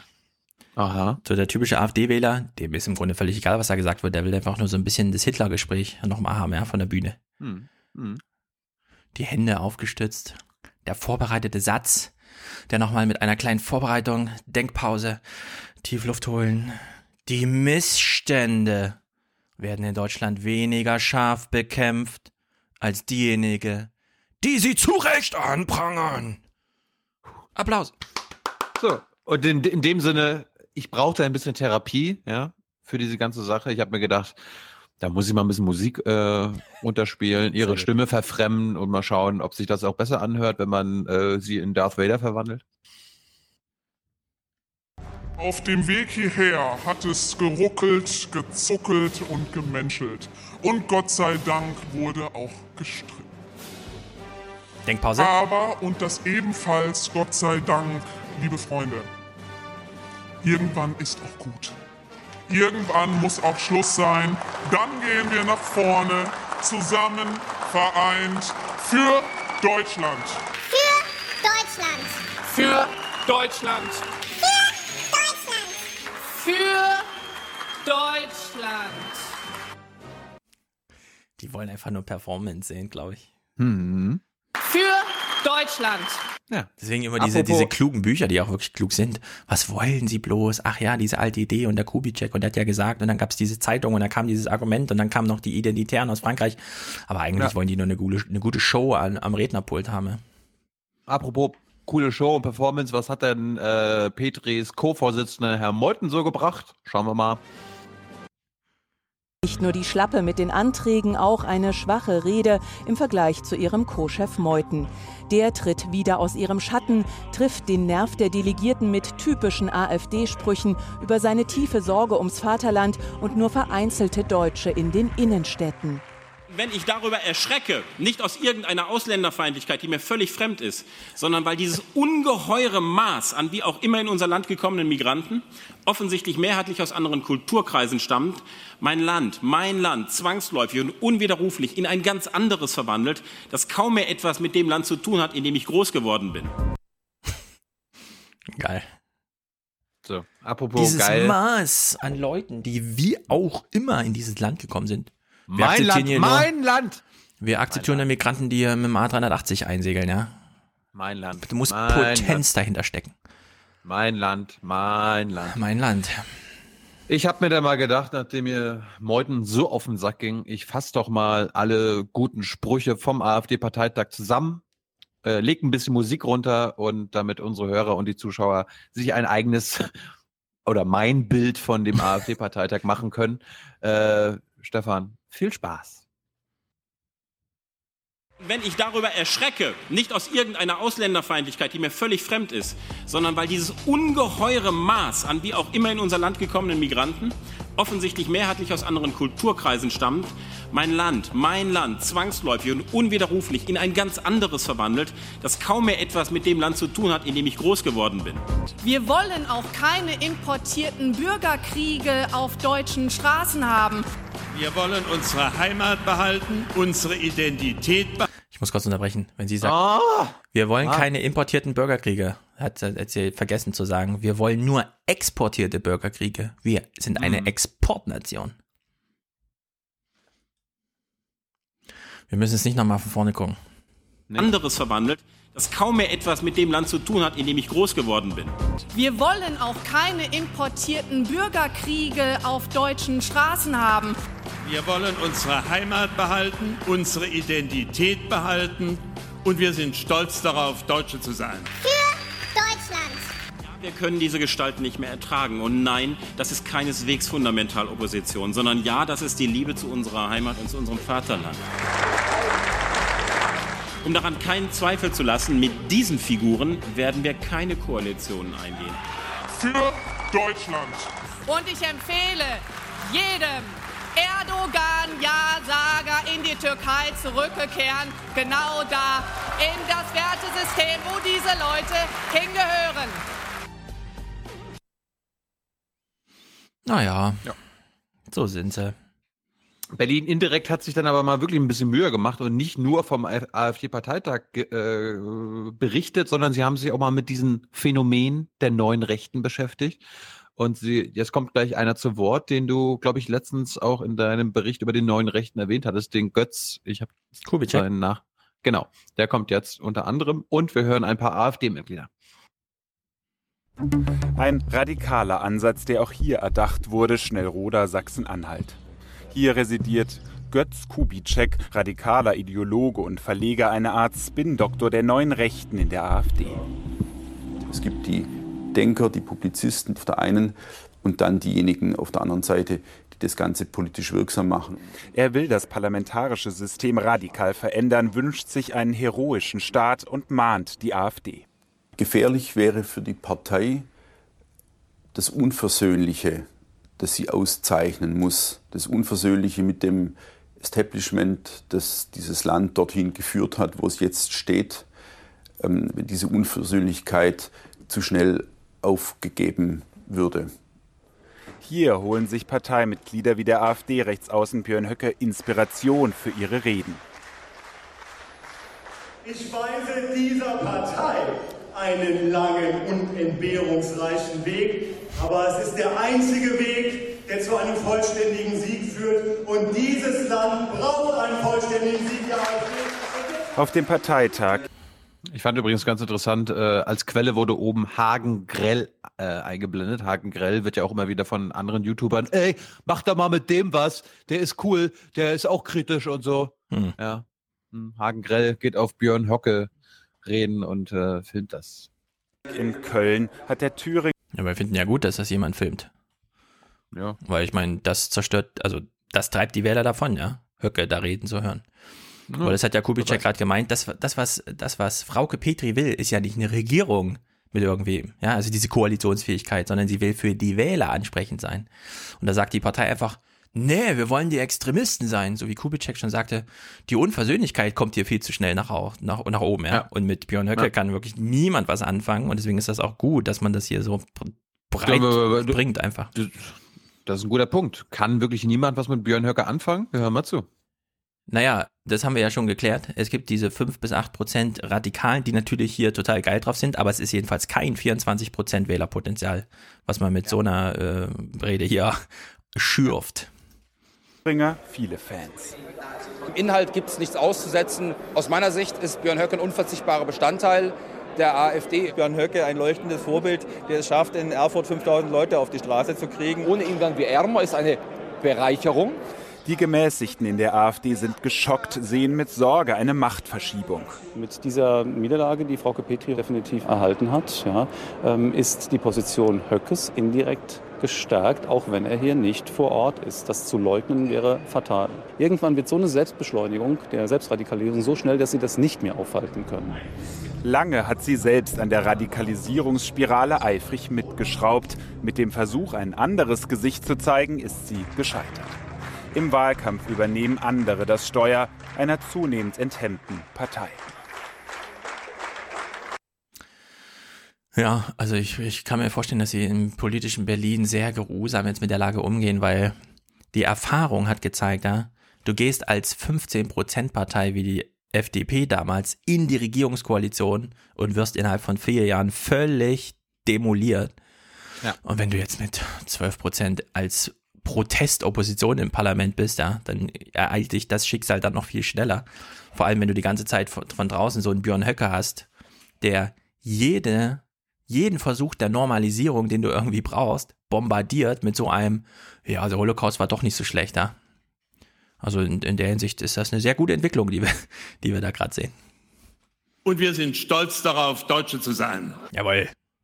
Äh, beide Regierungsberichte haben sich gedacht, na, da müssen wir mal die führenden AfD-Gesichter Oma Erna präsentieren. Bei Tina Hassel war Frauke, ich wollte gerade sagen, Wolfgang Petri, äh, war Frauke Petri zu Gast.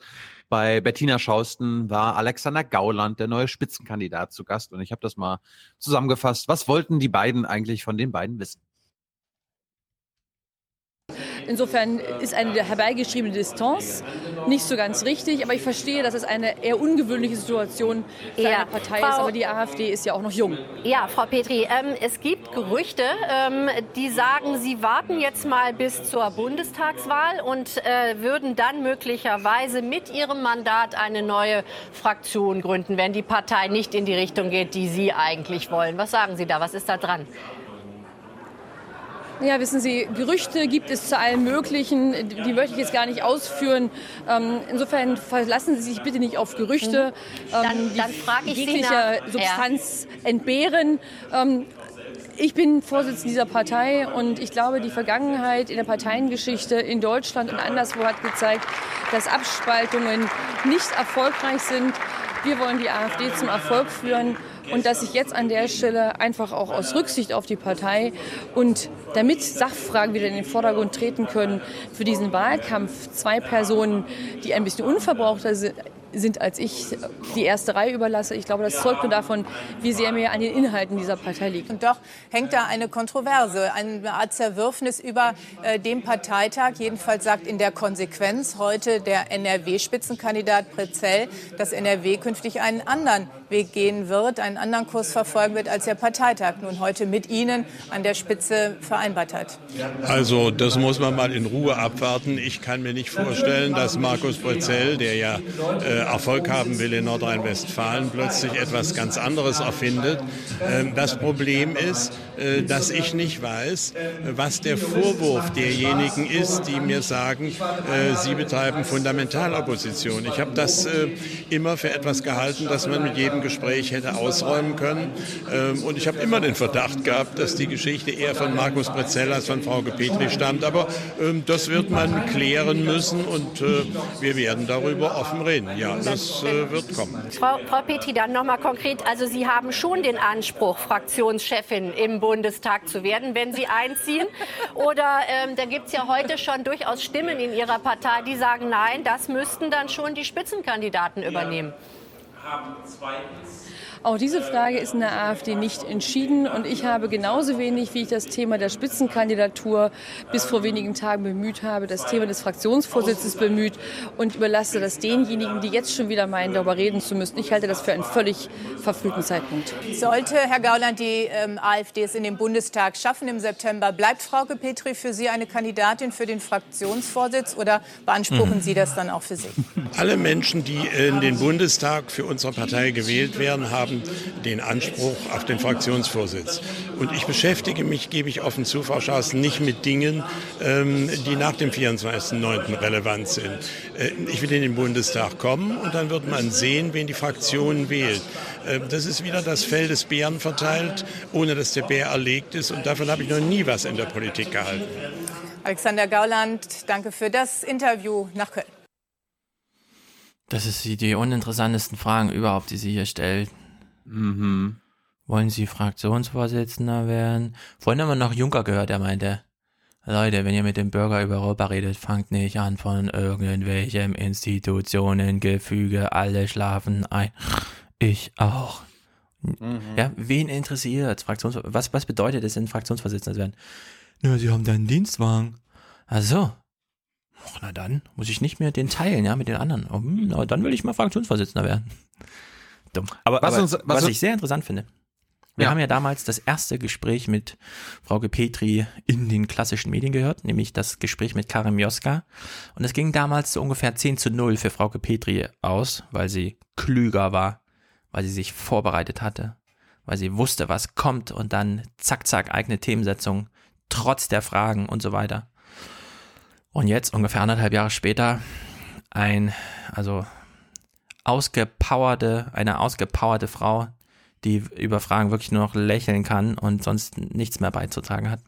Schon erstaunlich. Die Partei hat sie völlig entkräftet. Und diese Partei hat ein Spitzenduo nominiert, zu dem wir nochmal was hören und dann auch noch ein paar Basisstimmen eingefangen wurden. Die AfD setzt auf ein ungleiches Spitzenduo. Alice Weidel, die eher unbekannte Unternehmensberaterin, gilt als wirtschaftsliberal. Und Alexander Gauland, der nationalkonservative Parteivize. Aber gerade das hat knapp 68 Prozent der Delegierten überzeugt. Die meisten feiern das Ergebnis. Der knorrige konservative Gauland und die elegante moderne Frau Weidel. Ich glaube, das ist ein tolles Team. Das befriedet die Partei und stärkt uns im Wahlkampf. Die beiden stehen im Prinzip für das gesamte Spektrum der Partei. Mhm. Mhm. Dann lernen wir die Tagesthemen haben sich 15 Sekunden Zeit genommen, mal das AfD-Programm, was da beschlossen wurde, vorzustellen. Der Rest ging nur um Personen, ne? Ich sage nur Mhm. Horse Race. Aber 15 Sekunden war Platz für das Programm. Die AfD zieht nun als Kraft klar rechts der Union in den Bundestagswahlkampf. Euro-Ausstieg, Mindestabschiebequote, Strafmündigkeit schon ab zwölf Jahren und der Satz, der Islam gehört nicht zu Deutschland. All das steht im neu verabschiedeten Wahlprogramm. Mhm. Ja. Das war's. Zur AfD. Aber wenn die AfD in Regierungsberichten auftaucht, dann ist Horst Racehofer nicht weit entfernt. Und äh, wir werden uns zum Abschluss unserer Horse Race Berichterstattung jetzt mit Horst Racehofer und seinem Schicksal, was er selbst bestimmt hat, beschäftigen. Berlin indirekt hatte halt nicht so viel Zeit für die wichtigste Wahl Europas, ne, der Frankreich-Wahl. Da musste ein Beitrag reichen über Europafeinde und so weiter. Dann viele, viele Minuten lang über die AfD mit Live-Schalten. Und dann musste natürlich auch noch Horst Racehofer äh, thematisiert werden. Wenn Horst Seehofer morgen die Welt überraschen wollte, dann würde er das machen, was er seit Jahren angekündigt hat und seinen Rückzug von der politischen Bühne erklären. Doch dazu wird es bei dem angesetzten Termin wohl nicht kommen. Stattdessen geht Bayern wie Berlin davon aus, dass er bleibt. Sinneswandel ist bei Seehofer eben keine Überraschung. Über die Chronik eines Rückzugs vom Rückzug Alexander Puhl und Christoph Röckerath. Hausland, Hausland. Horstland. Pferde, Freunde, Freiheit und Spaß, hier fühlen wir uns zu Haus. Auf dem Rücken der Pferde, den Wind im Gesicht, reiten wir gemeinsam aus.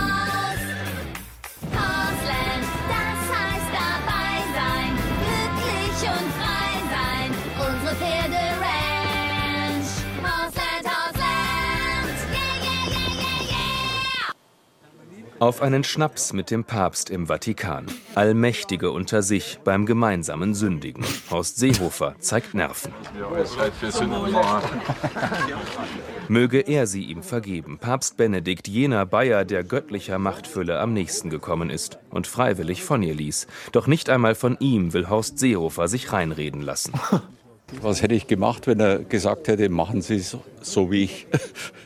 Ein typischer Seehofer. Rückzug oder nicht? Seit Jahren hält er die CSU in Atem. Vor der letzten Wahl versprach er nur noch einmal anzutreten, aber. Dann ist auch Schluss. Oder doch nicht? Ich wüsste, was zu tun wäre, wenn kein ordentlicher Generationenübergang gewährleistet wäre. Aber auch. Ich kann für die CSU nicht ewig den Libero machen. Soweit, so unberechenbar. Sie hat nichts entschieden.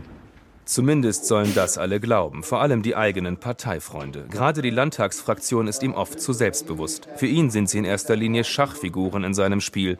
Ansonsten sind sie Gegner. Der Horst Seehofer ist sehr wohl sehr oft der Auffassung, als Riese von, sagen wir mal, Zwergen umgeben zu sein, die äh, nicht kapieren, worum es geht in der Politik. Er war es, der nach seiner Rückkehr aus Berlin den Erfolg bei der Landtagswahl 2013 brachte. Doch den Berliner Stallgeruch ist er nie losgeworden. In der Landtagsfraktion blieb Seehofer ein Fremder, der sich am liebsten auf sich selbst verlässt. Dass ehemalige Parteigranten ihn zum Weitermachen aufgefordert haben, ändert nichts am Frust mancher in der Partei.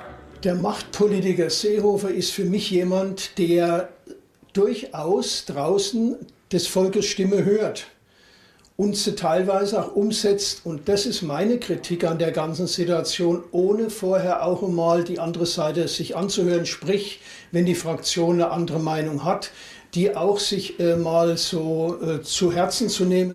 Ein Vorwurf, der an Horst Seehofer abprallt. Das ist meine Aufgabe, dass ich führe und äh, äh, äh, die Menschen überzeuge, dass sie dem zustimmen. So steht es übrigens in der bayerischen Verfassung. Er weiß genau, dass die Fraktion ihm auch diesmal folgen wird. Denn bisher hat er geliefert, etwa in der Flüchtlingskrise. Viele seiner Forderungen zur Begrenzung der Zuwanderung sind heute Gesetz. Der rüde Umgang mit Angela Merkel scheint darüber fast vergessen.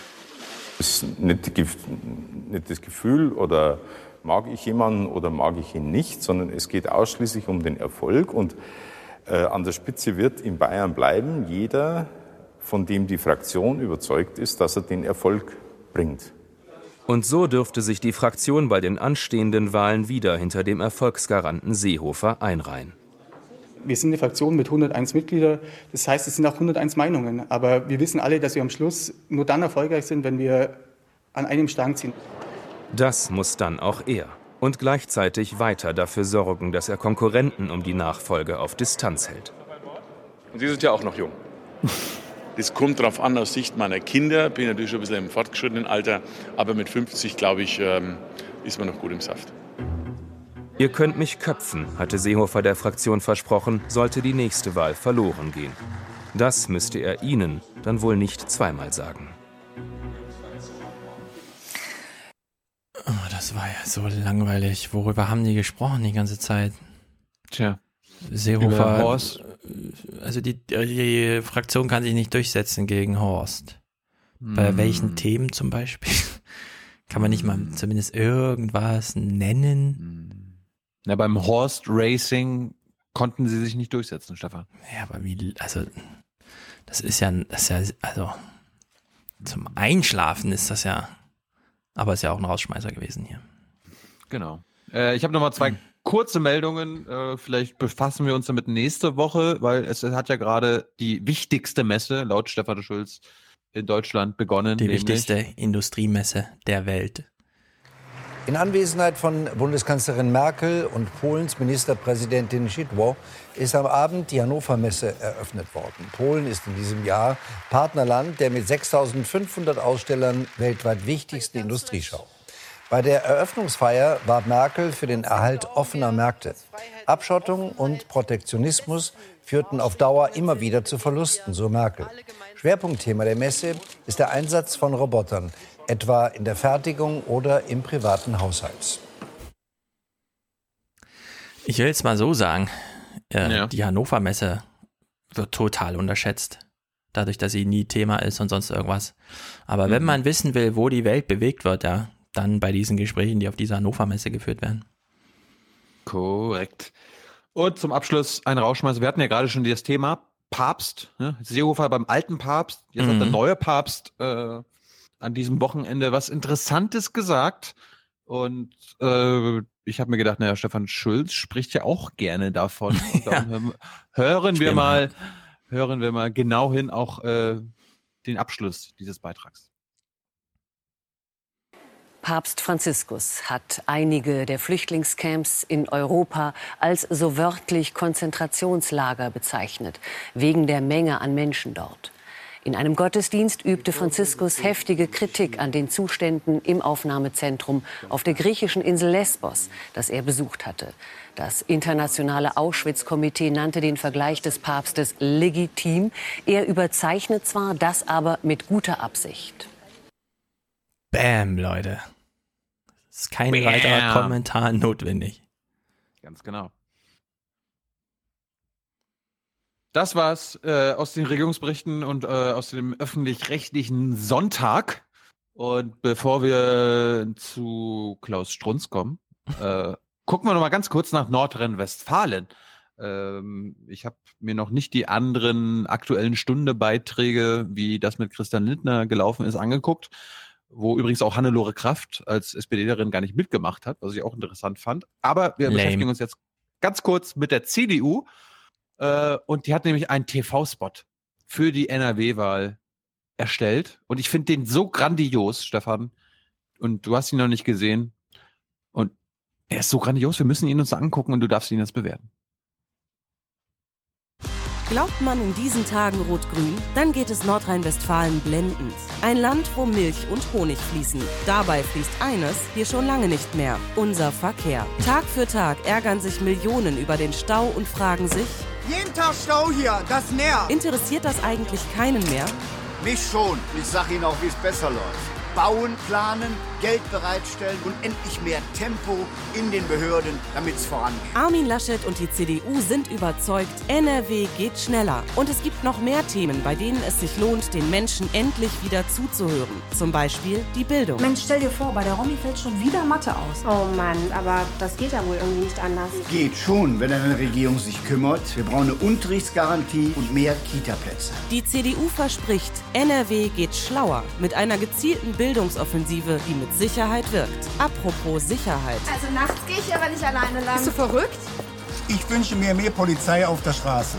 Da haben Sie völlig recht. Null Toleranz gegenüber Kriminellen ist wichtig. Es muss schnell etwas passieren, damit NRW wieder sicherer wird und neue Fahrt aufnimmt bei Wirtschaft, Bildung und Verkehr. Ich kandidiere als Ministerpräsident, um unser Land wieder in die Spitzengruppe der deutschen Länder zu bringen.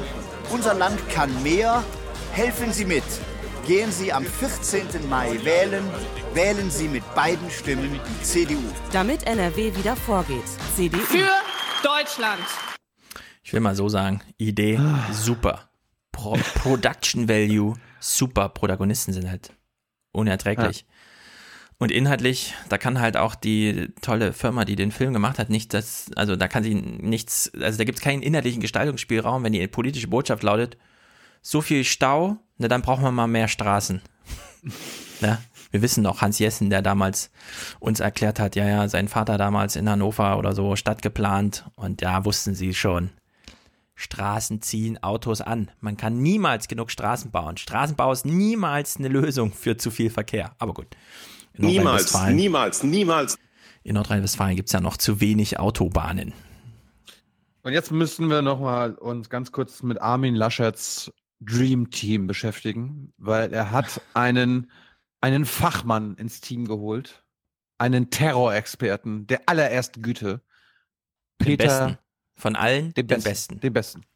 Peter Neumann, äh, unser ARD und ZDF-Terrorexperte, ist jetzt Terrorexperte für die CDU. Und wir hören mal ganz kurz zuerst Armin Laschet, was er dazu sagt. Wir brauchen als erstes eine klare Analyse, was haben andere Länder in Europa, was wir nicht haben. Wir brauchen darüber rechtliche Mittel, wie beispielsweise die Schleierfahndung. Wir brauchen gesetzliche Regeln für die Umsetzung der elektronischen Fußfessel. Wir brauchen Predictive Policing, das im Vorfeld von äh, Einbrüchen analysieren kann, wo sie potenziell stattfinden. Dazu gibt es einen Zehn-Punkte-Katalog.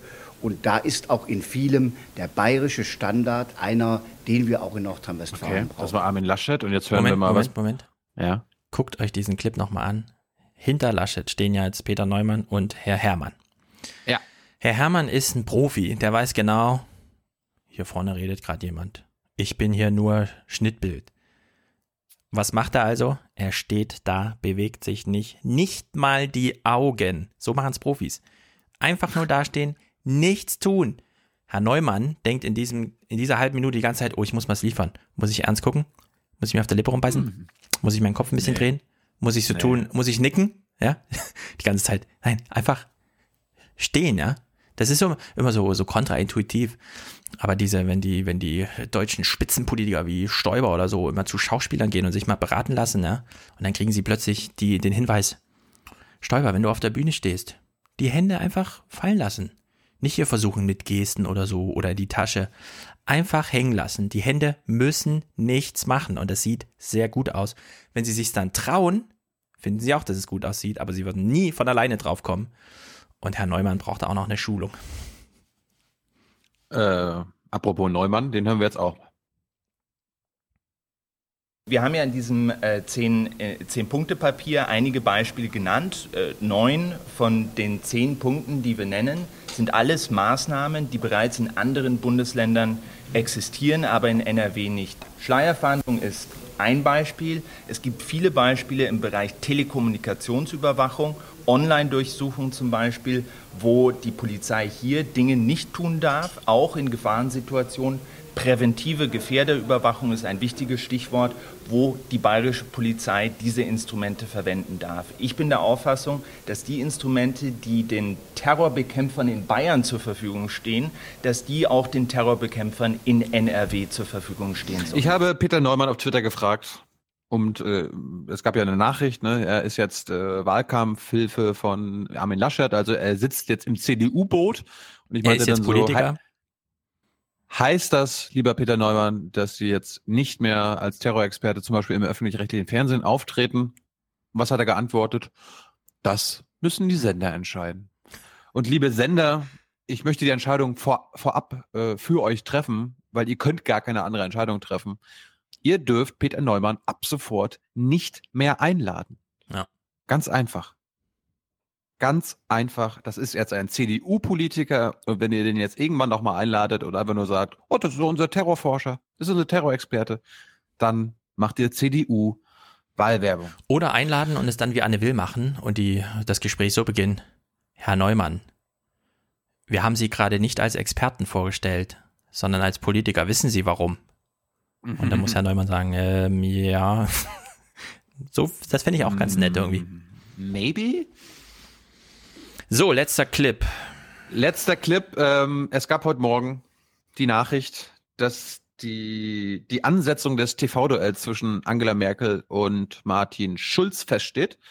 Und es wird eine Sendung geben.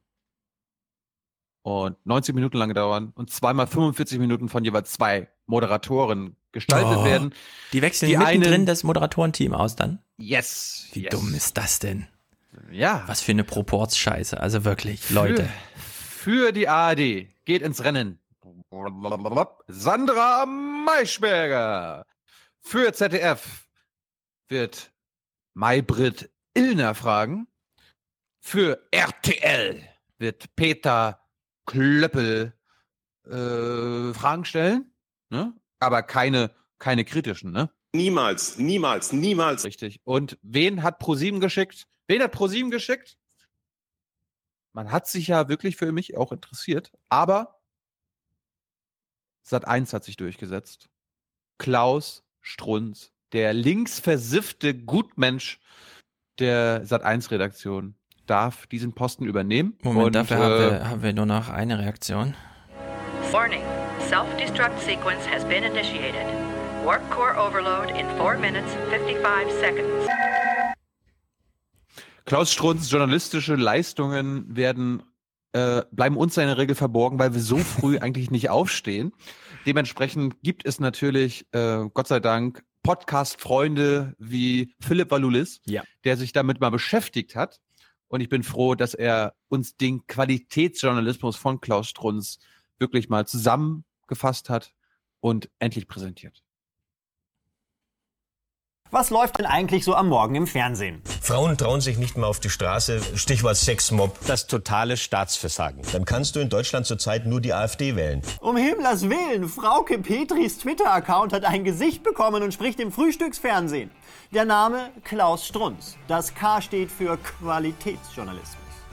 Wieso er immer im Sat1 Frühstücksfernsehen auftaucht, mit welchen Tricks er den Untergang des Abendlandes herbei argumentiert und was das alles mit Viagra zu tun hat, schauen wir uns jetzt mal an. Denn, wie hat ein italienischer Philosoph gesagt, Was erlaubt Strunz? Gut, seit der Schule bin ich nicht mehr vor 10 Uhr aufgestanden. Ich dachte, der Morgen im Frühstücksfernsehen sieht immer noch so aus. Mein Astro-Tipp an Sie, bloß nicht rennen. Man muss an den Ohren drehen. Eins, zwei, drei, Ja. vier, fünf, sechs, sieben. Dramatische Zustände bei Julia Siegel. Sie hat eine Magenverstimmung. das ist Frühstücksfernsehen, leichte Kost.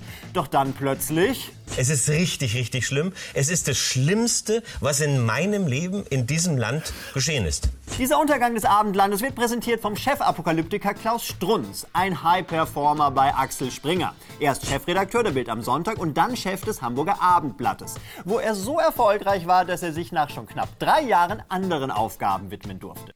Da waren gerade Graphen eingeblendet.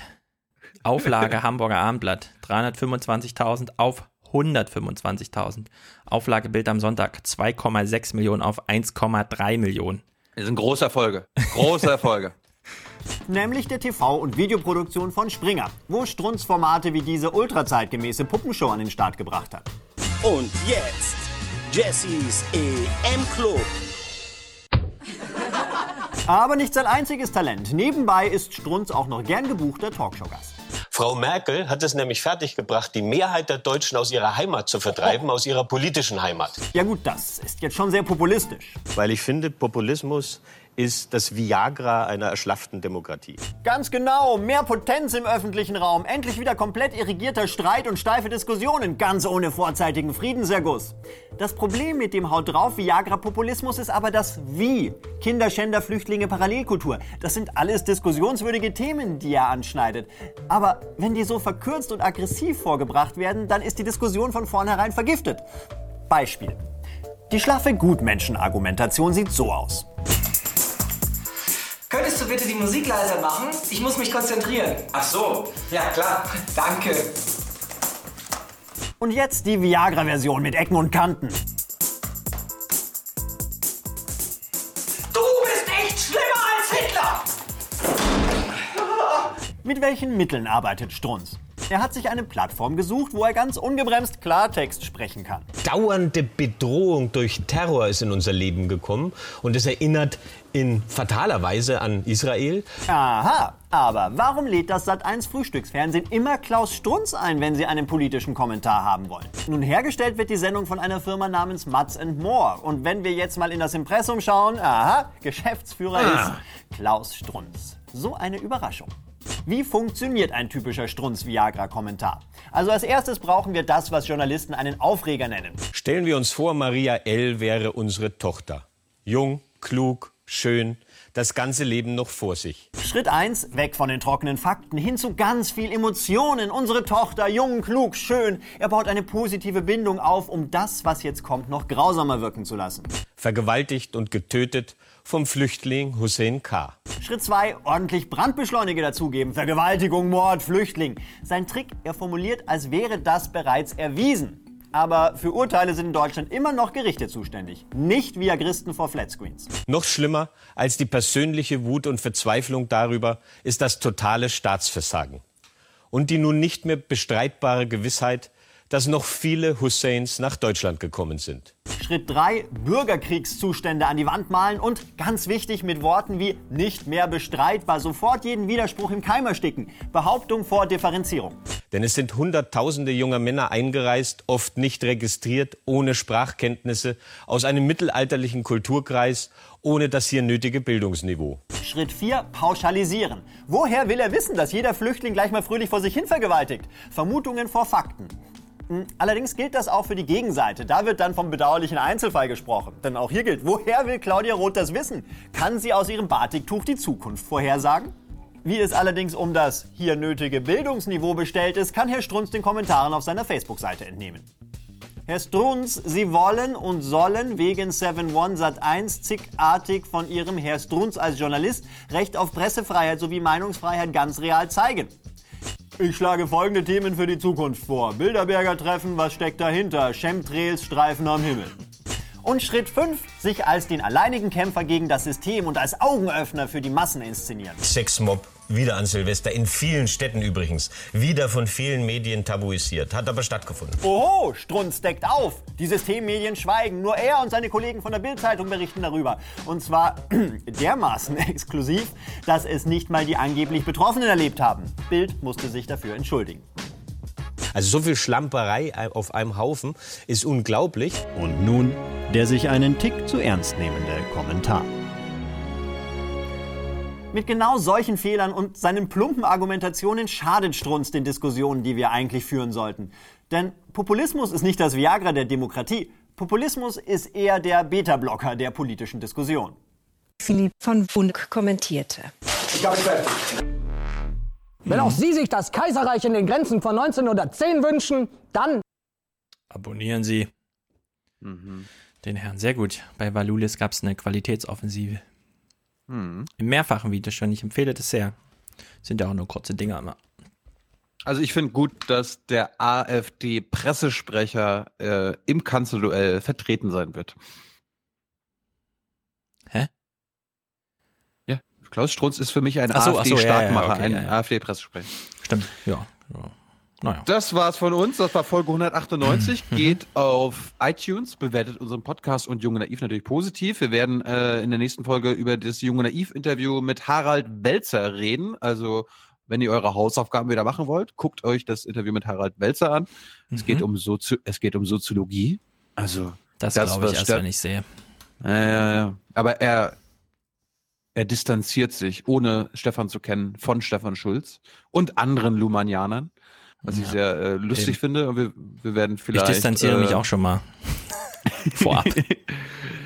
Äh, und ansonsten geht ins Forum, kommentiert diese Folge und denkt daran, wir brauchen für Folge 199 noch mindestens einen Präsentatoren oder Präsentatorin.